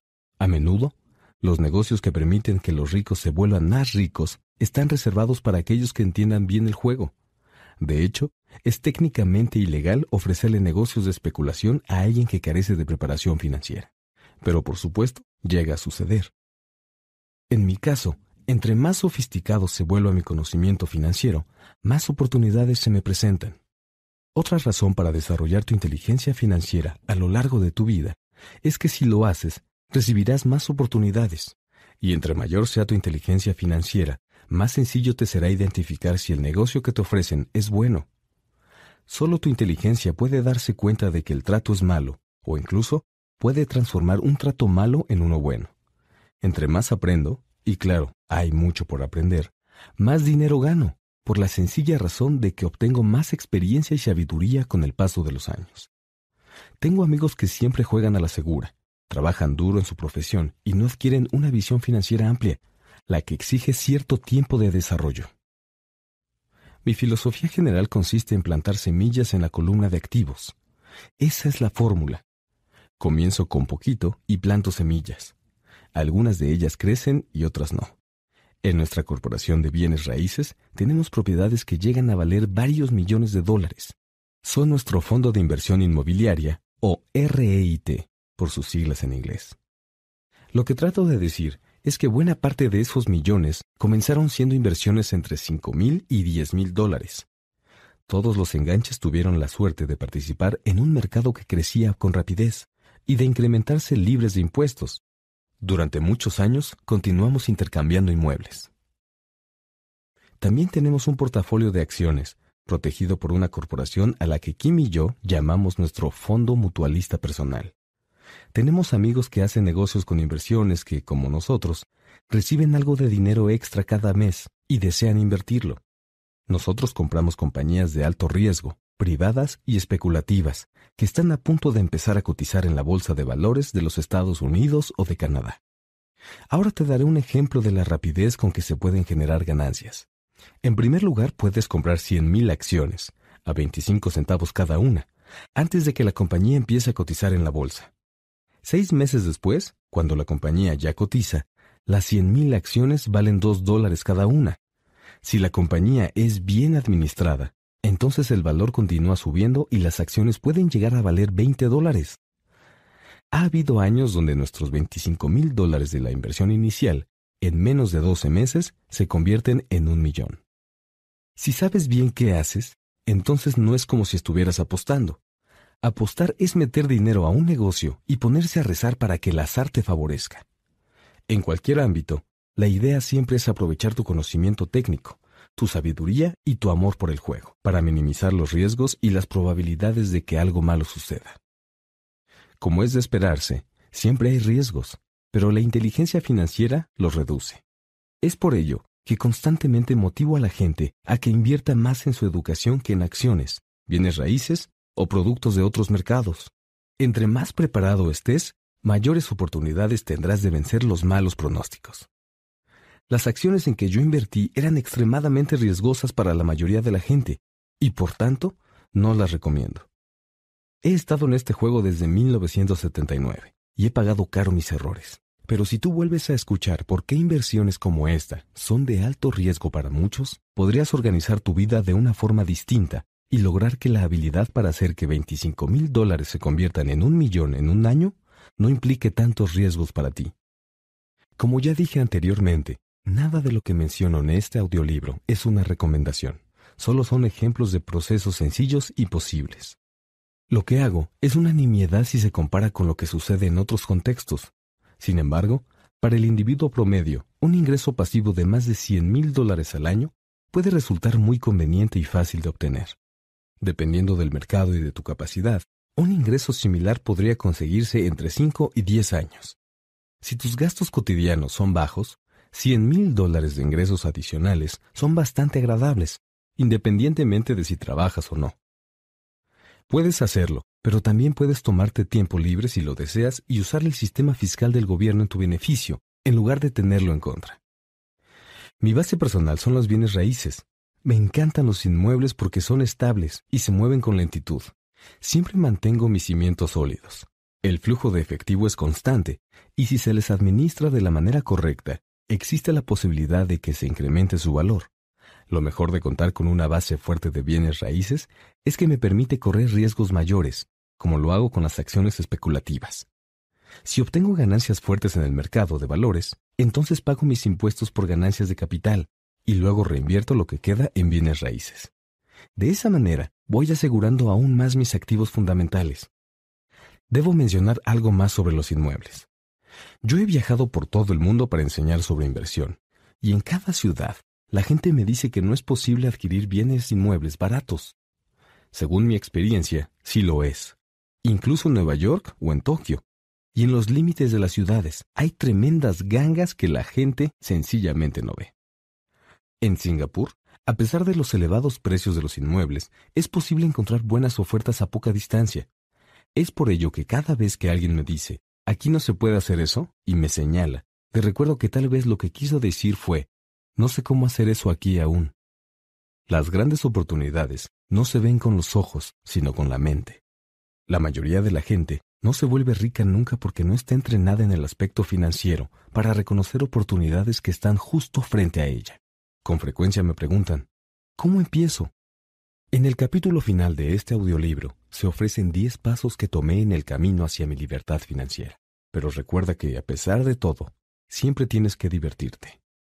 Creo que cuando aprendas las reglas y el vocabulario del ámbito de la inversión y comiences a construir tu columna de activos, descubrirás que es tan divertido como el mejor juego en que hayas participado en tu vida. Algunas veces ganas y otras aprendes. Hay algunos que nunca ganan porque tienen mucho miedo de perder. Por eso me parecía tan tonta la escuela. Ahí nos enseñan que los errores son malos e incluso nos castigan al cometerlos. Sin embargo, si observas la manera en que aprendemos los humanos, comprenderás que fuimos diseñados para hacerlo a través de nuestras equivocaciones. A caminar aprendemos cayéndonos. No existe otra manera de hacerlo. Sucede lo mismo cuando empezamos a andar en bicicleta. Yo todavía tengo cicatrices en las rodillas, pero ahora puedo andar en bicicleta sin siquiera pensarlo. Bien, pues también pasa lo mismo en el proceso de volverse rico. Por desgracia, mucha gente no llega a hacer dinero porque le aterra perder. Ese no es el caso de los ganadores porque, a diferencia de quienes nunca tienen éxito, ellos no temen perder. El fracaso es parte del proceso de alcanzar el éxito, y por eso la gente que lo elude tampoco triunfa. Yo veo al dinero de la misma manera que veo un juego de tenis. Juego fuerte, cometo errores, los corrijo, cometo más errores, los vuelvo a corregir y mejoro. Si pierdo el juego, me acerco a la red, Estrecho la mano de mi oponente, sonrío y digo, te veo el próximo sábado. Existen dos tipos de inversionistas. El primer tipo, que es también el más común, es el de las personas que adquieren inversiones en paquete. Le llaman a un distribuidor que en este caso equivaldría a una empresa de bienes raíces, a un corredor de bolsa o un asesor financiero y compran algo. Puede ser un fondo mutualista, un REIT, acciones o bonos. Esta es una forma limpia y sencilla de invertir. Es algo parecido al comprador que va a una tienda de computadoras y adquiere una directamente de los exhibidores.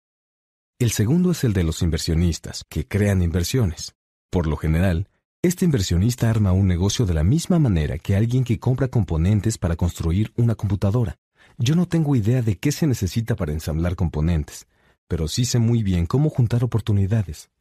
Y si algo me sobrepasa, también conozco a gente que sabe hacerlo. El segundo tipo de inversionista es más profesional. A veces le puede tomar varios años reunir todas las piezas, e incluso eso podría no suceder jamás. Sin embargo, este es el tipo de inversionista que mi padre rico insistió en que me convirtiera. Resultó fundamental aprender a reunir las piezas, porque sólo así se pueden obtener enormes ganancias, y a veces incluso pérdidas terribles si es que la marea se pone en tu contra. Si deseas ser inversionista del segundo tipo, necesitas desarrollar tres habilidades. 1. Encuentra una oportunidad que nadie más haya detectado. Recuerda que debes ver con la mente lo que otros no detectan con la mirada. Un amigo mío, por ejemplo, compró una casa vieja y destartalada. Daba miedo verla, y todo mundo se preguntaba por qué la había comprado. Pero lo que él alcanzó a ver que nosotros no, fue que la casa incluía cuatro lotes baldíos. Eso lo descubrió cuando visitó la compañía de títulos de propiedad. Poco después de adquirir la casa, la demolió y le vendió los cinco lotes a una constructora por tres veces el valor de lo que él pagó por el paquete. En dos meses de trabajo, obtuvo 75 mil dólares. Tal vez no sea una fortuna, pero sí supera el salario mínimo por mucho.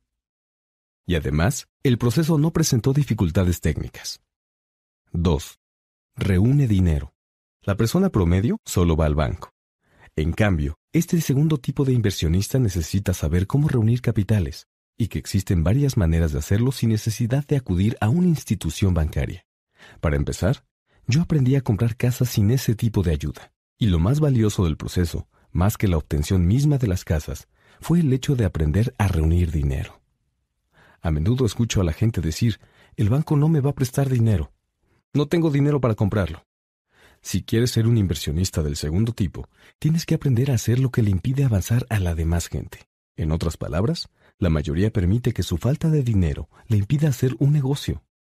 Si tú puedes vencer ese obstáculo, estarás a millones de distancia de quienes nunca adquieren las habilidades necesarias. En muchas ocasiones he comprado casas, acciones y otros inmuebles sin tener un centavo en el banco. Una vez adquirí un edificio de departamentos con valor de 1.2 millones de dólares. Por medio de un contrato escrito entre vendedor y comprador, hice lo que se conoce como inmovilización de bienes inmuebles. Luego reuní el depósito de 100 mil dólares con lo que conseguí 90 días para juntar el resto del dinero. ¿Por qué lo hice? Pues porque sabía que la propiedad tenía un valor de 2 millones. Pero nunca junté el dinero. En lugar de eso, la persona que puso los 100 mil dólares me dio 50 mil por haber dado aquella oportunidad. Luego tomó mi lugar y me permitió salir del trato. Tiempo total trabajado, tres días. En este caso, como en los anteriores, se trata más de lo que sabes que de lo que adquieres. Invertir no significa comprar, tiene que ver en realidad con tener conocimiento. 3. Organiza a gente inteligente. La gente inteligente es la que trabaja con o contrata a una persona más inteligente que ella misma. Si necesitas consejos, asegúrate de elegir bien a tu asesor. Como verás, hay mucho que aprender, pero la recompensa puede ser astronómica. Si no quieres aprender esas habilidades, entonces te recomiendo ampliamente que solo seas inversionista tipo 1 pero recuerda que la mayor riqueza radica en lo que sabes, y que por ende, lo que no sabes es el riesgo más grande que puedes correr. Siempre pueden surgir contingencias, por eso lo mejor es que aprendas a manejar los riesgos en lugar de eludirlos.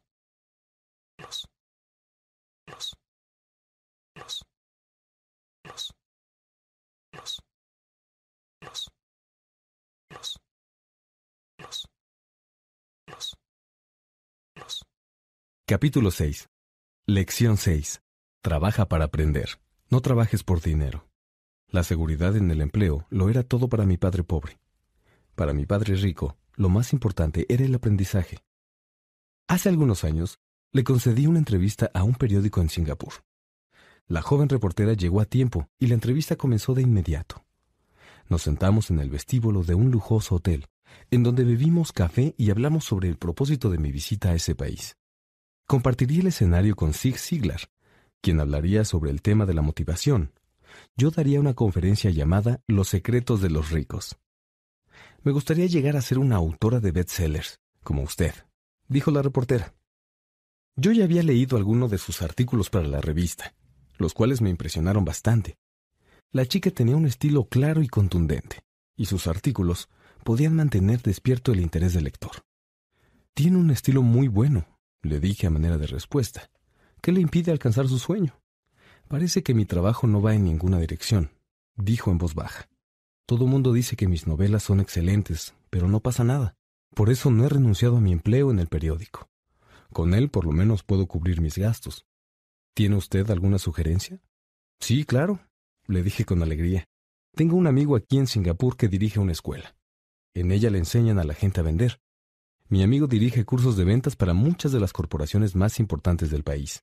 Creo que si tomaras un curso de ellos, tu carrera mejoraría bastante. La chica se puso algo tensa. ¿Está diciendo que debería ir a una escuela para aprender a vender? Asentí. No habla en serio, ¿verdad? Volví a sentir. ¿Qué hay de malo en ello?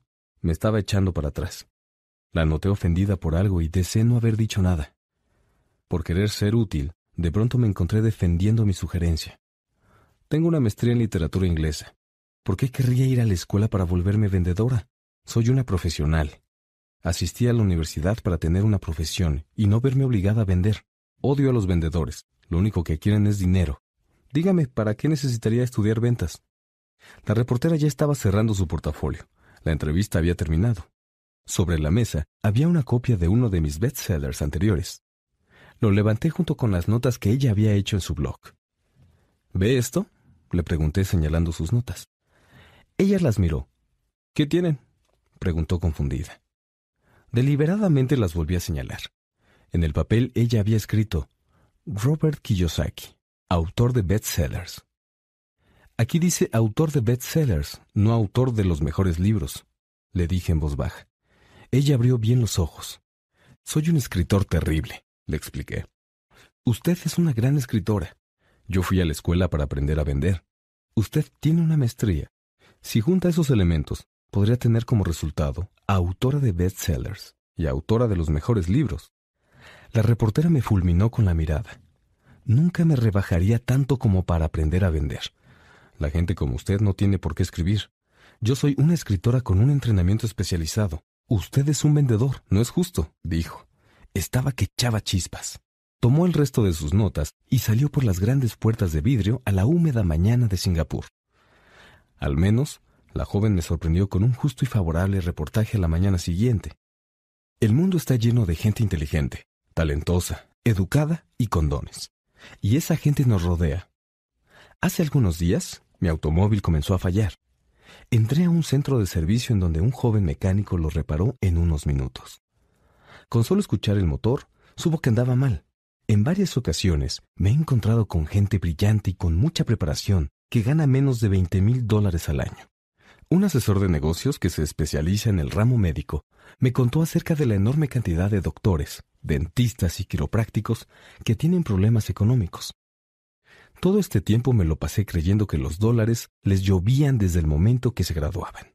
Fue este mismo asesor quien me dijo Solo les falta tener una habilidad más para alcanzar la riqueza. Esta frase significa que a la mayoría de la gente solo le hace falta aprender y dominar una habilidad más para hacer que sus ingresos se incrementen de manera exponencial. Y creo que ya mencioné anteriormente que la inteligencia financiera es la sinergia de contabilidad, inversión, conocimiento de mercados y conocimiento de la ley. Si se combinan estas cuatro habilidades técnicas, hacer dinero con el dinero, se vuelve una actividad mucho más sencilla de lo que la gente creería. Pero por desgracia, en lo que se refiere al tema económico, lo único que casi todo mundo sabe hacer es trabajar más duro. El ejemplo clásico de la sinergia de las habilidades que mencioné me lo da aquella joven reportera. Si ella fuera diligente y adquiriera las habilidades de ventas y conocimiento de mercados, sus ingresos se incrementarían dramáticamente. Si yo fuera ella, tomaría algunos cursos de publicidad y redacción promocional, así como de ventas. Luego, en lugar de trabajar en un periódico, buscaría un empleo en una agencia de publicidad. Incluso si el cambio implicara una disminución en ingresos, aprendería a comunicarse con ciertas fórmulas que son muy exitosas en la publicidad. Así también pasaría algún tiempo aprendiendo cómo funcionan las relaciones públicas, otra habilidad de gran importancia. La joven también aprendería cómo ganar millones por medio de la publicidad gratuita. Luego, por las noches y los fines de semana, podría escribir su gran novela. Así, cuando la terminara, sería capaz de vender su libro mejor. Y poco después, podría convertirse en una autora de bestsellers.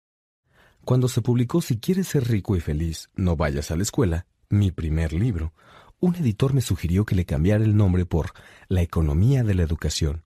Le dije que con un título como ese solo vendería dos copias, una a mi familia y la otra a mi mejor amigo. Y lo peor sería que tanto mi familia como mi amigo estarían a la espera de que se los regalara de todas formas. Elegimos el ofensivo título Si quieres ser rico y feliz, no vayas a la escuela, porque sabíamos que con él el libro tendría muchísima publicidad. Yo estoy a favor de la educación y creo en las reformas educativas. Si no fuera así, entonces ¿por qué seguiría insistiendo en modificar nuestro anticuado sistema educativo? Pero elegí un título que me proporcionara más presencia en programas de televisión y radio porque estaba dispuesto a enfrentar la controversia. Mucha gente creyó que estaba loco de remate, pero el libro se vendió y se vendió. En 1969, cuando me gradué en la Academia de la Marina Mercante de los Estados Unidos, mi padre pobre, el maestro, se puso muy feliz.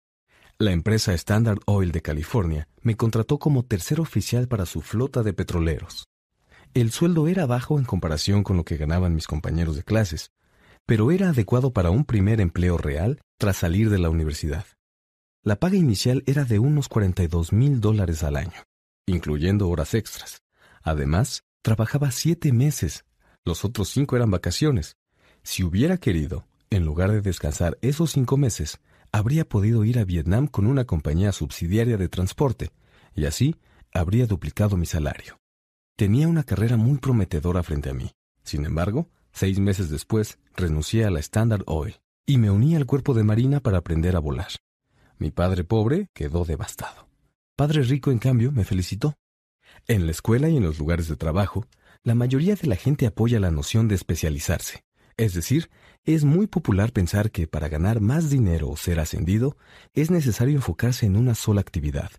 Esta es la razón por la que desde el principio, los médicos buscan un área de especialización, como ortopedia o pediatría. Sucede lo mismo con los contadores, arquitectos, abogados, pilotos y miembros de otras profesiones. Mi padre pobre también era partidario de esta idea, y por eso le emocionó mucho obtener su doctorado. A menudo admitía que las escuelas recompensan a quienes estudian más y más sobre menos y menos temas. Padre Rico me alentó a hacer exactamente lo contrario. Es importante que sepas un poco acerca de todo, solía decir. Por esta razón, durante años trabajé en distintas áreas de sus compañías. Por algún tiempo trabajé en el departamento de contabilidad. Aunque jamás habría sido contador, Padre Rico quería que aprendiera como por ósmosis. Él sabía que me era fácil aprender términos especializados y que tenía una noción natural de lo que era importante y lo que no. También trabajé como botones y albañil, en ventas, reservaciones y mercadeo. Padre Rico nos estaba preparando a Mike y a mí, y por eso insistía en que asistiéramos a las reuniones que tenía con sus banqueros, abogados, contadores y corredores. Quería que supiéramos un poco acerca de cada uno de los aspectos de su imperio. En cuanto renuncié a mi muy bien remunerado empleo en la Standard Oil, mi padre pobre tuvo una conversación muy honesta conmigo.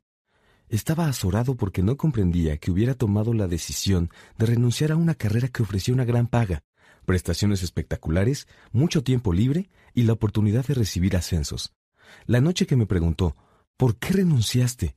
No pude explicárselo, a pesar de que me esforcé mucho por hacerlo. Mi lógica no era compatible con la suya, porque yo pensaba más como mi padre rico. La seguridad en el empleo lo era todo para mi padre pobre. Para mi padre rico, lo más importante era el aprendizaje. Mi padre pobre creía que yo iba a la escuela para aprender a ser oficial de un barco, pero padre rico sabía que iba para estudiar comercio internacional.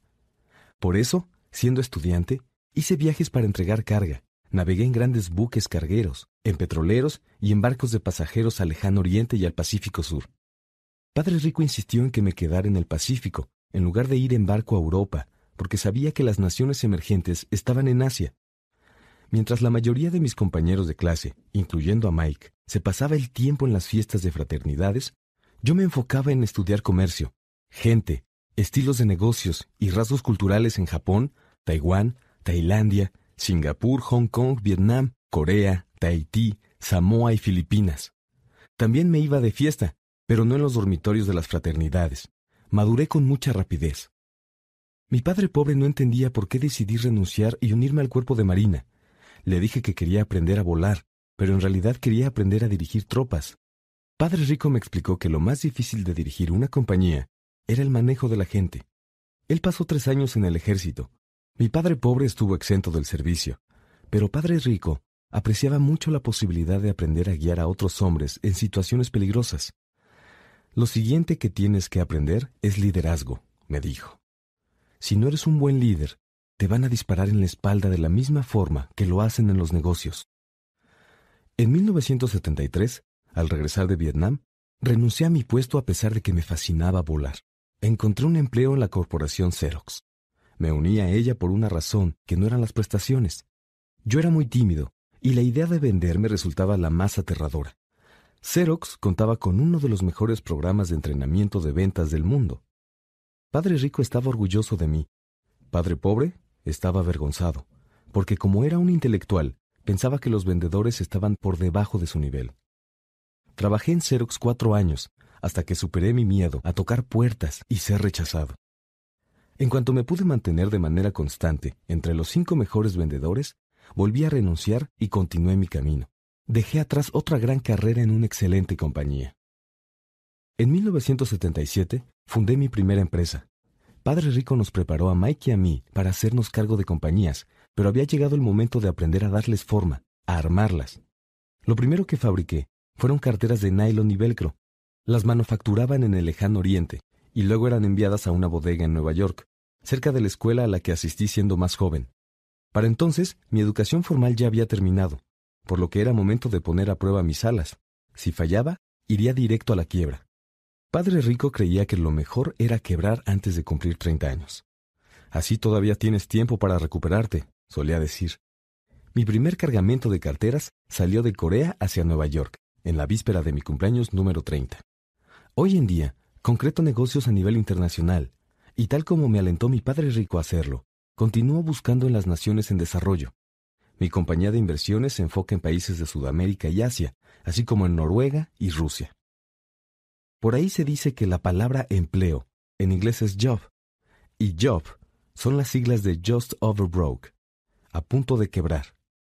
Por desgracia, hay millones de personas que pueden constatar lo anterior, debido a que en la escuela no se considera que la financiera sea un tipo de inteligencia. Casi todos los trabajos tienen que vivir por debajo de sus posibilidades. Trabajan y pagan sus recibos y facturas. También hay otra terrible teoría de administración que asegura, los empleados trabajan solo lo suficiente para no ser despedidos, y los dueños pagan solo lo suficiente para que los empleados no renuncien. Si observas las escalas de pago de la mayoría de las empresas, notarás que hay algo de verdad en esta aseveración. Como resultado, los empleados nunca avanzan, hacen lo que les enseñaron, obtener un empleo seguro. Casi todos se enfocan en trabajar para obtener el sueldo y los beneficios que los recompensan a corto plazo, pero que a la larga siempre resultan desastrosos. Yo les recomiendo a los jóvenes que, en lugar de eso, busquen trabajo para aprender y no para ganar dinero. Antes de elegir una profesión específica y de quedar atrapado en la carrera de la rata, piensa en las habilidades que deseas adquirir. En cuanto la gente cae presa del inacabable proceso de pagar cuentas, se convierten en algo como los hámsters, que corren en las ruedas de metal. Sus peludas patitas corren con furia. La rueda gira sin parar, pero a la mañana siguiente seguirán en la misma jaula. ¡Qué gran trabajo! En la película Jerry Maguire, protagonizada por Tom Cruise, hay muchas buenas frases, de las cuales quizá la más memorable sea, muéstrame el dinero. Sin embargo, hay una que me parece que es la más realista. Se menciona en la escena en que Tom Cruise abandona la agencia en donde trabaja. Lo acaban de despedir y él le pregunta a todos los empleados, ¿quién quiere acompañarme? En ese momento la gente se queda paralizada y en silencio. Solo una mujer dice en voz alta, a mí me gustaría, pero me van a ascender en tres meses. Esta frase es quizá la más realista de toda la película. Es el tipo de aseveración que la gente utiliza para mantenerse ocupada y seguir pagando lo que debe. Yo sé que año tras año mi padre pobre esperaba con ansia su aumento de sueldo y que año tras año se llevaba una desilusión. Por eso, volvía a la escuela para estudiar y obtener más certificados que le permitieran obtener otro aumento. Luego, una vez más, volvían a decepcionarlo. Con frecuencia le pregunto a la gente, ¿a dónde te llevará la actividad que realizas cotidianamente? Lo hago porque me intriga si los demás saben a dónde se dirigen, o si son solo como hámsters, ¿Qué les depara el futuro?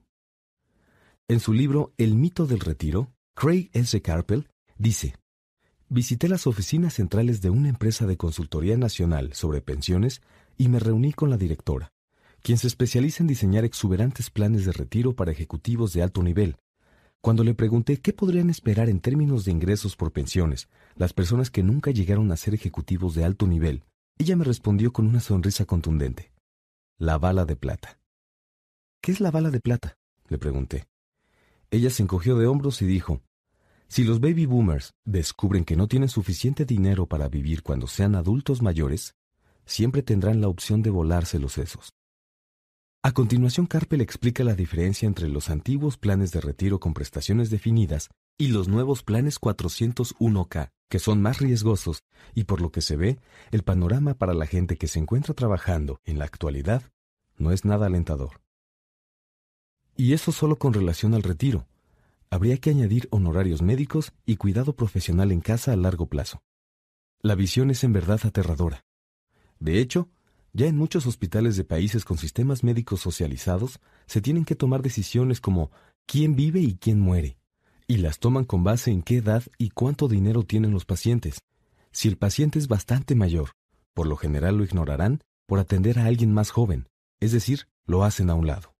Los ricos tienen acceso a mejor educación y también a mejor atención. Son quienes podrán mantenerse vivos mientras los más pobres fallecen. Por eso me pregunto, ¿Los trabajadores miran hacia el futuro o su perspectiva llega al siguiente cheque de nómina sin preguntarse a dónde se dirigen?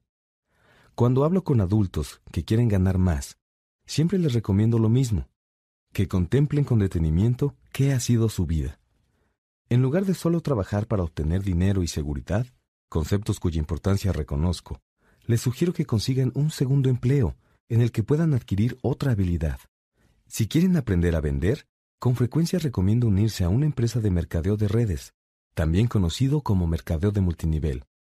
Algunas de estas empresas tienen excelentes programas de entrenamiento que le ayudan a la gente a enfrentar su miedo al fracaso y el rechazo, factores que siempre impiden tener éxito. A largo plazo, la educación siempre es más valiosa que el dinero. No obstante, cada vez que sugiero lo anterior, me responden con cosas como, oh, eso es demasiado problemático, o solo quiero dedicarme a las actividades que me interesan. Si me dicen eso es demasiado problemático, entonces pregunto, ¿entonces preferiría trabajar toda su vida y cederle 50% de lo que gana el gobierno?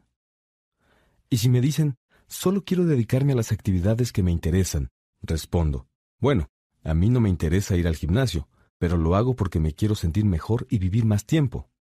Por desgracia, es bastante cierto el antiguo refrán, no puedes enseñarle trucos nuevos a un perro viejo. A menos que una persona esté acostumbrada al cambio, es muy difícil que lo acepte. Sin embargo, a aquellos que titubean respecto a la idea de trabajar para aprender algo nuevo, les puedo decir lo siguiente para que se animen. Vivir la vida es algo muy parecido a ir al gimnasio. Lo más difícil es decidirse a empezar, pero cuando se supera esa etapa, es mucho más sencillo. En muchas ocasiones me ha dado flojera ir a hacer ejercicio, pero ya estando en movimiento en el gimnasio, comprendo que es un gran placer, y para cuando termina la rutina, me siento muy contento de haberme convencido de ir. Si no estás dispuesto a trabajar para aprender algo nuevo, y en lugar de eso insistes en especializarte a un alto nivel en tu ramo, asegúrate de que en la compañía para la que trabajes haya sindicato. Los sindicatos fueron creados para proteger a los especialistas. Después de que mi padre se enemistó con el gobernador, tomó el puesto de líder del sindicato de maestros de Hawái. Alguna vez me dijo que era el puesto más difícil que había tenido en su vida. Padre Rico, en cambio, se pasó la vida esforzándose para evitar que surgieran sindicatos en sus empresas.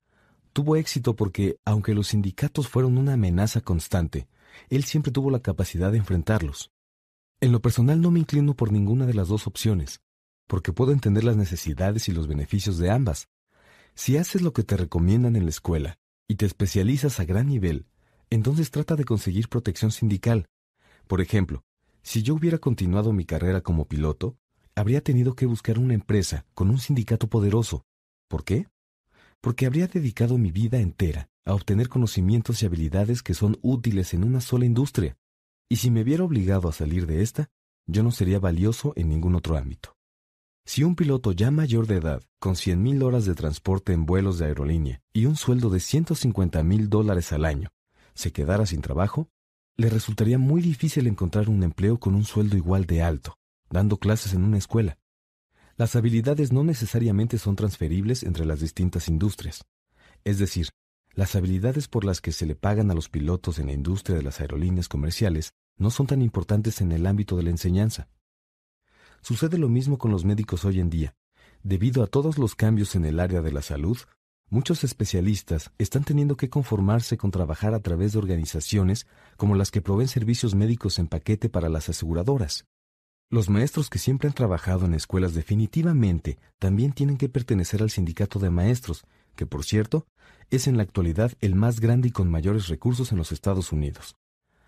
Además, la Asociación Nacional de la Educación, NEA, por sus siglas en inglés, tiene una tremenda influencia política. Los maestros necesitan la protección de su sindicato porque sus habilidades tienen un valor demasiado limitado fuera del ramo de la educación. Por lo anterior, la regla a seguir es, si te especializas a alto nivel, entonces también te debes de sindicalizar. Es lo más inteligente que puedes hacer. Cada vez que les pregunto a mis alumnos, ¿cuántos de ustedes pueden cocinar mejores hamburguesas que las de McDonald's? Casi todos levantan la mano.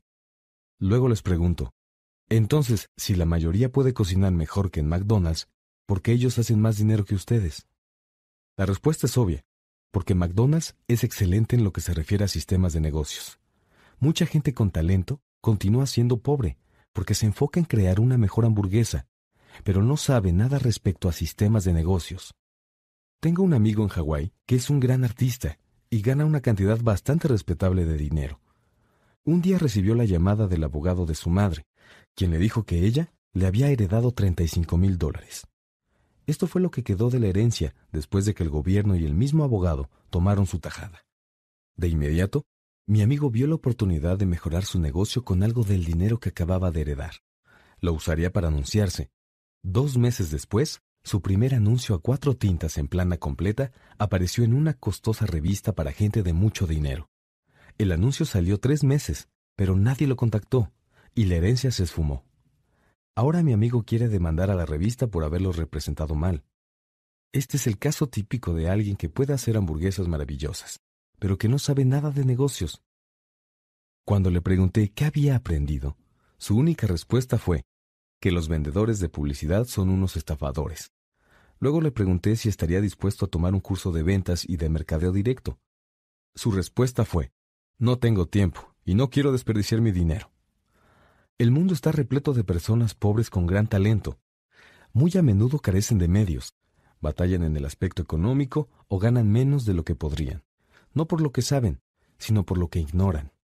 Se enfocan en perfeccionar las habilidades que les sirven para crear mejores hamburguesas, pero no desarrollan las que les permitirían venderlas y hacerlas llegar a sus clientes.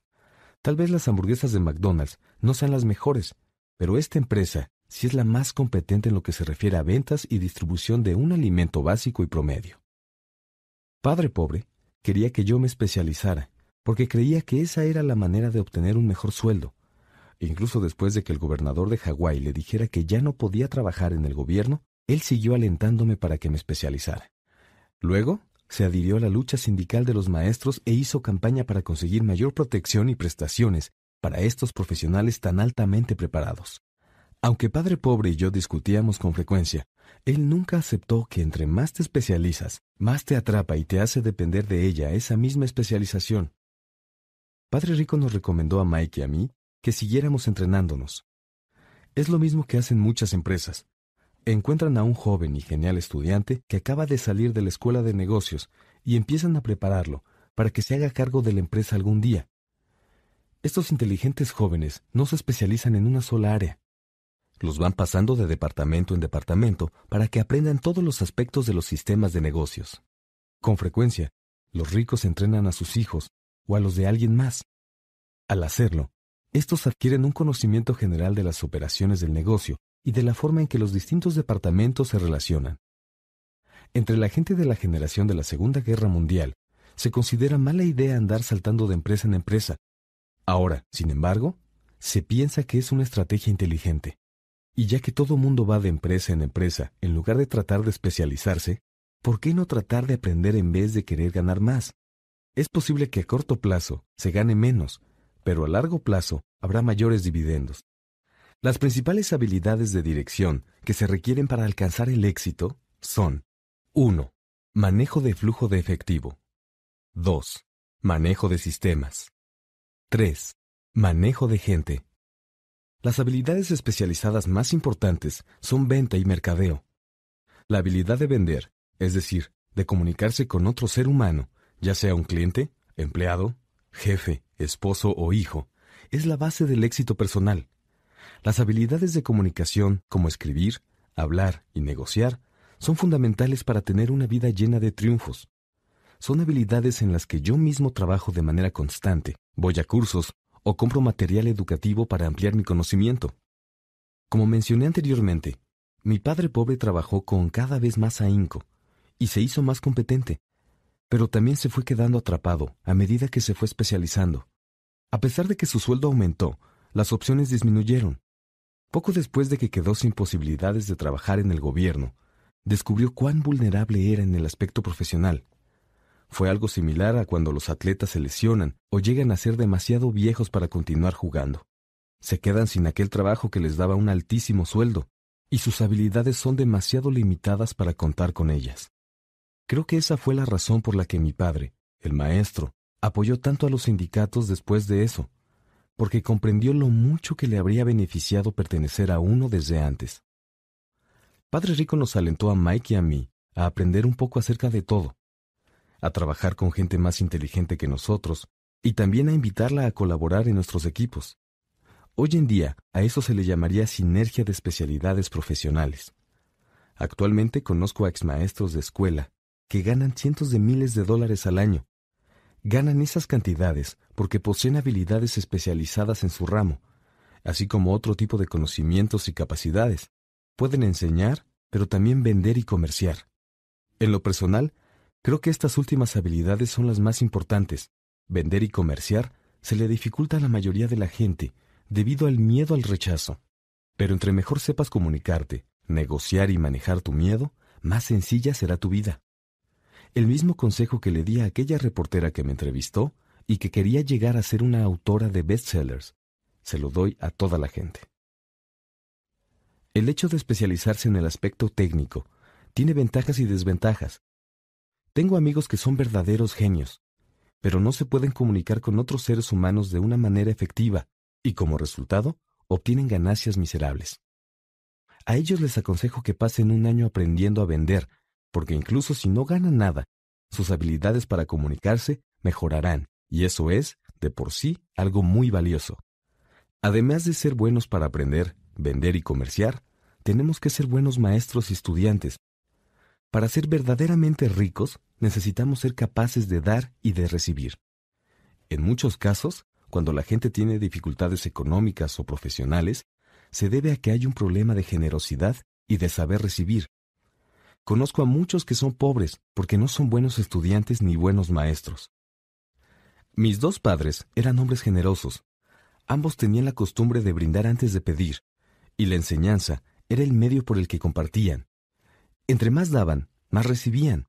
Sin embargo, había una gran diferencia en cuanto a la manera que compartían su dinero. Padre Rico regalaba mucho. Daba a la iglesia, a caridades y a su fundación. Sabía que para recibir se tenía que dar. Dar dinero a otros es uno de los secretos de la mayoría de las familias que poseen grandes fortunas. Por eso existen organizaciones como la Fundación Rockefeller o la Fundación Ford. Estos grupos fueron creados para tomar la riqueza, incrementarla y compartirla de manera permanente. Mi padre pobre siempre decía, daré dinero cuando me sobre un poco. Pero el problema era que nunca le sobraba. Por eso trabajaba con más ahínco para tratar de conseguir más dinero en lugar de enfocarse en la ley más importante del dinero. Si das, recibirás. Él pensaba que era lo contrario. Si recibes, podrás dar. En conclusión, podría decir que me convertí en mis dos padres. Una parte de mí es un capitalista de hueso colorado que adora el juego de hacer dinero con el dinero. La otra parte es un maestro responsable en el aspecto social, al que le preocupa mucho la asombrosa brecha que existe entre tener y no tener. Debo añadir que, en lo personal, culpo al arcaico sistema educativo de esta creciente brecha.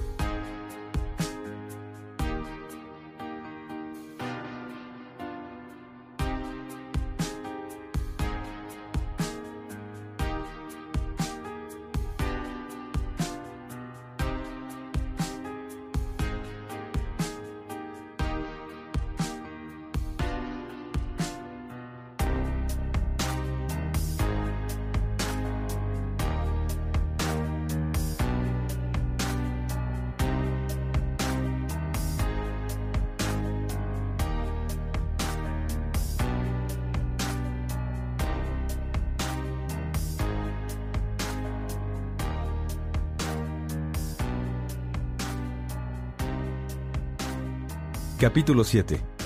Lección 7. ¿Cómo vencer los obstáculos? La principal diferencia entre una persona rica y una pobre es la forma en que manejan el miedo. Incluso después de que la gente ya estudió y adquirió educación financiera, aún puede enfrentarse a obstáculos en su camino hacia la independencia económica.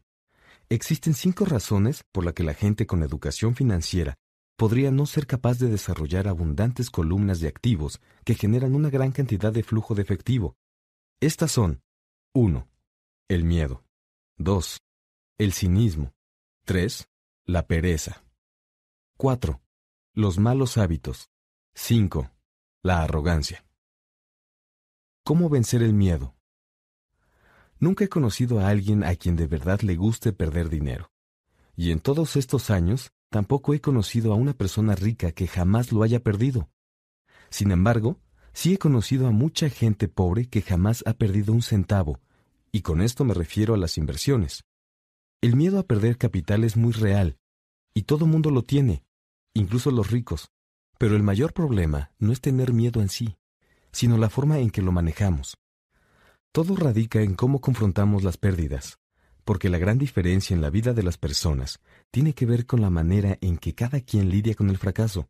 La principal diferencia entre una persona rica y una pobre es su forma de confrontar el temor. No hay nada de malo en tener miedo. De hecho, está bien ser cobarde en lo que se refiere al dinero. Incluso así se puede llegar a ser rico. Todos somos héroes en algunos aspectos y cobardes en otros. La esposa de un amigo, por ejemplo, es enfermera en una sala de emergencias. En cuanto ve sangre, se pone en acción, pero cada vez que menciono el concepto de inversión, sale huyendo disparada. Yo, en cambio, cada vez que veo sangre me desmayo. Padre Rico entendía bien las fobias que existen en relación con el dinero.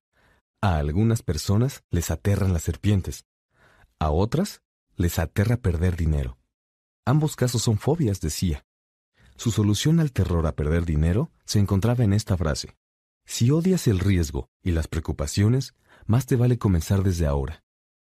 Si empiezas siendo joven, es más sencillo volverse rico, no pienso entrar en detalles sobre el tema, pero puedo decir que hay una diferencia abrumadora entre una persona que comienza a invertir a los 20 años y otra que lo hace a los 30.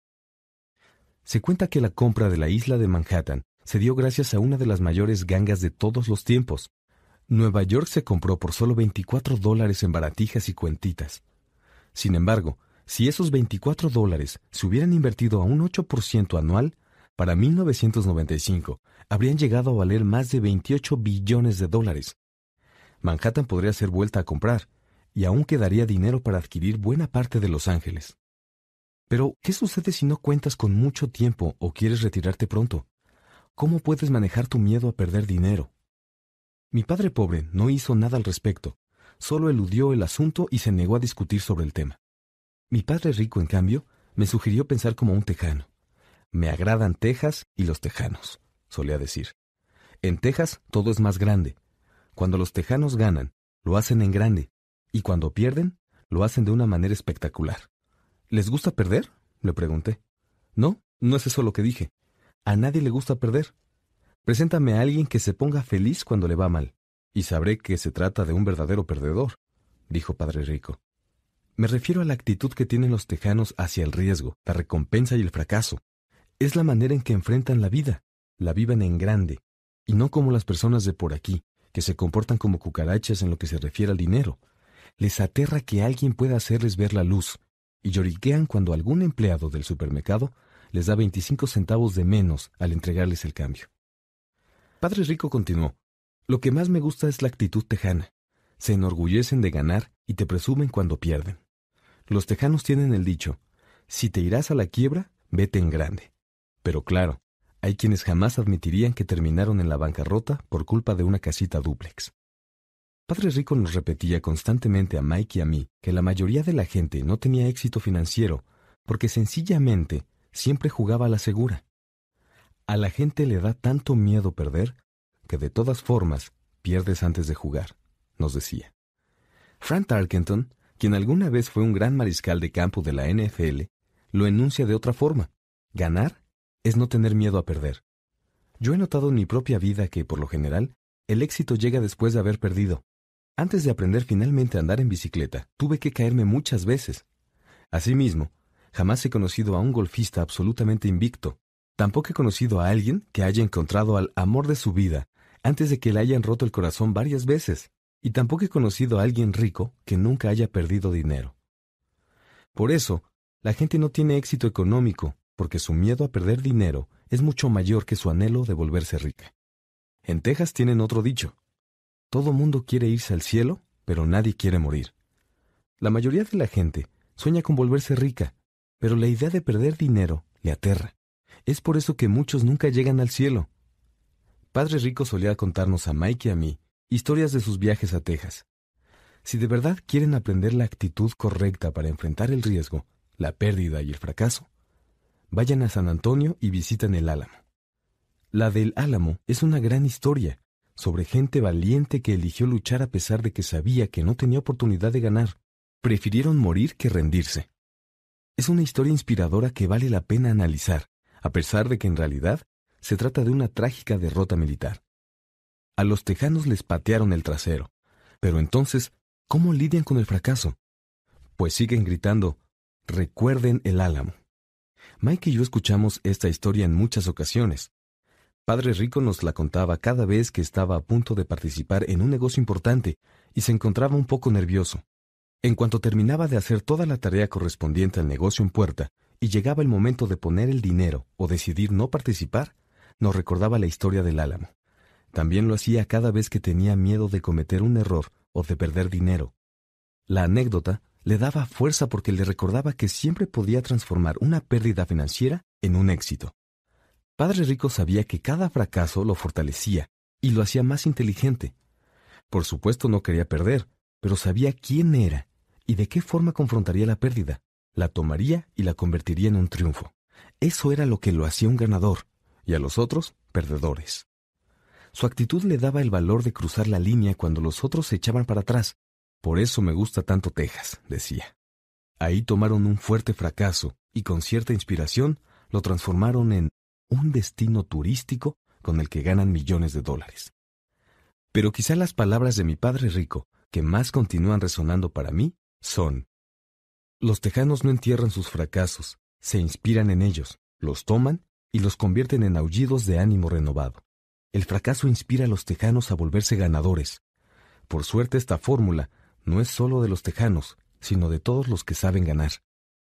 Ya comenté que para aprender a andar en bicicleta tuve que caer varias veces. Recuerdo que cada caída fortaleció mi decisión de aprender a andar en ella. También mencioné que jamás he conocido a un golfista invicto. Eso es porque, para los golfistas profesionales del más alto nivel, perder una pelota o un torneo les da la inspiración para ser mejores, practicar con más ganas y estudiar más. Eso es lo que los hace superiores. Perder inspira a los ganadores y a los perdedores los vence. Me gusta mucho citar a John D. Rockefeller, quien dijo, Siempre he tratado de transformar cada desastre en una nueva oportunidad. Y como soy japonés norteamericano, me identifico bien con esta noción. Mucha gente dice que Pearl Harbor fue un error por parte de los estadounidenses, pero yo creo que fueron los japoneses quienes se equivocaron. En la película Tora Tora Tora, un sombrío almirante japonés les dice a sus subordinados en medio de la celebración, Me temo que acabamos de despertar a un gigante dormido. La frase Recuerden Pearl Harbor también se convirtió en un grito de fortalecimiento y transformó una de las mayores derrotas de los norteamericanos en una razón para ganar. Esta gran derrota les dio fuerza, y gracias a ello, en poco tiempo Estados Unidos resurgió, ahora como una potencia mundial. El fracaso inspira a los ganadores y vence a los perdedores. Es el mayor secreto de quienes triunfan. Es el secreto que no conocen los timoratos. El mayor secreto de quienes tienen éxito es que el fracaso los inspira a ganar, y gracias a eso no tienen miedo de perder.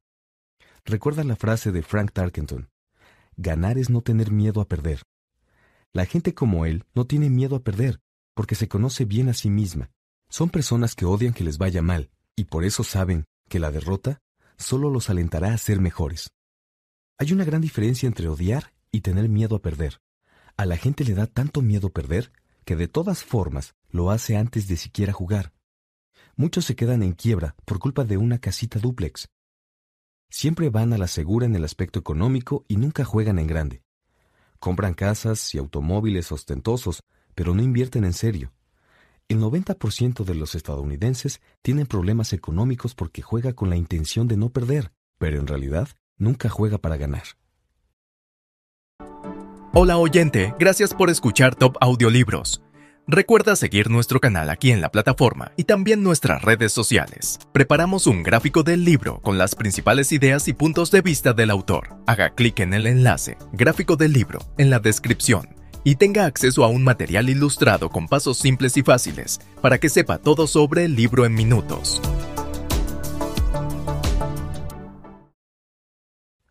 Casi todos se acercan a asesores financieros, contadores o corredores y compran un portafolio balanceado.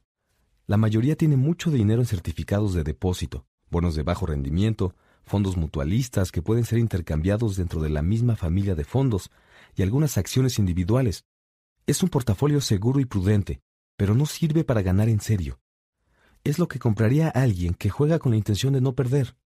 Pero no me malinterpretes. El que acabo de describir es tal vez un mejor portafolio que el que tiene el 70% de la población, y eso es lo que más me asusta. Digamos que es una combinación perfecta para alguien que disfruta de la seguridad, pero jugar sin riesgos y de una manera equilibrada con un portafolio de inversiones no es la manera en que los inversionistas exitosos se lanzan a la batalla. Si tienes poco dinero y quieres volverte rico, primero tienes que enfocarte, es decir, dejar de ser equilibrado. La gente equilibrada no llega a ningún lado, solo permanece en un lugar.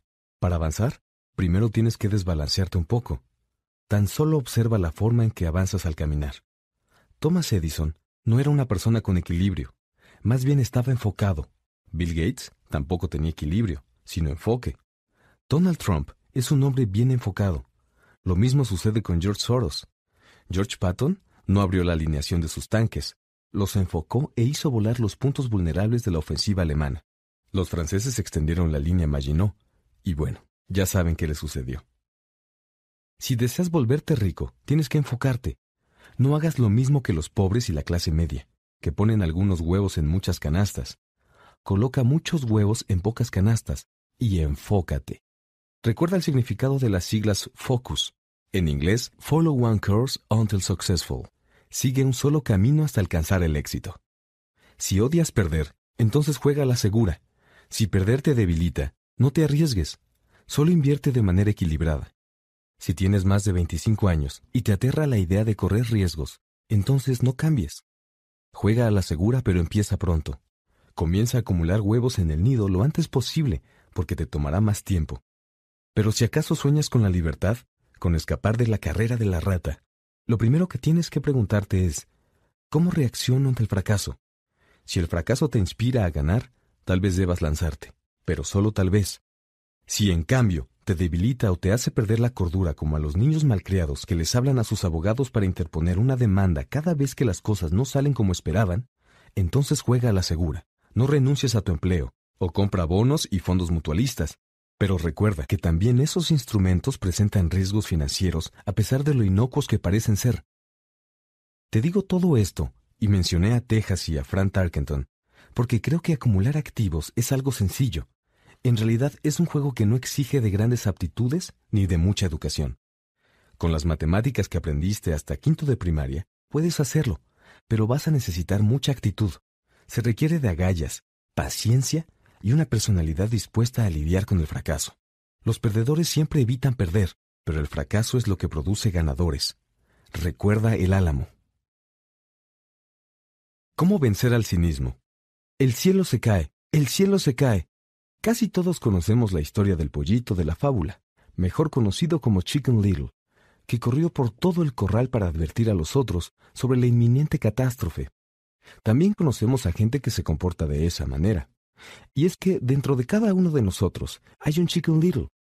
A veces se requiere de mucho valor para no permitir que los rumores y los comentarios negativos y pesimistas te llenen de dudas y temor. Pero un inversionista experimentado sabe que los que parecen ser los peores tiempos son en realidad los mejores para hacer dinero.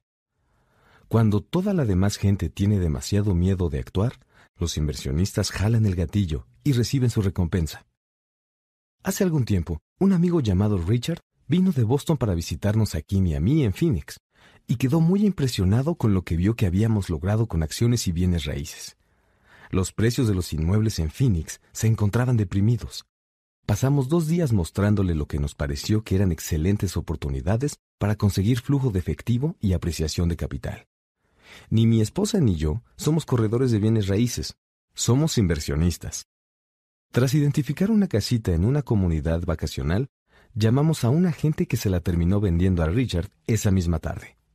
El precio era de 42 mil dólares por una propiedad de dos habitaciones. Había otros inmuebles de características similares que se estaban ofreciendo por 65 mil. Richard había encontrado una ganga. Emocionado, adquirió la casita y volvió a Boston. Dos semanas después, nos llamó el corredor para avisarnos que nuestro amigo se había echado para atrás. Lo llamé de inmediato para preguntarle la razón. Lo único que me dijo fue que había hablado con su vecino y que éste le había dicho que era un mal negocio, que estaba pagando demasiado. Le pregunté a Richard si su vecino era inversionista.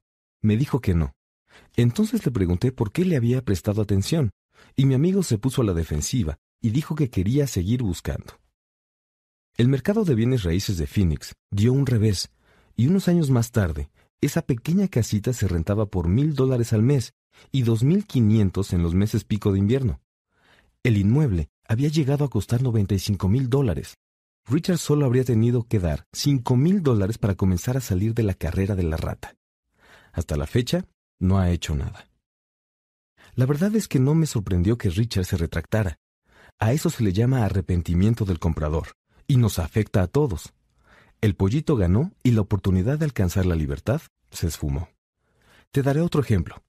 Tengo una pequeña parte de mis activos en certificados de gravamen impositivo, en lugar de en certificados de depósito.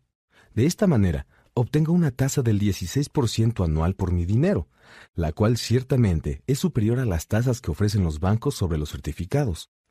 A los certificados de gravamen impositivo los respaldan y aseguran los bienes raíces y cuentan con el refuerzo de la legislación estatal.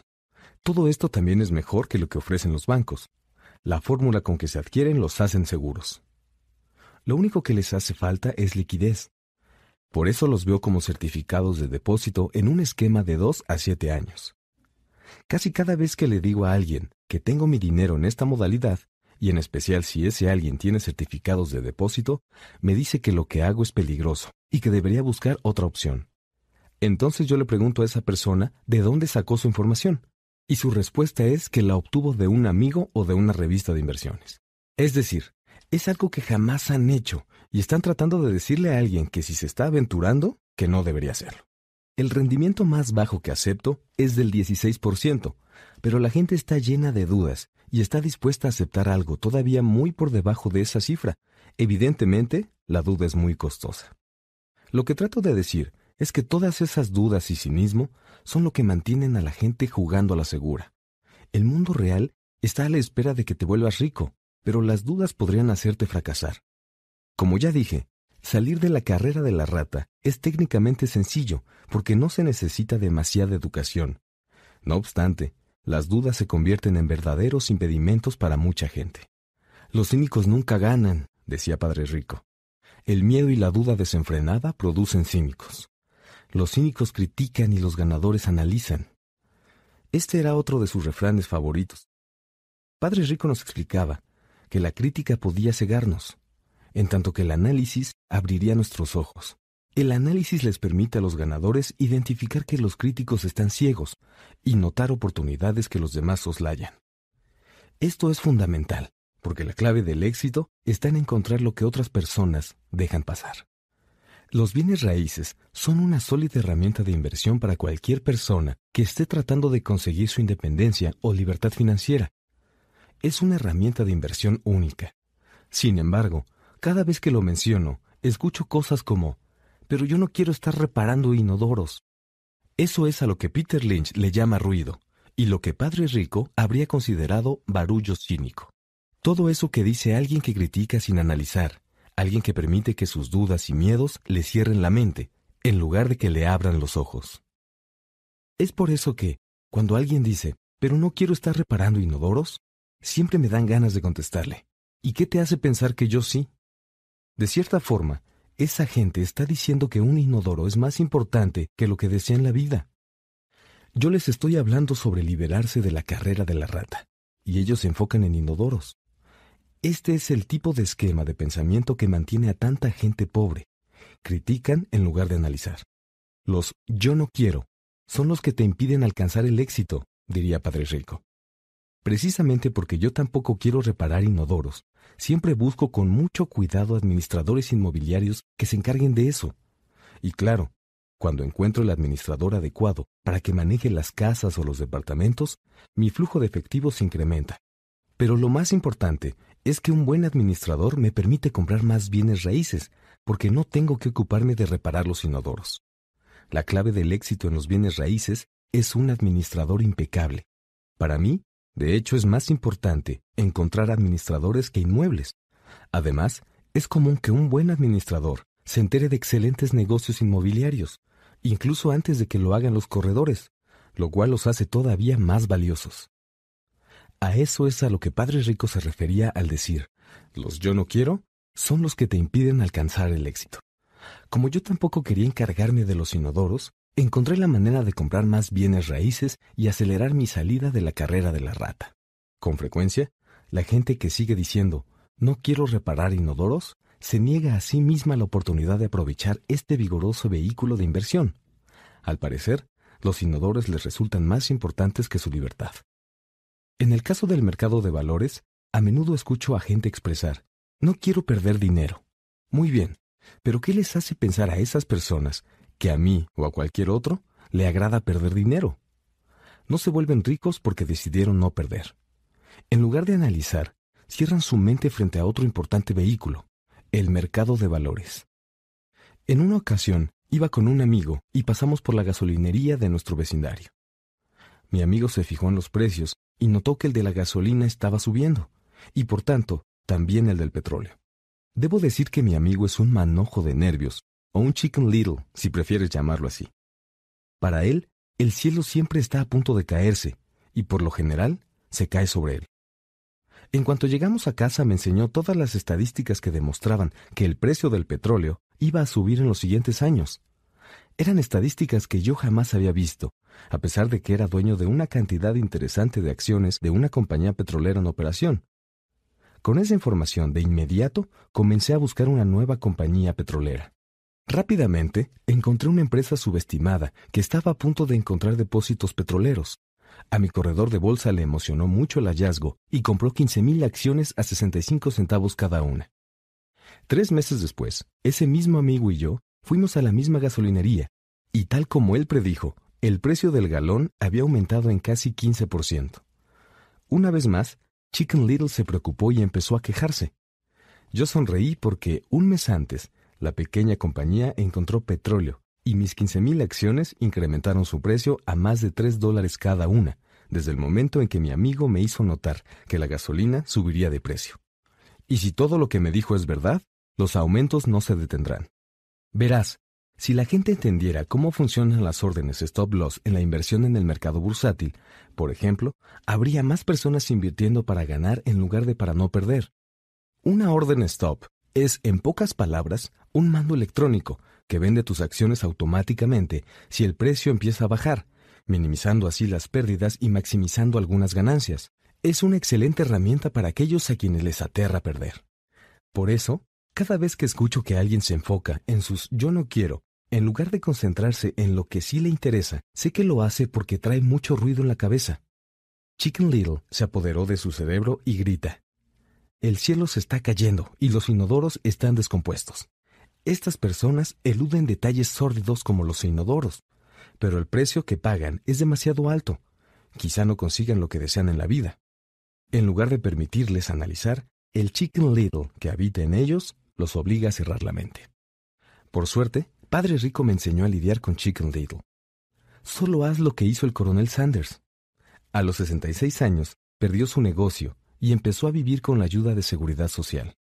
Pero eso no era suficiente para él, el coronel comenzó a viajar por el país para vender su receta de pollo frito. La gente lo rechazó mil nueve veces antes de que alguien se interesara en comprarla. Entonces se convirtió en multimillonario a una edad en que la mayoría de la gente renuncia a todo.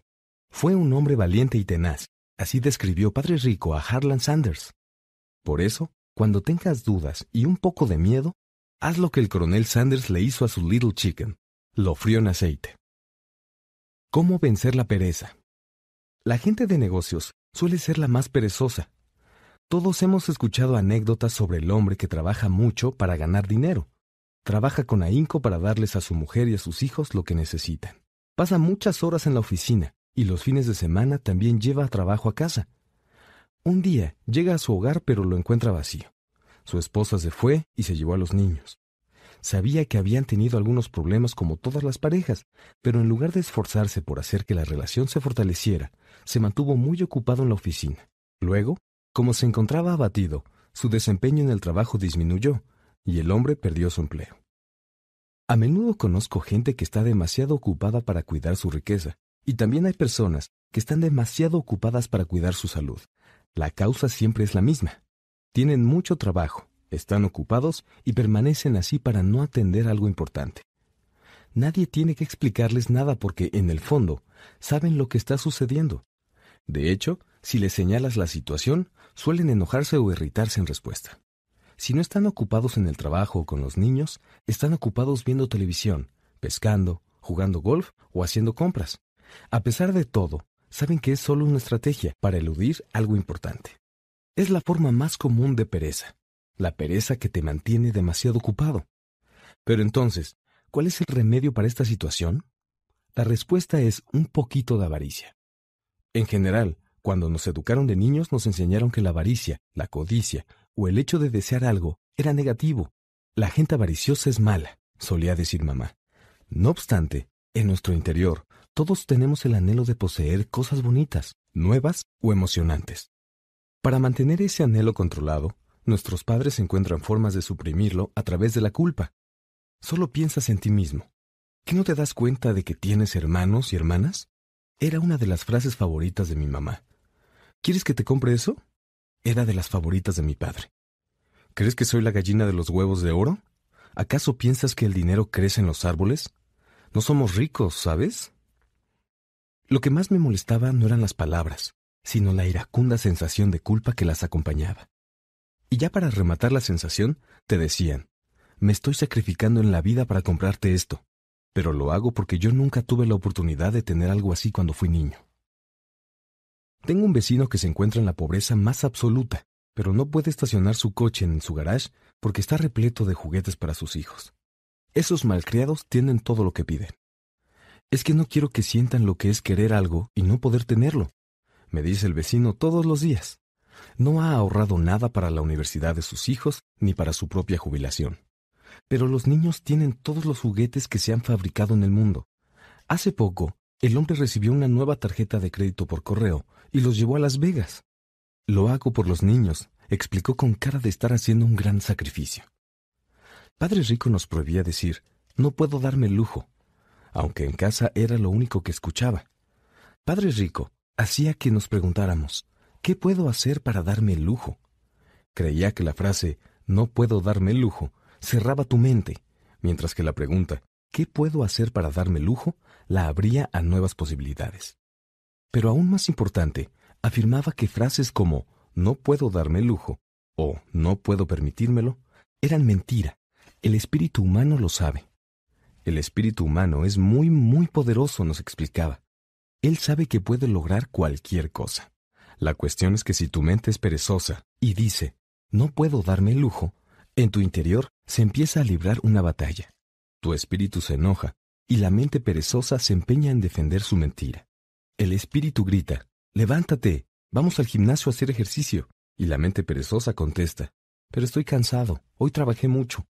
O tal vez el espíritu humano dice, estoy harto, cansado de ser pobre, salgamos y volvámonos ricos. A lo que la mente perezosa responde. La gente rica es avariciosa. Además, implica demasiado trabajo. No es seguro. Podría perder dinero. Ya trabajo mucho en la situación en que me encuentro. Además, tengo otros pendientes. Mira lo que tengo que hacer esta noche. Mi jefe quiere que lo termine para mañana.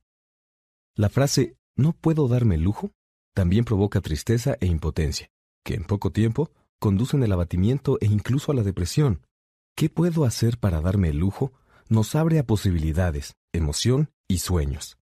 Por lo anterior, A Padre Rico no le preocupaba tanto lo que queríamos comprar, siempre y cuando entendiéramos que esta última frase fortalece la mente y le ayuda al espíritu a ser más dinámico.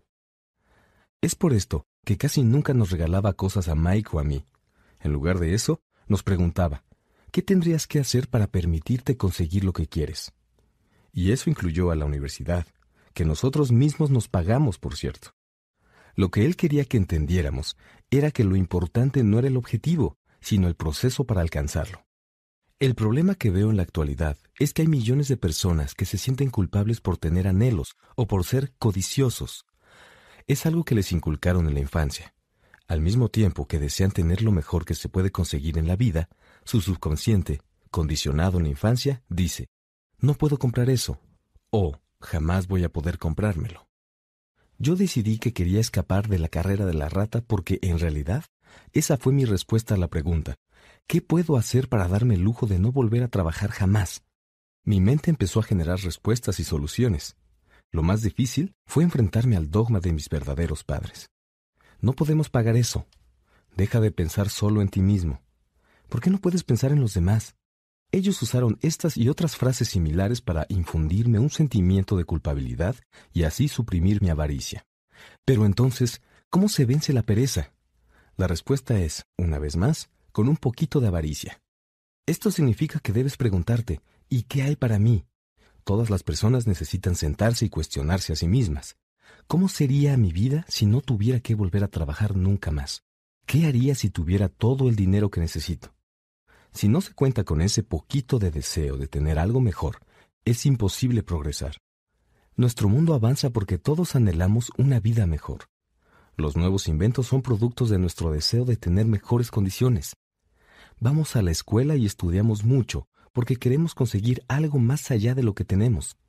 Así que cada vez que descubras que estás eludiendo algo que tienes que hacer, es momento de preguntarte, ¿y qué hay para mí? Sé un poco codicioso. Es el mejor remedio para curar la pereza. Pero también recuerda que todo en exceso es malo. En la película Wall Street, Michael Douglas dijo, La avaricia es buena. Padre Rico lo articuló de otra manera. La culpa es peor que la avaricia, porque la culpa le roba el alma al cuerpo. Pero creo que Eleanor Roosevelt lo expresó aún mejor. Haz lo que tu corazón te diga que es lo correcto, porque de todas formas te van a criticar. Mal si lo haces y mal si no lo haces. ¿Cómo superar los malos hábitos? Más que de la educación que recibimos, nuestras vidas son reflejo de nuestros hábitos. Después de ver la película Conan el Bárbaro con Arnold Schwarzenegger, un amigo me dijo, me encantaría tener un cuerpo como el de Schwarzenegger. Casi todos los demás asintieron porque estaban de acuerdo. Yo llegué a escuchar que antes era muy flaco y enclenque, agregó otro. Sí, yo también supe eso, dijo uno más. Escuché que tiene el hábito de ejercitarse casi todos los días en el gimnasio. Ajá, supongo que tiene que hacerlo siempre. Nah, interpuso el cínico del grupo. Podría apostar a que nació así. Pero dejemos de hablar de Arnold y vayamos por unas cervezas. Lo anterior es ejemplo de cuando los hábitos controlan el comportamiento. Recuerdo que en una ocasión le pregunté a Padre Rico sobre los hábitos de los ricos. En lugar de contestarme enseguida, prefirió que yo aprendiera por medio de un ejemplo, como de costumbre. ¿Cuándo paga tu padre sus recibos y cuentas? preguntó Padre Rico. El primer día del mes, contesté. ¿Y le queda algo después de eso? continuó. Muy poco, contesté. Por eso es que siempre está batallando, dijo Padre Rico. Tiene malos hábitos. Tu padre les paga primero a todos los demás, y a él se paga al último, y solo si le queda algo, cosa que normalmente no sucede, añadí. Pero tiene que pagar lo que debe, ¿no es cierto? ¿Me está diciendo que no debería pagar los servicios? Por supuesto que no, contestó Padre Rico. Creo firmemente en que se deben pagar las deudas a tiempo. Es solo que yo me pago primero a mí mismo, incluso antes de pagarle al gobierno. ¿Pero qué pasa si no tienes suficiente dinero? pregunté. ¿Qué hace entonces? Lo mismo, me dijo. Siempre me pago a mí primero, incluso si ando corto de recursos. Mi columna de activos es más importante que el gobierno. Pero, insistí, ¿qué no lo pueden meter a la cárcel? Sí, si no pagas, sí, dijo Padre Rico. Yo no dije que no pagaras, solo dije que hay que pagarse a uno mismo, incluso cuando el dinero es poco. Pero, continué, ¿cómo hace eso? No se trata de cómo, la pregunta es por qué. dijo Padre Rico. Está bien. ¿Por qué? Por la motivación, me explicó. ¿Quién crees que se quejará más si no pago? ¿Yo o mis acreedores? Definitivamente los acreedores harán más barullo. Respondía algo muy obvio. Si usted no se pagara, no diría nada, no reclamaría. Entonces ahora entenderás que después de pagarme a mí mismo, la presión a pagarles a mis acreedores será tan fuerte que me obligará a buscar otras fuentes de ingreso. La presión de pagar se convierte entonces en mi mayor motivación. Yo he trabajado en empleos adicionales, he fundado otras compañías, hecho intercambios en el mercado de valores y prácticamente cualquier otra cosa con tal de evitar que mis acreedores empiecen a gritarme. La presión me hizo trabajar más duro, me forzó a pensar y en general me hizo más inteligente y activo en lo que se refiere al dinero. Si me hubiera pagado al final, no habría sufrido la presión, pero estaría en bancarrota. Entonces, ¿lo que a usted lo motiva es el miedo al gobierno o a las otras personas a las que les debe dinero? Correcto, contestó Padre Rico. Verás, los recaudadores de impuestos del gobierno son unos bravucones. Todos los cobradores lo son en general, y por eso la mayoría de la gente cede ante ellos y les paga primero sin haberse pagado a sí misma.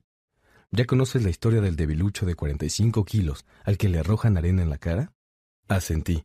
He visto ese anuncio de levantamiento de pesas y clases de fisiculturismo, que vienen en las historietas cómicas toda mi vida.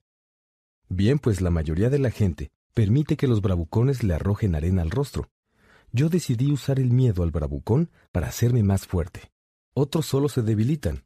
El hecho de forzarme a pensar cómo ganar dinero adicional es como ir al gimnasio a levantar pesas. Entre más entrene mis músculos mentales del dinero, más fuerte seré. Ahora ya no les tengo miedo a esos bravucones. Me gustó lo que me dijo Padre Rico. Entonces, si me pago a mí primero, me fortalezco en los aspectos financiero, mental y fiscal. Padre Rico asintió. Y si me pago al final, o no me pago nada, me debilito. Y entonces los jefes, gerentes, recaudadores de impuestos, cobradores y caseros me mangonean toda la vida solo porque no tengo buenos hábitos monetarios. Padre Rico volvió a asentir, como el debilucho de 45 kilos. ¿Cómo vencer la arrogancia? Lo que sé me sirve para generar dinero. Lo que no sé me hace perderlo. Cada vez que he sido arrogante, he perdido. Esto se debe a que cuando tengo una actitud arrogante, en verdad llego a creer que lo que no sé no es importante. Solía decirme Padre Rico con frecuencia. He notado que mucha gente utiliza la arrogancia para tratar de ocultar su ignorancia. Lo veo a menudo cuando discuto estados financieros con contadores e incluso con otros inversionistas. Tratan de sobrellevar la discusión con un aire de fanfarronería, pero para mí es muy evidente que desconocen de qué están hablando. No me mienten, pero tampoco me dicen la verdad. En el ámbito del dinero, las finanzas y las inversiones, hay muchas personas que no tienen idea de lo que dicen. La mayoría de la gente de la industria del dinero solo gorgotea y escupe discursos de ventas como si fueran vendedores de autos usados. Si sabes que eres ignorante respecto a algún tema, lo mejor es que te eduques y aprendas de un experto en el ramo o de un libro sobre la materia.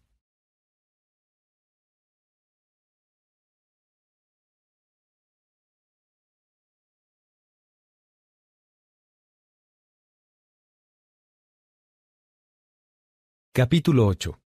Lección 8. ¿Cómo empezar? Hay oro en todos lados, pero casi nadie sabe cómo identificarlo. Me gustaría decir que me fue fácil adquirir riqueza, pero no es verdad. Es por ello que en respuesta a la pregunta ¿cómo puedo empezar? te ofrezco el proceso de pensamiento que atravieso todos los días. En realidad es muy fácil encontrar grandes negocios, eso te lo aseguro. Es casi como andar en bicicleta, porque después de un poco de tambaleo, todo es miel sobre hojuelas. Sin embargo, en lo que se refiere al dinero, es necesario tener mucha administración para superar el tambaleo. Es una cuestión personal. Para encontrar esos negocios que son la oportunidad de mi vida, los de millones de dólares, es necesario convocar al genio financiero que cada quien tiene. Efectivamente, creo que todos tenemos uno en nuestro interior. El problema es que está dormido y en espera de que lo convoquemos está dormido porque nuestra cultura nos ha hecho creer que el amor por el dinero es la raíz de todo mal. Nos ha motivado a aprender una profesión para trabajar y obtener dinero, pero no nos ha enseñado a hacer que el dinero trabaje para nosotros. Nos enseñó a preocuparnos por nuestro futuro económico, porque la empresa o el gobierno se encargará de nosotros cuando nos jubilemos. Sin embargo, nuestros hijos que están siendo educados en el mismo sistema serán quienes terminen pagando por esta falta de educación financiera. El mensaje sigue siendo que se debe trabajar con ahínco, ganar dinero, gastarlo y cuando se nos acabe, saber que siempre podemos pedir prestado más. Por desgracia, el 90% del mundo occidental está de acuerdo con este punto de vista, porque es más fácil encontrar un empleo y trabajar para obtener dinero. A ti que no perteneces a las masas, te ofrezco 10 pasos a seguir para despertar a tu genio financiero. Son pasos que yo mismo di. Si quieres ponerlos en práctica, será genial. Y si no, inventa los propios. Tu genio financiero es suficientemente inteligente para desarrollar una lista personal. Estando en Perú, le pregunté a un minero de 45 años cómo era que estaba tan seguro de que encontraría una mina de oro. Me contestó lo siguiente. Hay oro en todos lados, pero casi nadie sabe identificarlo. Y yo me atrevería a decir que tenía razón. En el ámbito de los bienes raíces, puedo salir cualquier día y encontrar cuatro o cinco negocios potenciales, en tanto que una persona promedio saldrá y volverá a casa sin nada, incluso si ambos buscamos en el mismo vecindario. Esto sucede porque los demás no han invertido tiempo necesario para desarrollar su genio financiero. Los siguientes diez pasos te los ofrezco para que los uses en el proceso para desarrollar los dones que Dios te dio, esos poderes sobre los que solo tú tienes control. 1. Encuentra una razón que sea más grande que la realidad, el poder del espíritu. Si le preguntaras a la gente si le gustaría volverse rica o ser libre en el aspecto financiero, la mayoría te diría que sí. Pero luego llega la realidad. El camino se ve muy largo y hay demasiadas montañas para escalar. Lo más sencillo es trabajar para obtener dinero y darle lo que te sobra a tu corredor. En una ocasión, conocí a una joven cuyo sueño era formar parte del equipo olímpico de natación de los Estados Unidos. La realidad era que tenía que levantarse muy temprano, todos los días, a las cuatro de la mañana, para nadar tres horas antes de ir a la escuela. No salía con sus amigos los sábados por la noche. Debía estudiar y mantener calificaciones altas como cualquier otro estudiante. Cuando le pregunté qué alimentaba ese sacrificio y su ambición más allá de lo humano, solo me dijo, lo hago por mí misma y por la gente que amo. El amor es lo que me ayuda a superar los obstáculos y a sobrellevar los sacrificios. Una razón o un propósito es la combinación de los quiero y los no quiero de cada quien. Cuando la gente me pregunta, ¿cuál es mi razón para desear ser rico? Yo contesto que se trata de una combinación de anhelos profundamente emocionales y de otras cosas que no quiero en lo absoluto. Enlistaré algunas.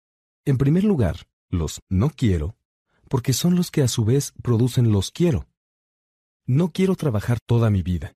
No quiero conseguir lo que mis padres aspiraban a tener, es decir, un empleo seguro y una casa en los suburbios. No me gusta ser empleado.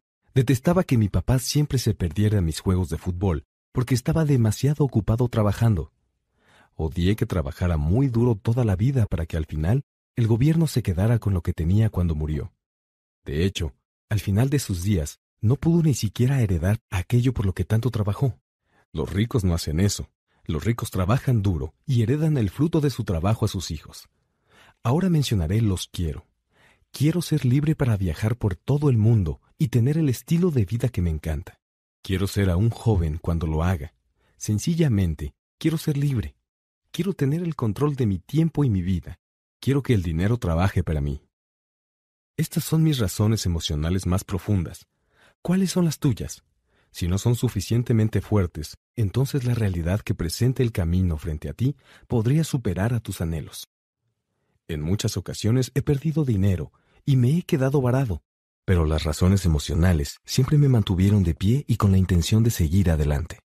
Quería ser libre a los 40, pero me tomó hasta los 47. Sin embargo, tuve muchas experiencias de aprendizaje en el camino. Como ya lo mencioné, desearía poder decir que fue sencillo, pero estaría mintiendo.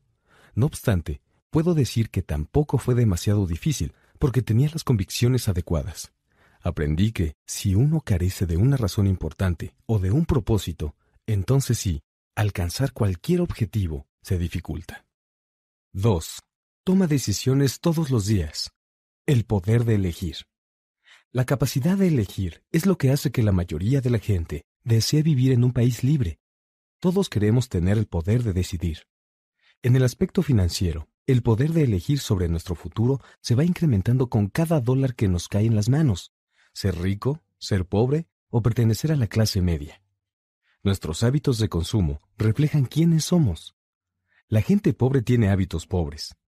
A mí me benefició mucho jugar Monopolio con frecuencia cuando era niño. Nadie me dijo que era un juego solo para niños, así que continué jugándolo hasta que me convertí en adulto. También conté con Padre Rico, quien me enseñó la diferencia entre un activo y un pasivo. Es por eso que hace mucho, mucho tiempo, siendo todavía un muchachito, elegí ser rico y supe que lo único que tenía que hacer era aprender a adquirir activos, pero activos legítimos. Mike, mi mejor amigo, recibió una columna de activos ya formada. Sin embargo, tuvo que decidir si quería aprender a conservarla. Muchas familias ricas pierden sus activos de una generación a otra, porque nadie fue entrenado para fungir como protector de los mismos. La mayoría de la gente elige no volverse rica. Para el 90% de la población, el proceso de enriquecerse representa demasiado trabajo. Por eso muchos se inventan frases como, no me interesa el dinero, jamás seré rico, no quiero tener que preocuparme, todavía soy joven. Cuando gane algo de dinero, comenzaré a pensar en mi futuro. Mi esposo o esposa se encarga de las finanzas. El problema de todas estas afirmaciones es que terminan robándole algo a la persona que elige pensar de esta manera. En primer lugar, le roban tiempo, que es el activo más preciado que existe. En segundo lugar, le roban aprendizaje. El hecho de no tener dinero no debería ser un pretexto para no aprender. Sin embargo, todos los días tomamos esa decisión lo que hacemos con nuestro tiempo y dinero y lo que permitimos que entre en nuestra cabeza. Ese es el poder de elegir y todos podemos ejercerlo. Yo elegí ser rico y reafirmo mi decisión día a día. Primero invierte en educación porque, en realidad, el único activo real con el que cuentas es tu mente. Es la herramienta más poderosa sobre la que tenemos dominio. Al tener la edad suficiente, todos tenemos la opción de elegir lo que deseamos pensar. Es decir, tú puedes ver televisión, leer revistas de golf o asistir a una clase de cerámica o de planeación financiera. Eso lo eliges tú. Pero, finalmente, hay mucha gente que compra inversiones en lugar de invertir primero en su aprendizaje sobre las mismas. Hace poco entraron a robar al departamento de una amiga. Los ladrones se llevaron todos los aparatos electrónicos y dejaron los libros. Pero todos tenemos la misma opción de elegir. El 90% de la población compra televisores y solo el 10% adquiere libros de negocios. ¿Y qué hago yo? Voy a seminarios. Me gustan más cuando son de por lo menos dos días, porque de esa manera me puedo imbuir por completo en el tema. En 1973 vi por televisión a un individuo anunciando un seminario de tres días. El tema era cómo adquirir bienes raíces sin enganche. Invertí 385 dólares, pero el curso me ha remunerado con por lo menos 2 millones de dólares, si no es que más. Sin embargo, lo más importante es que me ayudó a comprar mi vida. Yo ya no tengo que trabajar para siempre gracias a aquel seminario. Cada año asisto a por lo menos dos cursos del mismo tipo. También me encantan los CDs y los audiolibros. ¿Por qué? Porque con ellos puedo verificar con facilidad lo que acabo de oír. El otro día escuché a un inversionista con el que estuve en total desacuerdo, pero en lugar de adoptar una actitud arrogante y crítica, volví a escuchar el fragmento de cinco minutos en donde él se explicaba. Lo hice unas veinte veces, tal vez más, y de repente, como mantuve mi mente abierta, entendí qué era lo que quería decir. Fue como magia. Sentí que tenía una ventana para ver la mente de uno de los más grandes inversionistas de nuestro tiempo. Gracias a esa experiencia, pude reflexionar de una manera tremenda sobre los vastos recursos que ofrecían su educación y experiencia. El resultado neto. Aunque todavía cuento con la forma en que solía pensar antiguamente, Ahora también tengo una manera fresca de ver el mismo problema o situación. Cuento con dos formas de analizar una dificultad o tendencia, y eso me parece invaluable. Hoy en día suelo preguntarme, ¿cómo haría Donald Trump esto? ¿O cómo actuarían Warren Buffett o George Soros? La única manera en que puedo acceder al vasto poder mental de esos hombres es siendo suficientemente humilde para leer o escuchar lo que tienen que decir. La gente arrogante o crítica, por lo general, tiene baja autoestima y teme correr riesgos. Esto sucede porque si adquieres nuevos conocimientos, entonces te ves obligado a cometer errores para entender a fondo lo que acabas de aprender. Pero te aseguro que si escuchaste el audiolibro hasta este punto, la arrogancia no forma parte de tus problemas. La gente arrogante rara vez lee o escucha a los expertos. ¿Para qué? Si ya se considera el centro del universo. Hay muchas personas inteligentes que discuten y se defienden cuando una nueva idea choca con su manera de pensar. En este caso, su mal llamada inteligencia, en combinación con su arrogancia, da como resultado ignorancia absoluta. Todos conocemos a gente que es muy preparada en el aspecto académico, o piensa que es inteligente, pero si le echamos un vistazo a sus hojas de balance general, la veremos desde otra perspectiva. Una persona que es de verdad inteligente recibe con gusto nuevas ideas para añadirlas a la sinergia de las que ya tiene acumuladas. Escuchar es más importante que hablar. Si eso no fuera verdad, Dios no nos habría dado dos orejas y solamente una boca. Hay mucha gente que piensa con la boca y no escucha para absorber las nuevas ideas y posibilidades. Es la misma gente que se la pasa discutiendo en lugar de hacer preguntas. En lo personal, trato de ver mi riqueza desde una perspectiva amplia. No estoy de acuerdo con la mentalidad de volverse rico de la noche a la mañana, tan típica de quienes juegan lotería o apuestan en casinos. Puedo entrar y salir del mercado bursátil, pero nunca dejaré de estudiar. Si tú quieres volar en aeroplano, te recomiendo que antes que nada tomes clases. A mí me asombra la gente que adquiere acciones o bienes inmuebles, pero nunca invierte en su mayor activo, la mente. Porque naturalmente comprar una casa o dos no te convierte en experto inmobiliario. 3. Elige a tus amigos con cuidado. El poder de la asociación. Antes que nada, debo aclarar que yo no elijo a mis amigos de acuerdo con sus estados financieros. De hecho, tengo amigos que viven bajo un voto de pobreza que hicieron y amigos que ganan millones de dólares al año. El punto es que de todos ellos puedo aprender algo. Ahora bien, también debo admitir que hay gente que ahora conozco y que busqué en primer lugar porque tenía dinero. No quiero decir que estaba tras su fortuna, sino que buscaba su conocimiento. En algunos casos, estas personas se volvieron amigos muy queridos para mí poco después. Y lo que noté fue que la gente que tiene dinero habla de dinero. Es decir, no presume, pero está interesada en el tema. Gracias a eso, puedo aprender de ellos y ellos de mí. A mis amigos que se encuentran en situaciones económicas malas no les agrada hablar ni de dinero, ni de negocios o inversiones. En muchos casos, consideran que es algo grosero, pero también aprendo mucho de la gente que tiene problemas financieros. Gracias a esos amigos, identifico lo que no debo hacer. Tengo tres amigos que, a su corta edad, ya fueron capaces de generar más de mil millones de dólares. En los tres casos, sucede algo muy similar. Sus amigos con problemas económicos nunca los han llamado para preguntarles cómo crearon su riqueza, pero sí para pedirles una de dos cosas, o las dos, un préstamo y trabajo. Advertencia, no escuches a gente pobre o asustada. También tengo amigos así, y a pesar de que los adoro, sé que son los chicken little de la vida. Siempre que se trata de dinero, y en especial de inversiones, son quienes salen con, el cielo se cae, el cielo se cae también son los que te dicen por qué algo no va a funcionar. Y el problema es que la gente que los escucha y acepta a ciegas esa lúgubre y devastadora información, también se convierte en Chicken Little. Porque como lo dice el refrán, el que con lobos anda, aullar se enseña. Si tienes canales de negocios en televisión, ya habrás notado que con frecuencia presentan paneles de expertos. Uno de ellos dirá que el mercado va a colapsar y otro dirá que entrará en auge. Si eres suficientemente inteligente, los escucharás a ambos.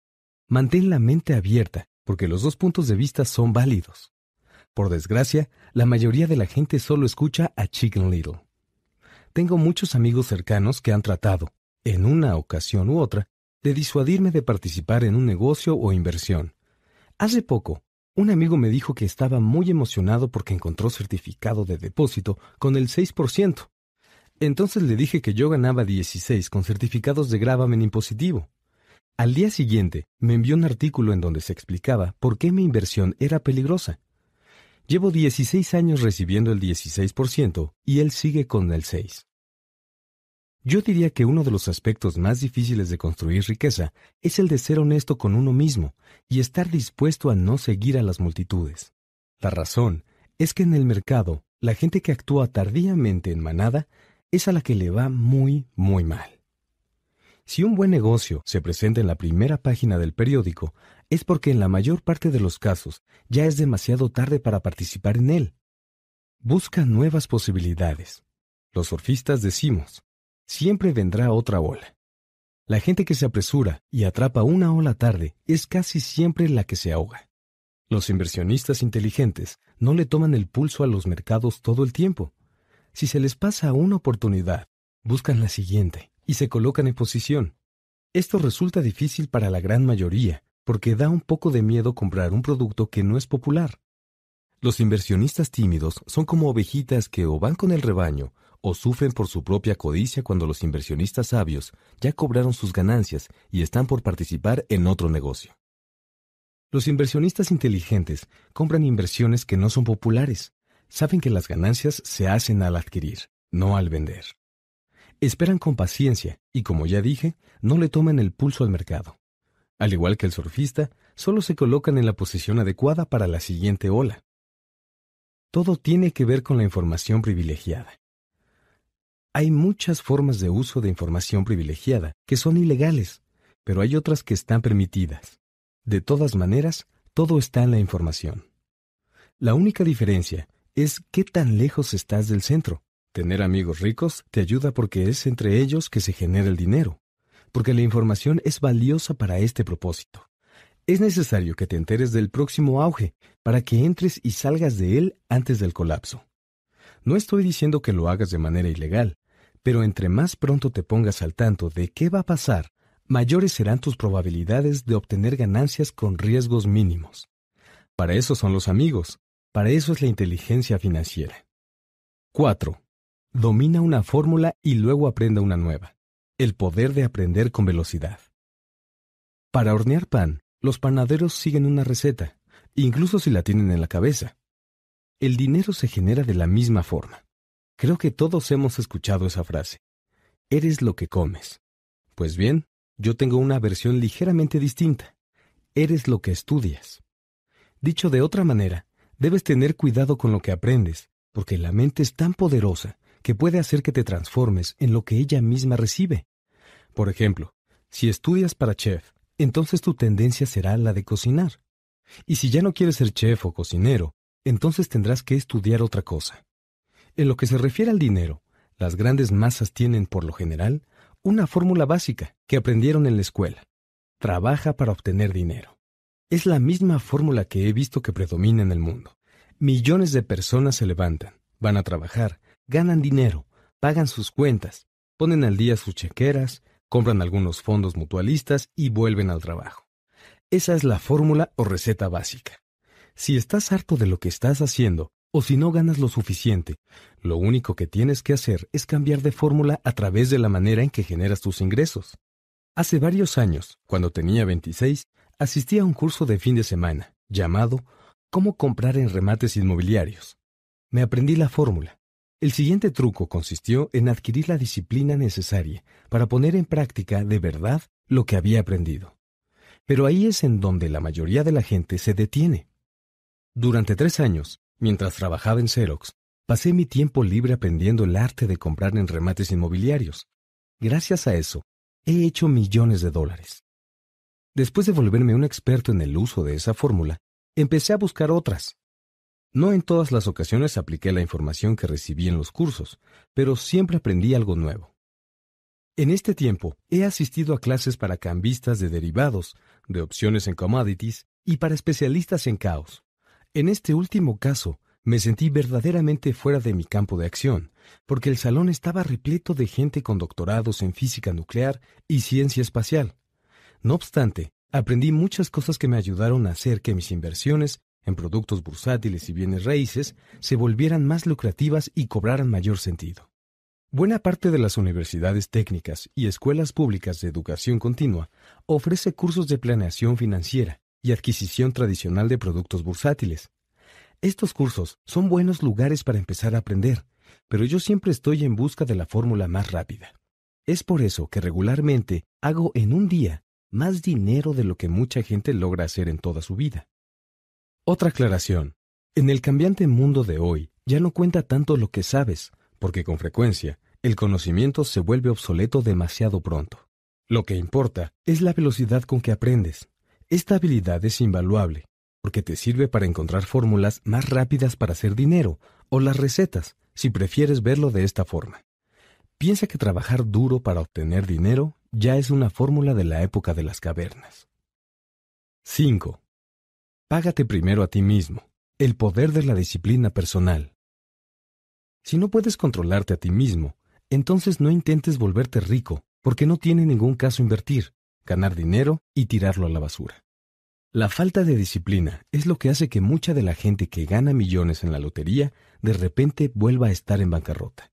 La falta de disciplina personal lleva a la gente a salir corriendo a comprarse un auto nuevo o a comprar un viaje en crucero en cuanto recibe un aumento. Es muy difícil decir cuál de estos 10 pasos es el más importante, pero de todos, este es seguramente el más difícil de dominar si la disciplina no forma ya parte de tu personalidad. De hecho, me atrevería a decir que la disciplina personal es el factor fundamental para definir la frontera entre los ricos, los pobres y la clase media. Dicho llanamente, la gente que tiene baja autoestima y baja tolerancia para la presión económica jamás podrá volverse rica. Como ya lo mencioné, la vida se la pasa empujando a la gente de aquí para allá. Esto no necesariamente sucede porque las otras personas sean abusivas, sino porque algunos individuos carecen del control interior y disciplina. Con frecuencia, la gente que no tiene fortaleza se convierte en la víctima de quienes sí cuentan con disciplina personal. En las clases de espíritu empresarial que imparto, constantemente les recuerdo a los asistentes que no deben enfocarse en su producto, servicio o sea lo que sea que vendan, sino en desarrollar sus habilidades gerenciales o de management. Las tres habilidades de este tipo más necesarias para comenzar tu propio negocio son flujo de efectivo, gente, tiempo personal. Yo diría que las habilidades para manejar estos tres factores las debe tener todo mundo, no solo los empresarios. Las tres son relevantes en relación con la forma en que se vive como individuo, o como parte de una familia, negocio, organización de caridad, ciudad o nación. Cada una de estas habilidades se puede realzar si se logra dominar la disciplina personal, y parte de esa disciplina personal implica pagarte a ti mismo antes que a los demás. Lo digo muy en serio. La frase Págate a ti primero proviene del libro El hombre más rico de Babilonia, de George Clason, del que tantas copias se han vendido. Por desgracia, aunque millones de personas repiten la frase con total desenfado, muy pocas de verdad siguen el consejo. Como ya mencioné, el alfabetismo financiero le permite a uno leer números, y los números son los que nos cuentan la historia. Al revisar el estado financiero y balance general de una persona, puedo darme cuenta de inmediato si solo balbuceó las palabras o si en verdad practica lo que predica. Te explicaré dos situaciones diferentes. Una donde la gente que se paga a sí misma primero y la otra donde la gente que les paga primero a todos los demás. Gente que se paga a sí misma primero. Aquí los individuos asignan mensualmente dinero a sus activos, por ejemplo, ahorro e inversiones antes de empezar a pagar sus gastos mensuales. A pesar de que millones de personas ya leyeron el libro de Clayson y entendieron lo que quiso decir con págate a ti primero, no lo hacen. En este momento, ya me parece escuchar los gruñidos de todas esas personas que sinceramente creen que se deben pagar los recibos antes que nada. Y también puedo escuchar a toda la gente responsable que cubre sus gastos con oportunidad. No estoy diciendo que debamos ser irresponsables y dejar las cuentas sin pagar.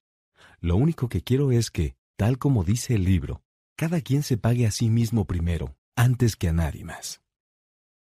Gente que les paga primero a todos los demás. Si en verdad empiezas a entender el poder del flujo de efectivo, comprenderás que la gente que les paga primero a todos los demás no tiene nada de ahorros ni inversiones, y todo su ingreso se va en pagar deudas.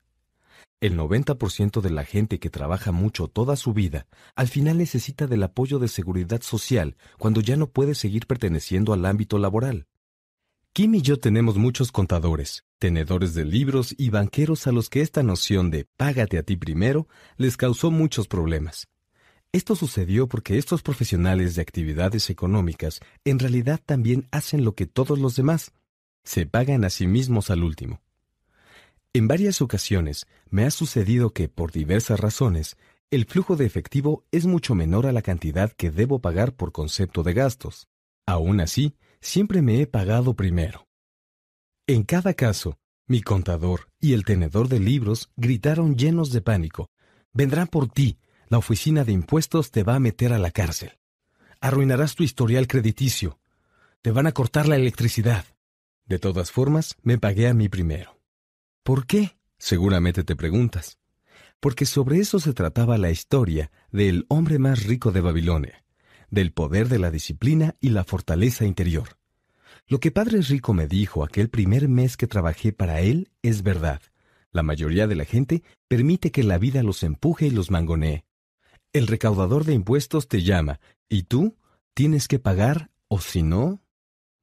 Un vendedor te dice, o solo cárguelo a su tarjeta de crédito. El corredor de bienes raíces te indica, vamos, hágalo. El gobierno le puede otorgar una deducción fiscal sobre su casa. Sobre eso se trata el libro, sobre tener las agallas para nadar contra la marea y volverse rico. Tal vez no seas una persona débil, pero en lo que se refiere al dinero, mucha gente es bastante timorata. No estoy diciendo que seas irresponsable. Yo, por ejemplo, no tengo una deuda importante en tarjetas de crédito ni en los gastos menores por una sola razón, porque siempre me pago primero. Siempre trato de minimizar mi ingreso, porque sencillamente no se lo quiero pagar al gobierno. Prefiero que mis ingresos provengan de mi columna de activos a través de una corporación en Nevada porque ya sé que si me pongo a trabajar para obtener dinero, el gobierno me lo va a quitar. No obstante, aunque siempre pago los recibos al final, tengo la suficiente astucia financiera para no caer en una situación financiera incómoda. No me gusta tener deudas de consumo, por ejemplo. De hecho, tengo pasivos por encima de los del 99% de la población, pero no pago por ellos. Lo hacen otras personas. Se llaman inquilinos.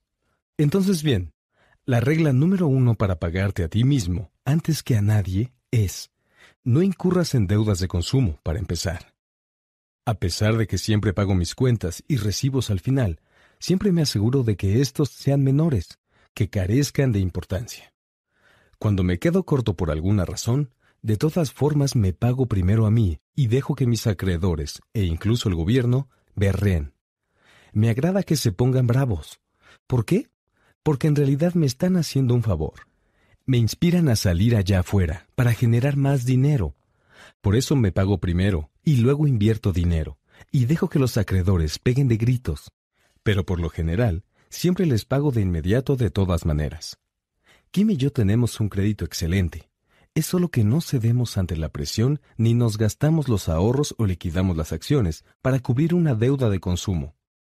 Eso no sería inteligente, financieramente hablando. Para poder pagarte a ti mismo primero, considera lo siguiente. 1. No te coloques en una situación en la que tengas que pagar mucho. Mantén bajos tus gastos. Primero construye activos y después compra la gran casa o ese auto tan bello. Quedarse atrapado en la carrera de la rata no es nada inteligente. 2. Cuando te quedes corto, deja que la presión aumente y no se te ocurre echarte un clavado a tus ahorros o inversión.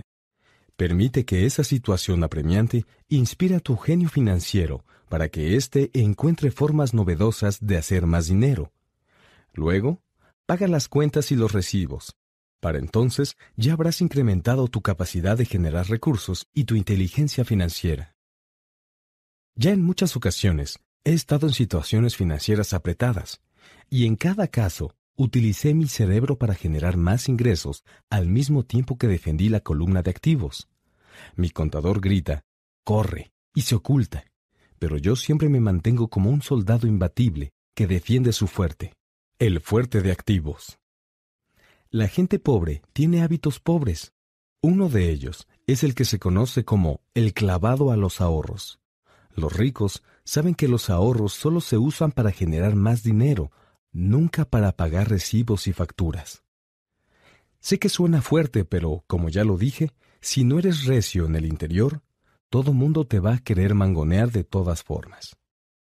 Si no te agrada la presión financiera, busca una fórmula que funcione específicamente para ti. Una de ellas podría ser recortar gastos, meter el dinero al banco, pagar más de lo que te corresponde en impuestos sobre ingresos, comprar fondos mutualistas seguros y hacer el mismo juramento que hace la gente promedio. Sin embargo, todo lo anterior viola la regla de pagarse a uno mismo primero. Esta regla no promueve el autosacrificio ni la abstinencia financiera. No significa que te pagues a ti primero y luego te dejes morir de hambre. La vida es para disfrutarse. Si convocas a tu genio financiero, podrás tener todo lo bueno de la vida, ser rico y pagar tus recibos. Y todo eso es parte de la inteligencia financiera. 6. Págales bien a tus corredores. El poder de la asesoría de calidad. A veces he visto gente que coloca un anuncio frente a su casa que dice, se vende casa, trato directo. También, en la televisión me ha tocado ver anuncios de personas que aseguran ser corretaje con descuento. Pero Padre Rico me enseñó precisamente a tener un enfoque distinto. Él creía que era importante pagarles bien a los profesionales y yo adopté esa política también. Hoy en día tengo abogados, contadores, corredores de bolsa y de bienes raíces, cuyos honorarios son bastante altos. ¿Por qué? Porque si la gente es profesional, entonces sus servicios tienen que producir dinero, y entre más produzcan, más dinero habrá para mí también. Vivimos en la era de la información, lo que significa que los datos son demasiado valiosos. Un buen corredor debe ser capaz de proveerte información y además tomarse el tiempo necesario para educarte. Tengo varios corredores que hacen justamente eso. Algunos me enseñaron incluso cuando tenía muy poco o casi nada de dinero, y sigo trabajando con ellos hasta la fecha.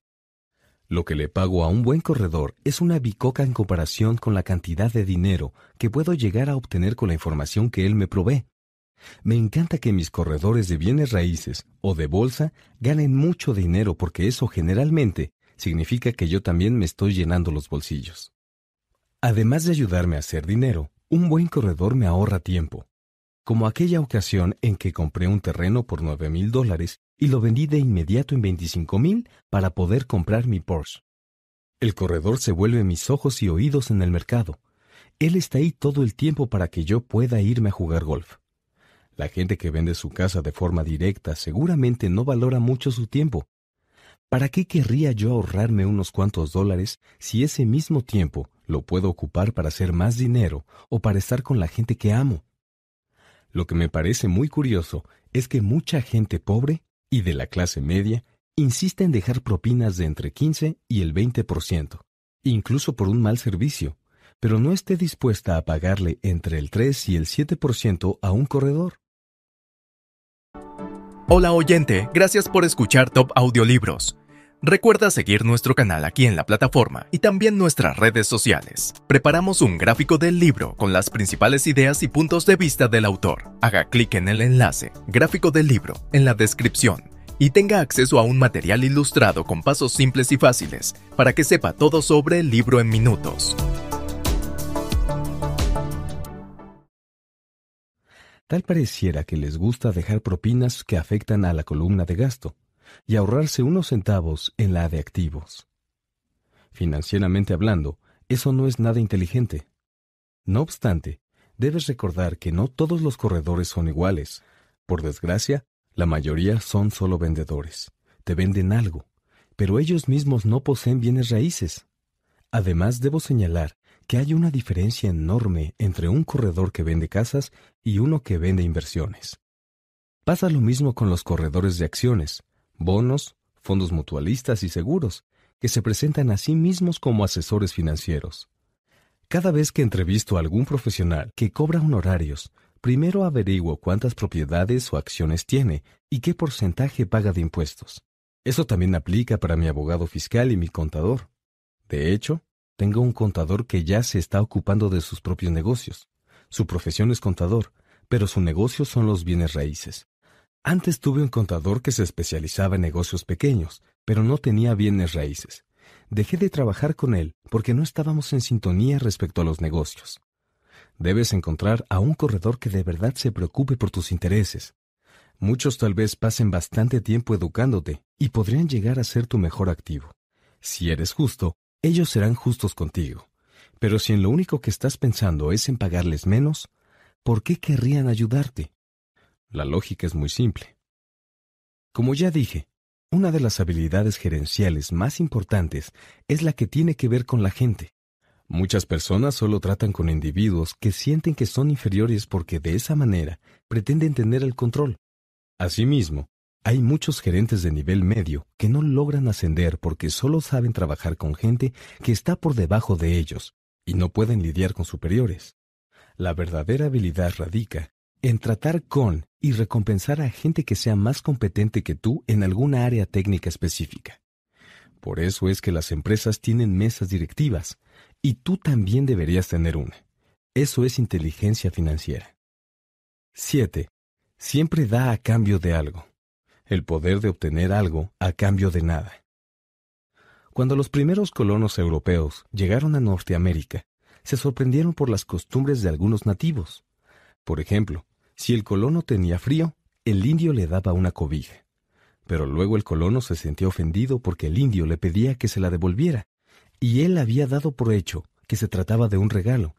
Asimismo, los indios nativos se molestaban al ver que los colonos no querían devolver las cosas. De ahí proviene el término Indian Giver, que se usa en inglés para describir este malentendido cultural.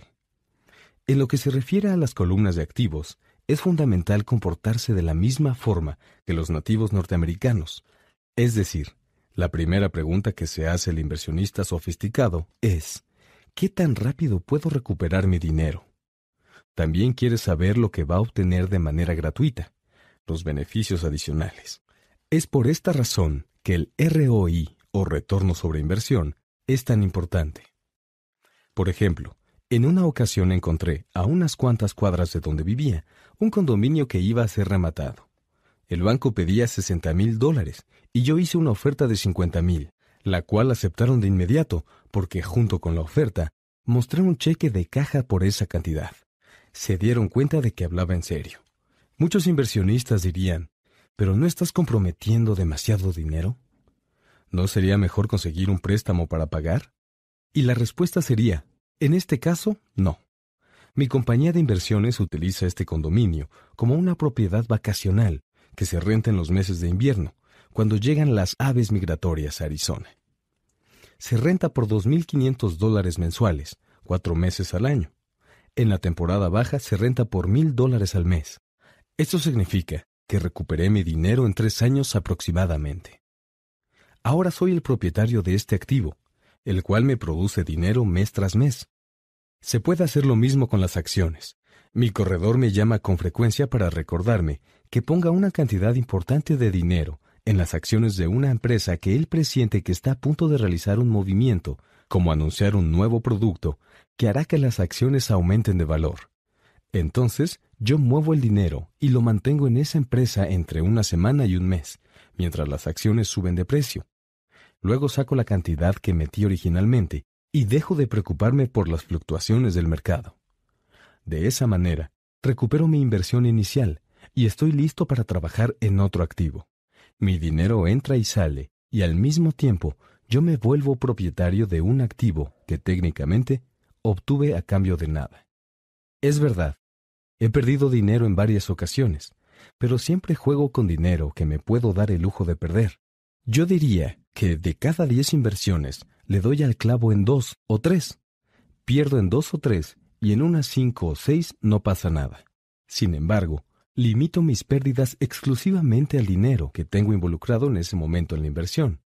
La gente que detesta correr riesgos mete su dinero al banco. A la larga, Siempre es mejor tener ahorros seguros que no tener nada. Sin embargo, toma mucho tiempo recuperar tu dinero, y en la mayoría de los casos no obtienes nada gratis por guardarlo.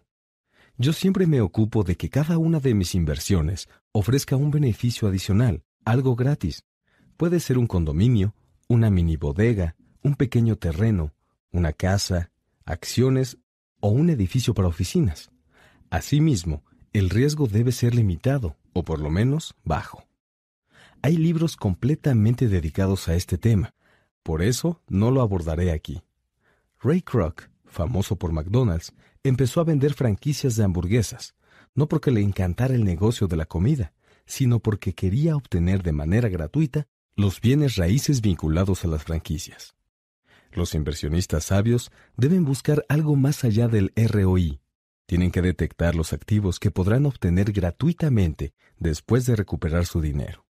Eso es la inteligencia financiera. 8. Usa los activos para comprar los lujos. El poder del enfoque.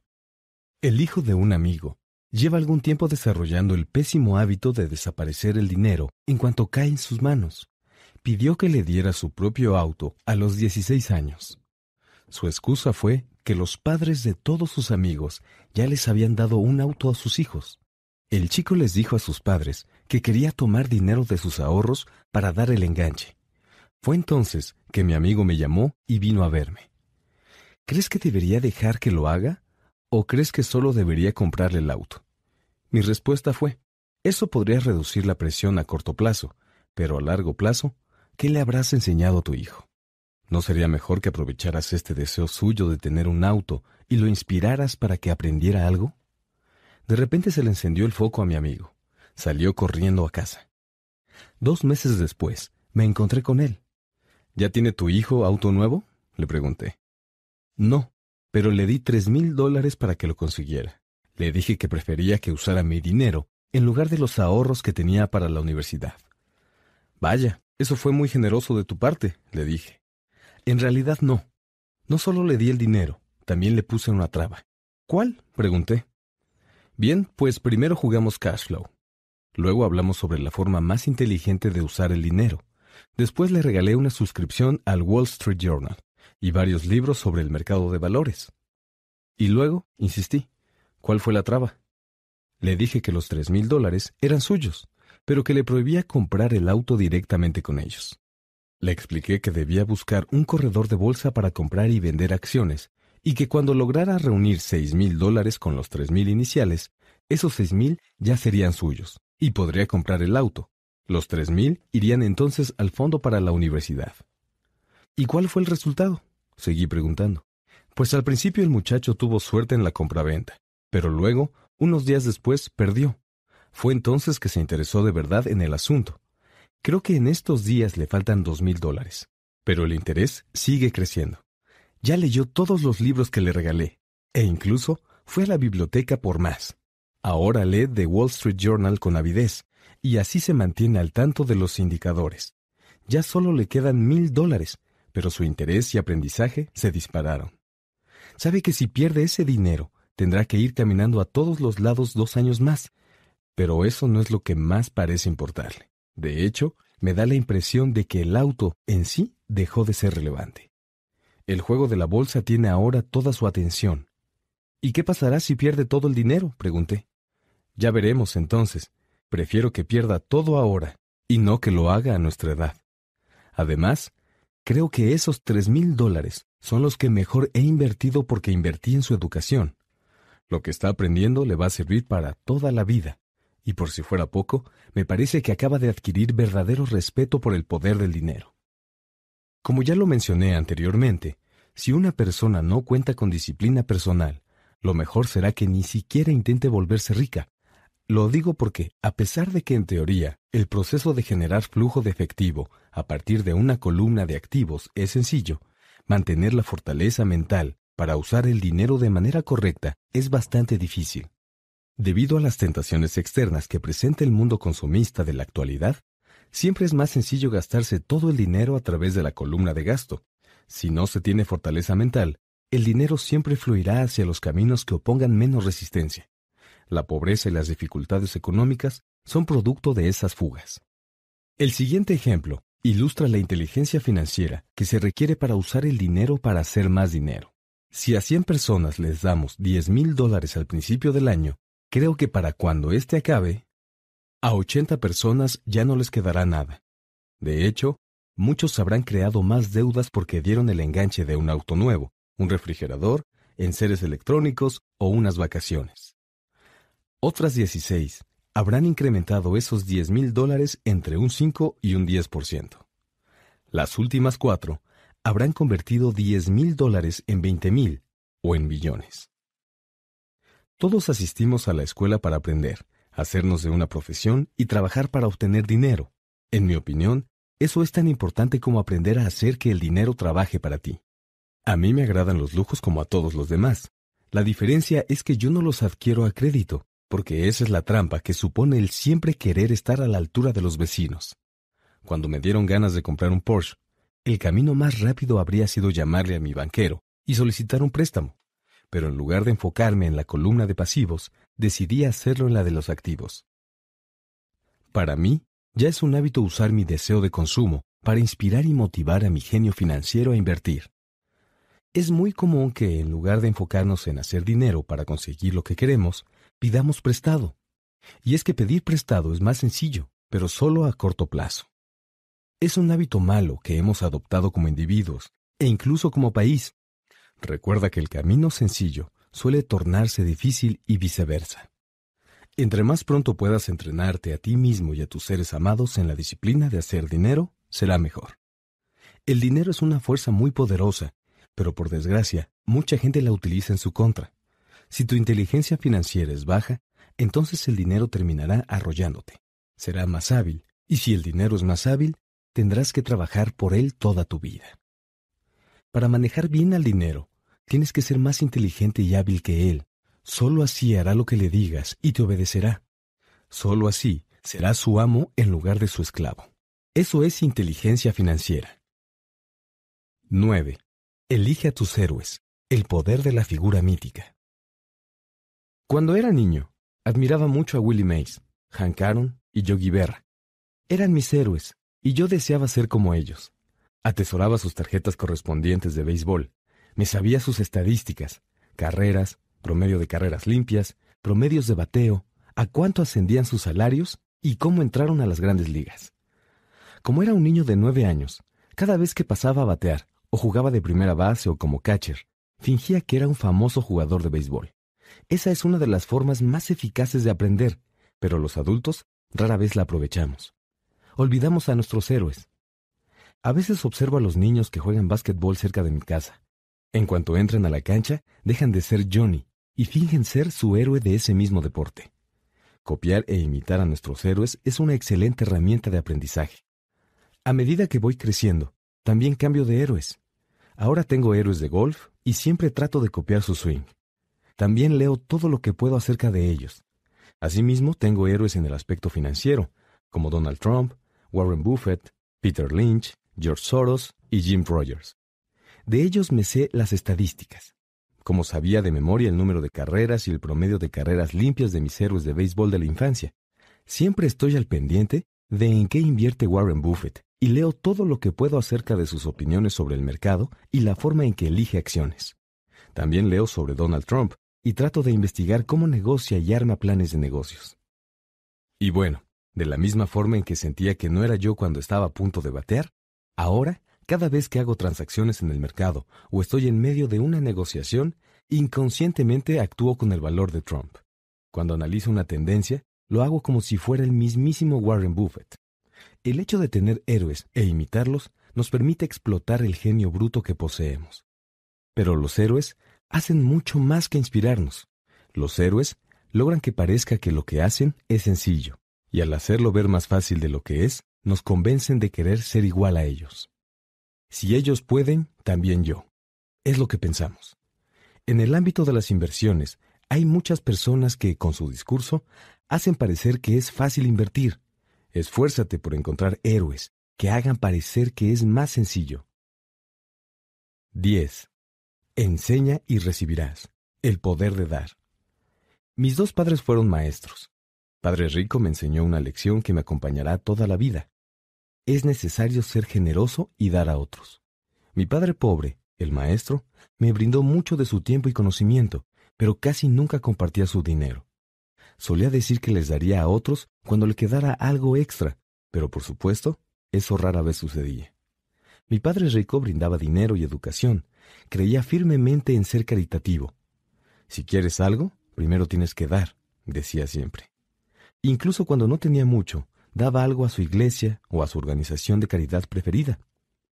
Si yo pudiera hacer que te quedaras con solo una de las ideas del libro, sería esta.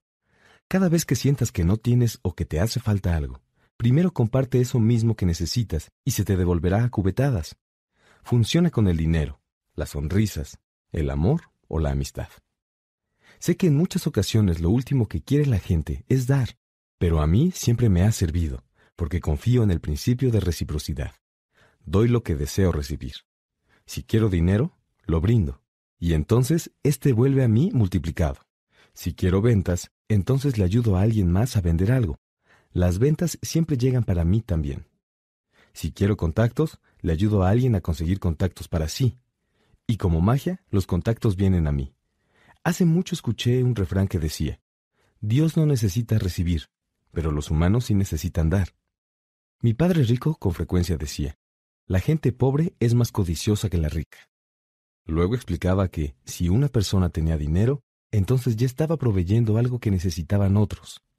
En el pasado, siempre que sentí que me hacía falta algo, o que estaba corto de dinero o de recursos, salía o buscaba en mi corazón lo que faltaba y entonces procuraba darlo a otros primero. Y cada vez que di, recibí.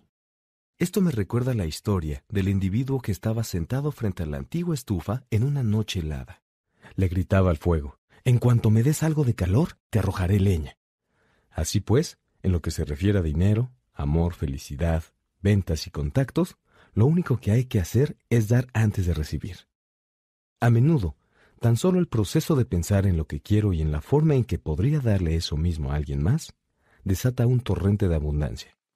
Cada vez que siento que la gente no me sonríe, comienzo a sonreír y a decir hola, y como por arte de magia, de pronto veo que me rodea gente sonriente. Creo que es muy cierto eso de que el mundo es un reflejo de lo que tú haces. Siempre digo, enseña y recibirás, porque me he dado cuenta de que entre más les enseño a quienes desean aprender, más aprendo yo mismo. Si quieres saber más sobre el dinero, entonces enséñale a alguien más, y de repente te llegará un torrente de ideas nuevas y distinciones muy específicas. También ha habido ocasiones en que he dado y no he recibido nada a cambio, o si recibí, no fue lo que deseaba.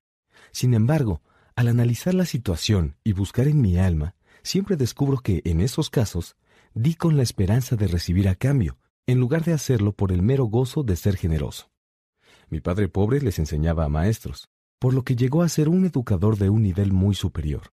Padre rico, por su parte, siempre le enseñó a jóvenes a hacer negocios de la manera que él mejor conocía. En retrospectiva, creo que lo que ambos los hizo más inteligentes fue su generosidad al compartir su conocimiento. En este mundo hay poderes con mayor habilidad que la nuestra. Siempre se puede conseguir lo que uno quiere, por sí mismo, pero es más sencillo hacerlo con ayuda de los poderes. Lo único que tienes que hacer es ser generoso con lo que tienes.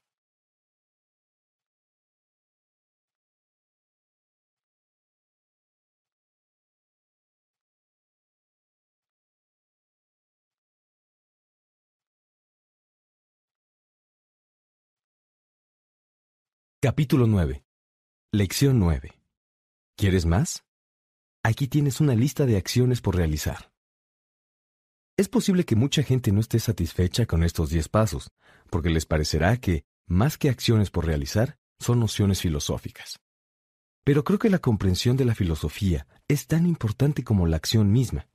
Hay mucha gente que quiere hacer en lugar de pensar, y hay quienes desean pensar pero no actuar. Yo diría que soy de ambos tipos, porque me fascinan las ideas nuevas y también soy fanático de la acción. Entonces, para aquellos que desean una lista de acciones por realizar para dar inicio, ahora compartiré, de forma breve, algunas de las cosas que hago. Deja de hacer lo que estás haciendo. En otras palabras, tómate un descanso y evalúa lo que funciona y lo que no. La definición de locura es hacer lo mismo una y otra vez y esperar un resultado distinto. Deja de hacer lo que ya no te funciona y busca algo nuevo. Busca ideas nuevas. Si estoy en busca de nuevas ideas de inversión, voy a las librerías y busco libros sobre temas diversos y originales. Les llamo fórmulas. Es decir, compro libros de fórmulas o temas sobre los que no sé nada. Te daré un ejemplo. En una librería encontré el libro La solución del 16% de Joel Moscovitz. Lo compré y lo leí, y el siguiente jueves hice lo que en él decía. La mayoría de la gente no actúa, o tal vez Deja que alguien los convenza de no seguir la nueva fórmula que están estudiando.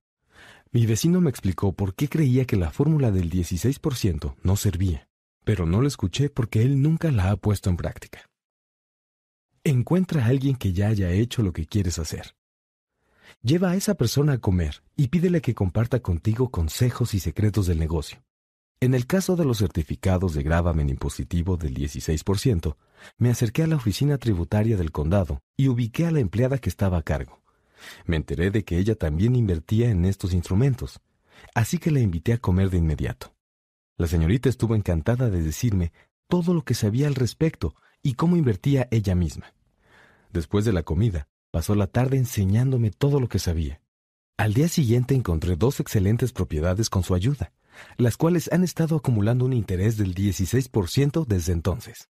Invertí un día en leer el libro, otro día en actuar, una hora en ir a comer y un día más en hacer dos negocios muy buenos. Toma clases, lee y asiste a seminarios. Siempre reviso los periódicos e Internet para encontrar clases nuevas e interesantes. Muchas de ellas son económicas e incluso gratuitas. También asisto a seminarios que tienen costo, y por algunos he llegado a pagar bastante, con el objetivo de aprender algo específico. Ahora soy rico y no necesito un empleo, pero todo se lo debo a los cursos que tomé en el pasado. Tengo amigos que no se inscribieron y hasta me dijeron que estaba desperdiciando mi dinero. Naturalmente, siguen con el mismo empleo. Haz muchas ofertas. Si quiero un inmueble, siempre visito varias propiedades y por lo general hago una oferta. Es posible que no sepas cuál es la oferta adecuada, y pues yo tampoco lo sé. Ese es trabajo de la gente de corretaje. Ellos son quienes hacen las ofertas. Yo trato de hacer lo menos posible. Una amiga quería que le enseñara a comprar edificios de departamentos, así que un sábado, ella, su agente y yo fuimos a ver seis inmuebles. Cuatro eran malas opciones, pero los otros dos resultaron atractivos. Le dije que redactara ofertas para los seis inmuebles pero que ofreciera la mitad de lo que pedían los vendedores. Tanto a ella como a la gente estuvo a punto de darles un ataque al corazón. Les pareció que sería algo grosero y que los vendedores se sentirían ofendidos, pero a mí en realidad me pareció que la gente no quería trabajar demasiado. Ambos prefirieron no escucharme y buscaron otras opciones. Como no se hicieron ofertas, esa persona sigue en busca del negocio adecuado al precio perfecto. Pero uno nunca sabe cuál es el precio perfecto hasta que alguien más se interese en el negocio. La mayoría de los vendedores pide demasiado.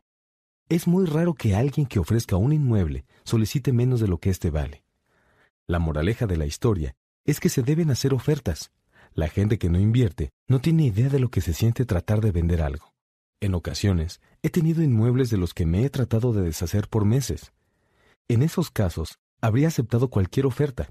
Me habrían podido ofrecer 10 cerdos y yo habría estado muy feliz. Tal vez no por la oferta, pero sí porque aprecio a alguien interesado. Quizá yo habría dado una contraoferta en la que solicitaba una granja porcícola. Pero pues así funciona el juego.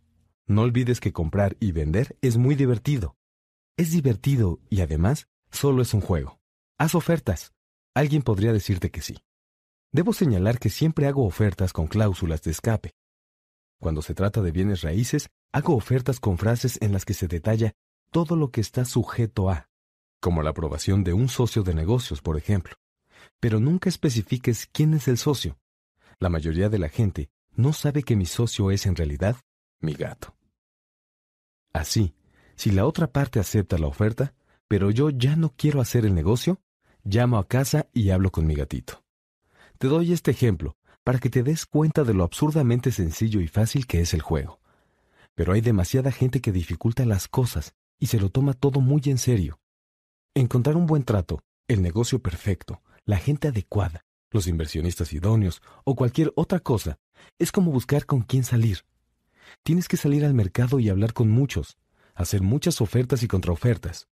Tienes que negociar, rechazar y aceptar. Conozco a solteros que se sientan en casa a esperar que suene el teléfono, cuando lo mejor es salir al mercado. Aunque sea al supermercado, vaya. Busca, ofrece, rechaza, negocia y acepta, porque todo es parte del proceso para conseguir cualquier cosa en la vida. Recorre en auto, trota o camina 10 minutos por una zona específica una vez al mes. Algunas de las mejores inversiones en bienes raíces que he hecho las encontré de esta forma. Troto por cierto vecindario durante un año y me fijo en los cambios, porque para que haya beneficios en un negocio debe haber dos elementos, una oferta y cambio.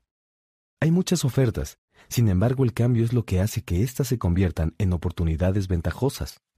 Así que cada vez que troto, lo hago en un vecindario en el que me gustaría invertir.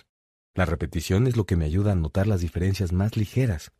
Me fijo en los letreros de las agencias de bienes raíces que permanecen largo tiempo colocados. Algo así significa que el vendedor podría estar más dispuesto a llegar a un trato. También me fijo si hay camiones de mudanza. Entonces me detengo y hablo con los conductores. También converso con los empleados de correos. Es sorprendente la cantidad de información que estas personas pueden tener acerca de una zona. Yo puedo, por ejemplo, encontrar un vecindario poco agradable, en donde las malas noticias hayan alejado a todo mundo. Entonces manejo por ahí durante un año y espero las señales que indican que las cosas mejoran.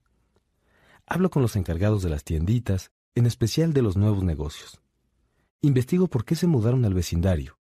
Es algo que practico unos minutos cada mes, y además lo hago al mismo tiempo que realizo otra actividad, como hacer ejercicio o ir a la tienda.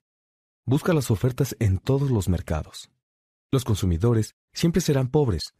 Cada vez que hay ofertas en el supermercado, como en papel higiénico, por ejemplo, los consumidores corren y compran una buena cantidad. Pero cuando los mercados de bienes raíces o bursátiles tienen ofertas, la mayoría de la gente da por hecho que son colapsos o correcciones. Entonces, esos mismos consumidores salen huyendo. Si los precios suben en el supermercado, la gente compra en otro lugar. Pero cuando los mercados inmobiliario o bursátil incrementan los precios, los mismos consumidores se acercan con prisa a comprar. Lo que tú debes recordar es que las ganancias se hacen al comprar, no al vender. Busca en los lugares adecuados. Una vecina mía compró un condominio por 100 mil dólares. Yo adquirí el de junto, que era exactamente igual por 50 mil. La vecina me comentó que estaba esperando a que subieran los precios, y entonces le expliqué que las ganancias se hacen al comprar, no al vender. Su compra, por cierto, la realizó a través de una corredora de bienes raíces que no tenía inmuebles propios. Yo lo hice en una subasta de remates, pero antes de eso pagué 500 dólares por clases en las que aprendí a hacerlo. Mi vecina creyó que pagar 500 dólares por clases de inversión en bienes raíces era demasiado. De hecho, Dijo que no podía pagarlo y que no tenía tiempo. Es por eso que sigue esperando a que suba el precio de su condominio.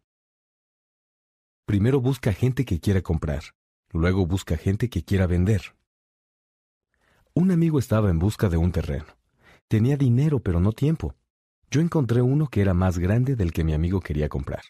Pero de todas formas, inmovilicé la propiedad a través de una opción. Le llamé a mi amigo y entonces él me dijo que quería una parte del terreno. Le vendí el fragmento que quería y luego compré el resto. Me quedé con el terreno sin pagar nada. Moraleja. Compra el pastel y luego córtalo en rebanadas. La mayoría de la gente solo busca lo que puede pagar. Por eso no le tira lo grande. Muchos compran una rebanada del pastel y debido a eso terminan pagando más por menos. A los compradores pequeños nunca les llegan las grandes oportunidades, así que si quieres volverte rico, tienes que pensar en grande. Piensa en grande. A los minoristas les encanta ofrecer descuentos por volumen, por la misma razón por la que a la mayoría de los comercios les agradan los consumidores fuertes. Es por ello que incluso si tu negocio es pequeño, tienes que pensar en grande. Cuando mi empresa estaba en busca de computadoras en el mercado, les llamé a varios amigos y les pregunté si también les interesaban comprar equipos para ellos. Luego, fui con distintos distribuidores y negocié un trato en grande porque queríamos comprar muchos equipos. También he aplicado esta estrategia en la adquisición de acciones. La gente pequeña se queda del mismo tamaño porque no piensa en grande, porque actúa sola o porque sencillamente no actúa en absoluto. Aprende de la historia. El coronel Sanders no se volvió rico sino hasta que lo perdió todo a los sesenta y tantos. Bill Gates se convirtió en uno de los hombres más ricos del mundo antes de llegar a los treinta. La acción siempre vence a la pasividad. Estas son algunas de las cosas que he hecho y que aún hago para reconocer oportunidades. Las palabras más importantes son he hecho y aún hago. Como ya lo mencioné muchas veces a lo largo del libro, siempre debes actuar antes de recibir la recompensa final. Así que, actúa ya.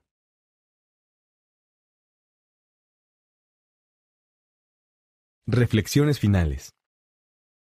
Me gustaría compartir algunas reflexiones finales contigo.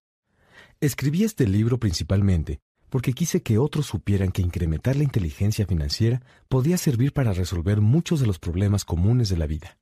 Y esta es la misma razón por la que el libro ha sido un bestseller desde el año 2000. Si no se cuenta con entrenamiento financiero, lo más sencillo que se puede hacer es obedecer las fórmulas tradicionales.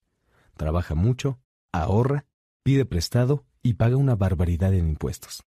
Es por eso que, hoy más que nunca, necesitamos mejor información. La siguiente historia me sirve para ilustrar un problema financiero que muchas jóvenes familias enfrentan en la actualidad. Cómo pagar educación de calidad para tus hijos y reunir lo suficiente para tu jubilación. Lo que se necesita no es trabajo arduo, sino educación financiera.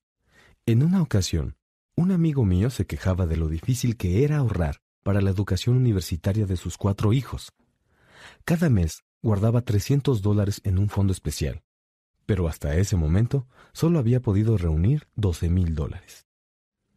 Pero dado que su hijo mayor tenía seis años, aún le quedaban 12 para ahorrar. En aquel entonces, la situación de los bienes raíces en Phoenix era terrible. La gente prácticamente estaba regalando sus casas, le sugerí a mi amigo que comprara una propiedad con algo del dinero que tenía en el fondo para la universidad. La idea le intrigó y empezó a darle vueltas a la posibilidad. Su mayor preocupación era que el banco no le otorgaría otro crédito, porque ya debía una cantidad bastante fuerte. Yo le aseguré que existían otras maneras de financiar la compra de un inmueble, además de los préstamos bancarios. Pasamos dos semanas buscando una casa que llenara todos nuestros requisitos. Había varias de dónde elegir, por lo que el proceso fue bastante divertido. Finalmente encontramos una casa de tres habitaciones y dos baños en un excelente vecindario. Al propietario lo habían despedido de su trabajo y necesitaba vender ese mismo día porque él y su familia se mudaban a California, en donde ya le esperaba otro empleo. Él pedía 102 mil dólares, pero nosotros le ofrecimos 79 mil. Los tomó de inmediato y estuvo de acuerdo en traspasar el crédito que ya tenía si se le daba un enganche del 10%. Y eso fue lo que hizo mi amigo precisamente. Pagó 7.900 dólares. Y en cuanto el anterior dueño se mudó, rentó la casa. Después de cubrir todos los gastos, incluyendo el de la hipoteca, empezó a meterse 125 dólares al bolsillo mensualmente. Su plan era conservar la casa por 12 años y dejar que la hipoteca se pagara lo antes posible. De hecho, también empezó a incluir cada mes los 125 dólares al pago principal. Calculamos que en 12 años ya se habría pagado la mayor parte de la hipoteca, y él podría sacar unos 800 dólares mensuales para cuando el primer hijo comenzara a ir a la universidad. Y si el valor de la casa aumentara, también podría venderla. Tres años después, el mercado inmobiliario de Phoenix mejoró en gran medida, y el inquilino en turno le ofreció a mi amigo 156 mil dólares por la misma casa. Una vez más, me preguntó qué hacer. Yo les recomendé que la vendiera y le aplicara el intercambio de impuestos diferidos que permite la sección 1031 del Código Fiscal. De pronto ya tenía 80 mil dólares para operar. Le llamé a otro amigo en Austin, Texas, que nos ayudó a mover las ganancias del capital con los impuestos diferidos y aplicarlas en la adquisición de una bodega pequeña. Tres meses después, mi amigo empezó a recibir cheques por poco menos de mil dólares mensuales, los cuales guardó de inmediato en el fondo escolar. Un par de años después, mi amigo vendió la mini bodega y recibió un cheque por 330 mil dólares. Todo ese dinero lo metió en un proyecto que le generaría 3 mil dólares mensuales en ingresos, y una vez más, metió las ganancias al fondo para la universidad. Actualmente, está muy seguro de que cumplirá sus objetivos con facilidad. En realidad, mi amigo solo tuvo que usar 7.900 dólares y un poco de inteligencia financiera para empezar. Sus hijos podrán tener la educación que la familia quiere, y luego él podrá usar el inmueble involucrado, que por cierto, ya también está protegido como entidad legal, para cubrir su jubilación. Gracias a una exitosa estrategia de inversión, mi amigo podrá retirarse pronto. Gracias por escuchar este audiolibro. Espero que te haya brindado algunas reflexiones sobre cómo hacer que el poder del dinero trabaje para ti. Hoy en día necesitamos mayor inteligencia financiera para sobrevivir. La idea de que se requiere dinero para hacer dinero es para gente que carece de sofisticación financiera. Pero claro, que carezcan de sofisticación no significa que no sean personas inteligentes. Es solo que no han aprendido la ciencia de cómo hacer que el dinero genere dinero. El dinero es solamente una idea. Si quieres más, lo que tienes que hacer es cambiar tu manera de pensar. Todas las personas independientes comenzaron con una idea y luego la transformaron en algo grande. Sucede lo mismo con las inversiones. Solo se requieren unos cuantos dólares para empezar e ir construyendo algo más grande. Todos los días conozco gente que se pasa la vida en busca del gran negocio o tratando de amasar una gran fortuna para echarlo a andar. Pero creo que eso es una tontería. También veo con frecuencia a inversionistas que, como carecen de sofisticación, ponen todos sus huevos en un negocio y lo pierden todo. Tal vez fueron buenos trabajadores, pero como inversionistas no sirven. La educación y la sabiduría en relación con el dinero son muy importantes. Y también es primordial comenzar pronto. Así que compra un libro, asiste a un seminario, practica, empieza con poco. Yo logré transformar cinco mil dólares en un activo de un millón de dólares, que llegó a producir un flujo de efectivo de cinco mil en menos de seis años. Pero también debo señalar que empecé a aprender de niño. Por eso es que te exhorto a aprender. Además, no es tan difícil. De hecho, es bastante sencillo una vez que se aprende. Creo que mi mensaje fue muy claro. Lo que está en tu mente determina lo que llega a tus manos. El dinero es solo una noción. Hay un libro excelente que se titula Piensa y vuélvete rico. Como verás, el título no es Trabaja duro y vuélvete rico. Si aprendes a hacer que el dinero trabaje para ti, tu vida será más sencilla y feliz. Deja de jugar a la segura y empieza a jugar con inteligencia. Los tres ingresos. En el ámbito de la contabilidad hay tres tipos de ingreso. 1. Ingreso ganado o ingreso ordinario. 2. Ingreso de portafolio. 3. Ingreso pasivo. Cuando mi padre pobre dijo, ve a la escuela, saca buenas calificaciones y consiga un empleo seguro, en realidad me estaba recomendando que trabajara para obtener ingreso ganado. En cambio, cuando Padre Rico dijo, los ricos no trabajan para obtener dinero, ellos hacen que el dinero trabaje para ellos, se refería al ingreso pasivo y al de portafolio. En la mayoría de los casos, el ingreso pasivo se deriva de activos, de papel como acciones y bonos. Este tipo de ingreso es el que ha convertido a Bill Gates en el hombre más rico del mundo. Por eso su riqueza no depende del ingreso ganado. Padre Rico solía decir, la clave para volverse rico radica en la habilidad que se tenga para convertir el ingreso ganado en ingreso pasivo o de portafolio lo antes posible. También explicó que el ingreso ganado es sobre el que más se pagan impuestos el ingreso pasivo es sobre el que menos se pagan. Esta es otra razón para desear que el dinero trabaje mucho para uno. El gobierno cobra más impuestos sobre el dinero que tanto te esfuerzas en obtener que por el ingreso que genera tu dinero cuando aprendes a hacerlo trabajar para ti. En mi segundo libro, El cuadrante del flujo de dinero, explico los cuatro tipos distintos de gente que conforman el ámbito de los negocios. E. Empleado. A autoempleado. D. Dueño de negocio grande. E. Inversionista. La mayoría de la gente va a la escuela y ahí aprende a ser E o A. En el cuadrante del flujo de dinero se describen las diferencias fundamentales entre estos tipos y se explica la forma en que la gente puede cambiar de cuadrante. La mayoría de nuestros productos son para personas de los cuadrantes D e I. En la guía para invertir, el tercer libro de la serie Padre Rico, ofrezco mayores detalles acerca de la importancia de transformar el ingreso ganado en ingreso pasivo y de portafolio. Padre Rico solía decir, lo único que hace un verdadero inversionista es transformar el ingreso ganado en pasivo y de portafolio. La inversión no es riesgosa si sabes lo que haces. Es cuestión de sentido común. La clave a la libertad financiera. La clave de la libertad financiera y de la riqueza yace en la capacidad de una persona para convertir el ingreso ganado en ingreso pasivo y o de portafolio. Padre Rico pasó mucho tiempo enseñándonos a mí y a Mike esta habilidad. Gracias a eso, Kim y yo ahora somos libres en el aspecto financiero y ya no tenemos que volver a trabajar. Seguimos haciéndolo porque así lo queremos. Actualmente, somos dueños de una empresa de bienes raíces con la que obtenemos ingresos pasivos y participamos en colocaciones privadas y ofertas públicas iniciales de acciones, con los que obtenemos ingresos de portafolio. También volvimos a trabajar porque queríamos construir una empresa de educación financiera para crear y publicar libros y juegos de mesa. Todos nuestros productos educativos están creados para enseñar las mismas habilidades que Padre Rico me transmitió a mí las habilidades que permitía transformar el ingreso ganado en ingreso pasivo y de portafolio. Nuestros juegos son importantes porque enseñan lo que los libros no pueden. Por ejemplo, jamás podrías aprender a andar en bicicleta si solo lees un libro sobre el tema y no practicas.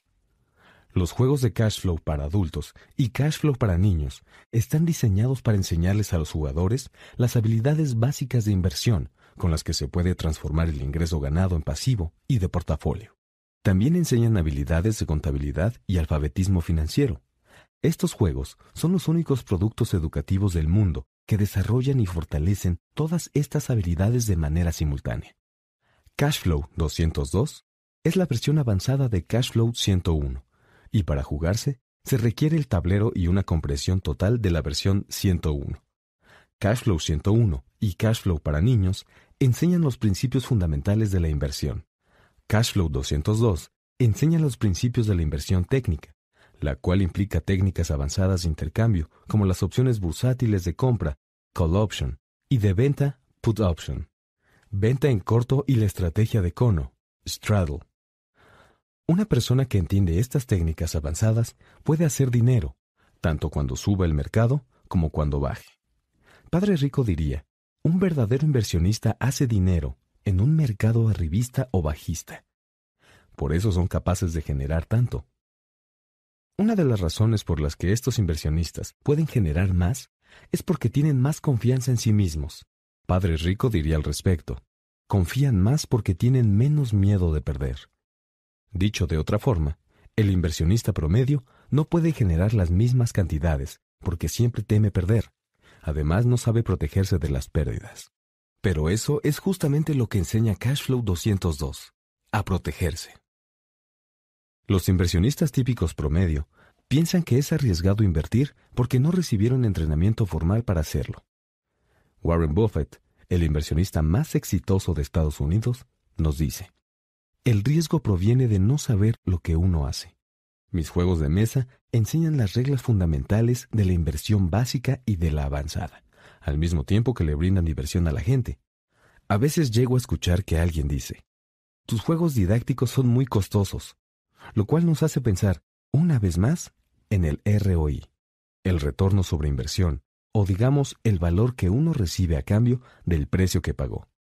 En esas ocasiones, yo asiento y contesto, sí, tal vez son costosos, en especial si se les compara con los otros juegos de mesa tradicionales. Sin embargo, su valor es menor que el de la educación universitaria. El trabajo arduo de toda una vida para solo obtener ingresos ganados, el pago excesivo de impuestos y, por si fuera poco, es menor a vivir con el terror de perder todo tu dinero en los mercados bursátiles.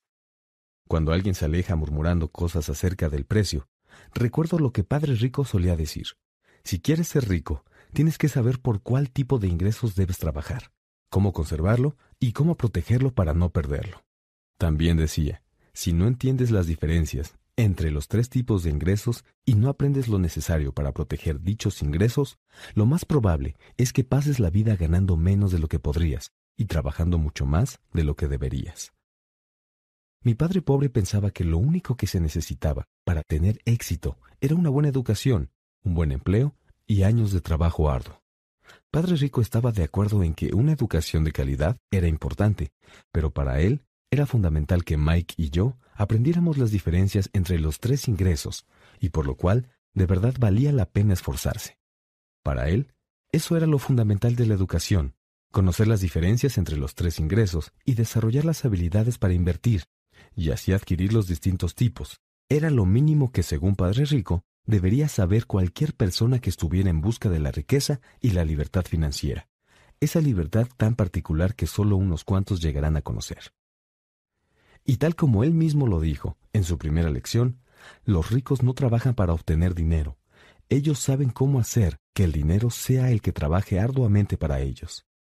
Padre Rico decía, el ingreso ganado u ordinario es ese por el que trabajas. El ingreso pasivo y el de portafolio son los que trabajan para ti. Conocer esa pequeña diferencia fue algo muy importante en mi vida, o como Robert Frost escribió al final de su poema, y eso hizo toda la diferencia.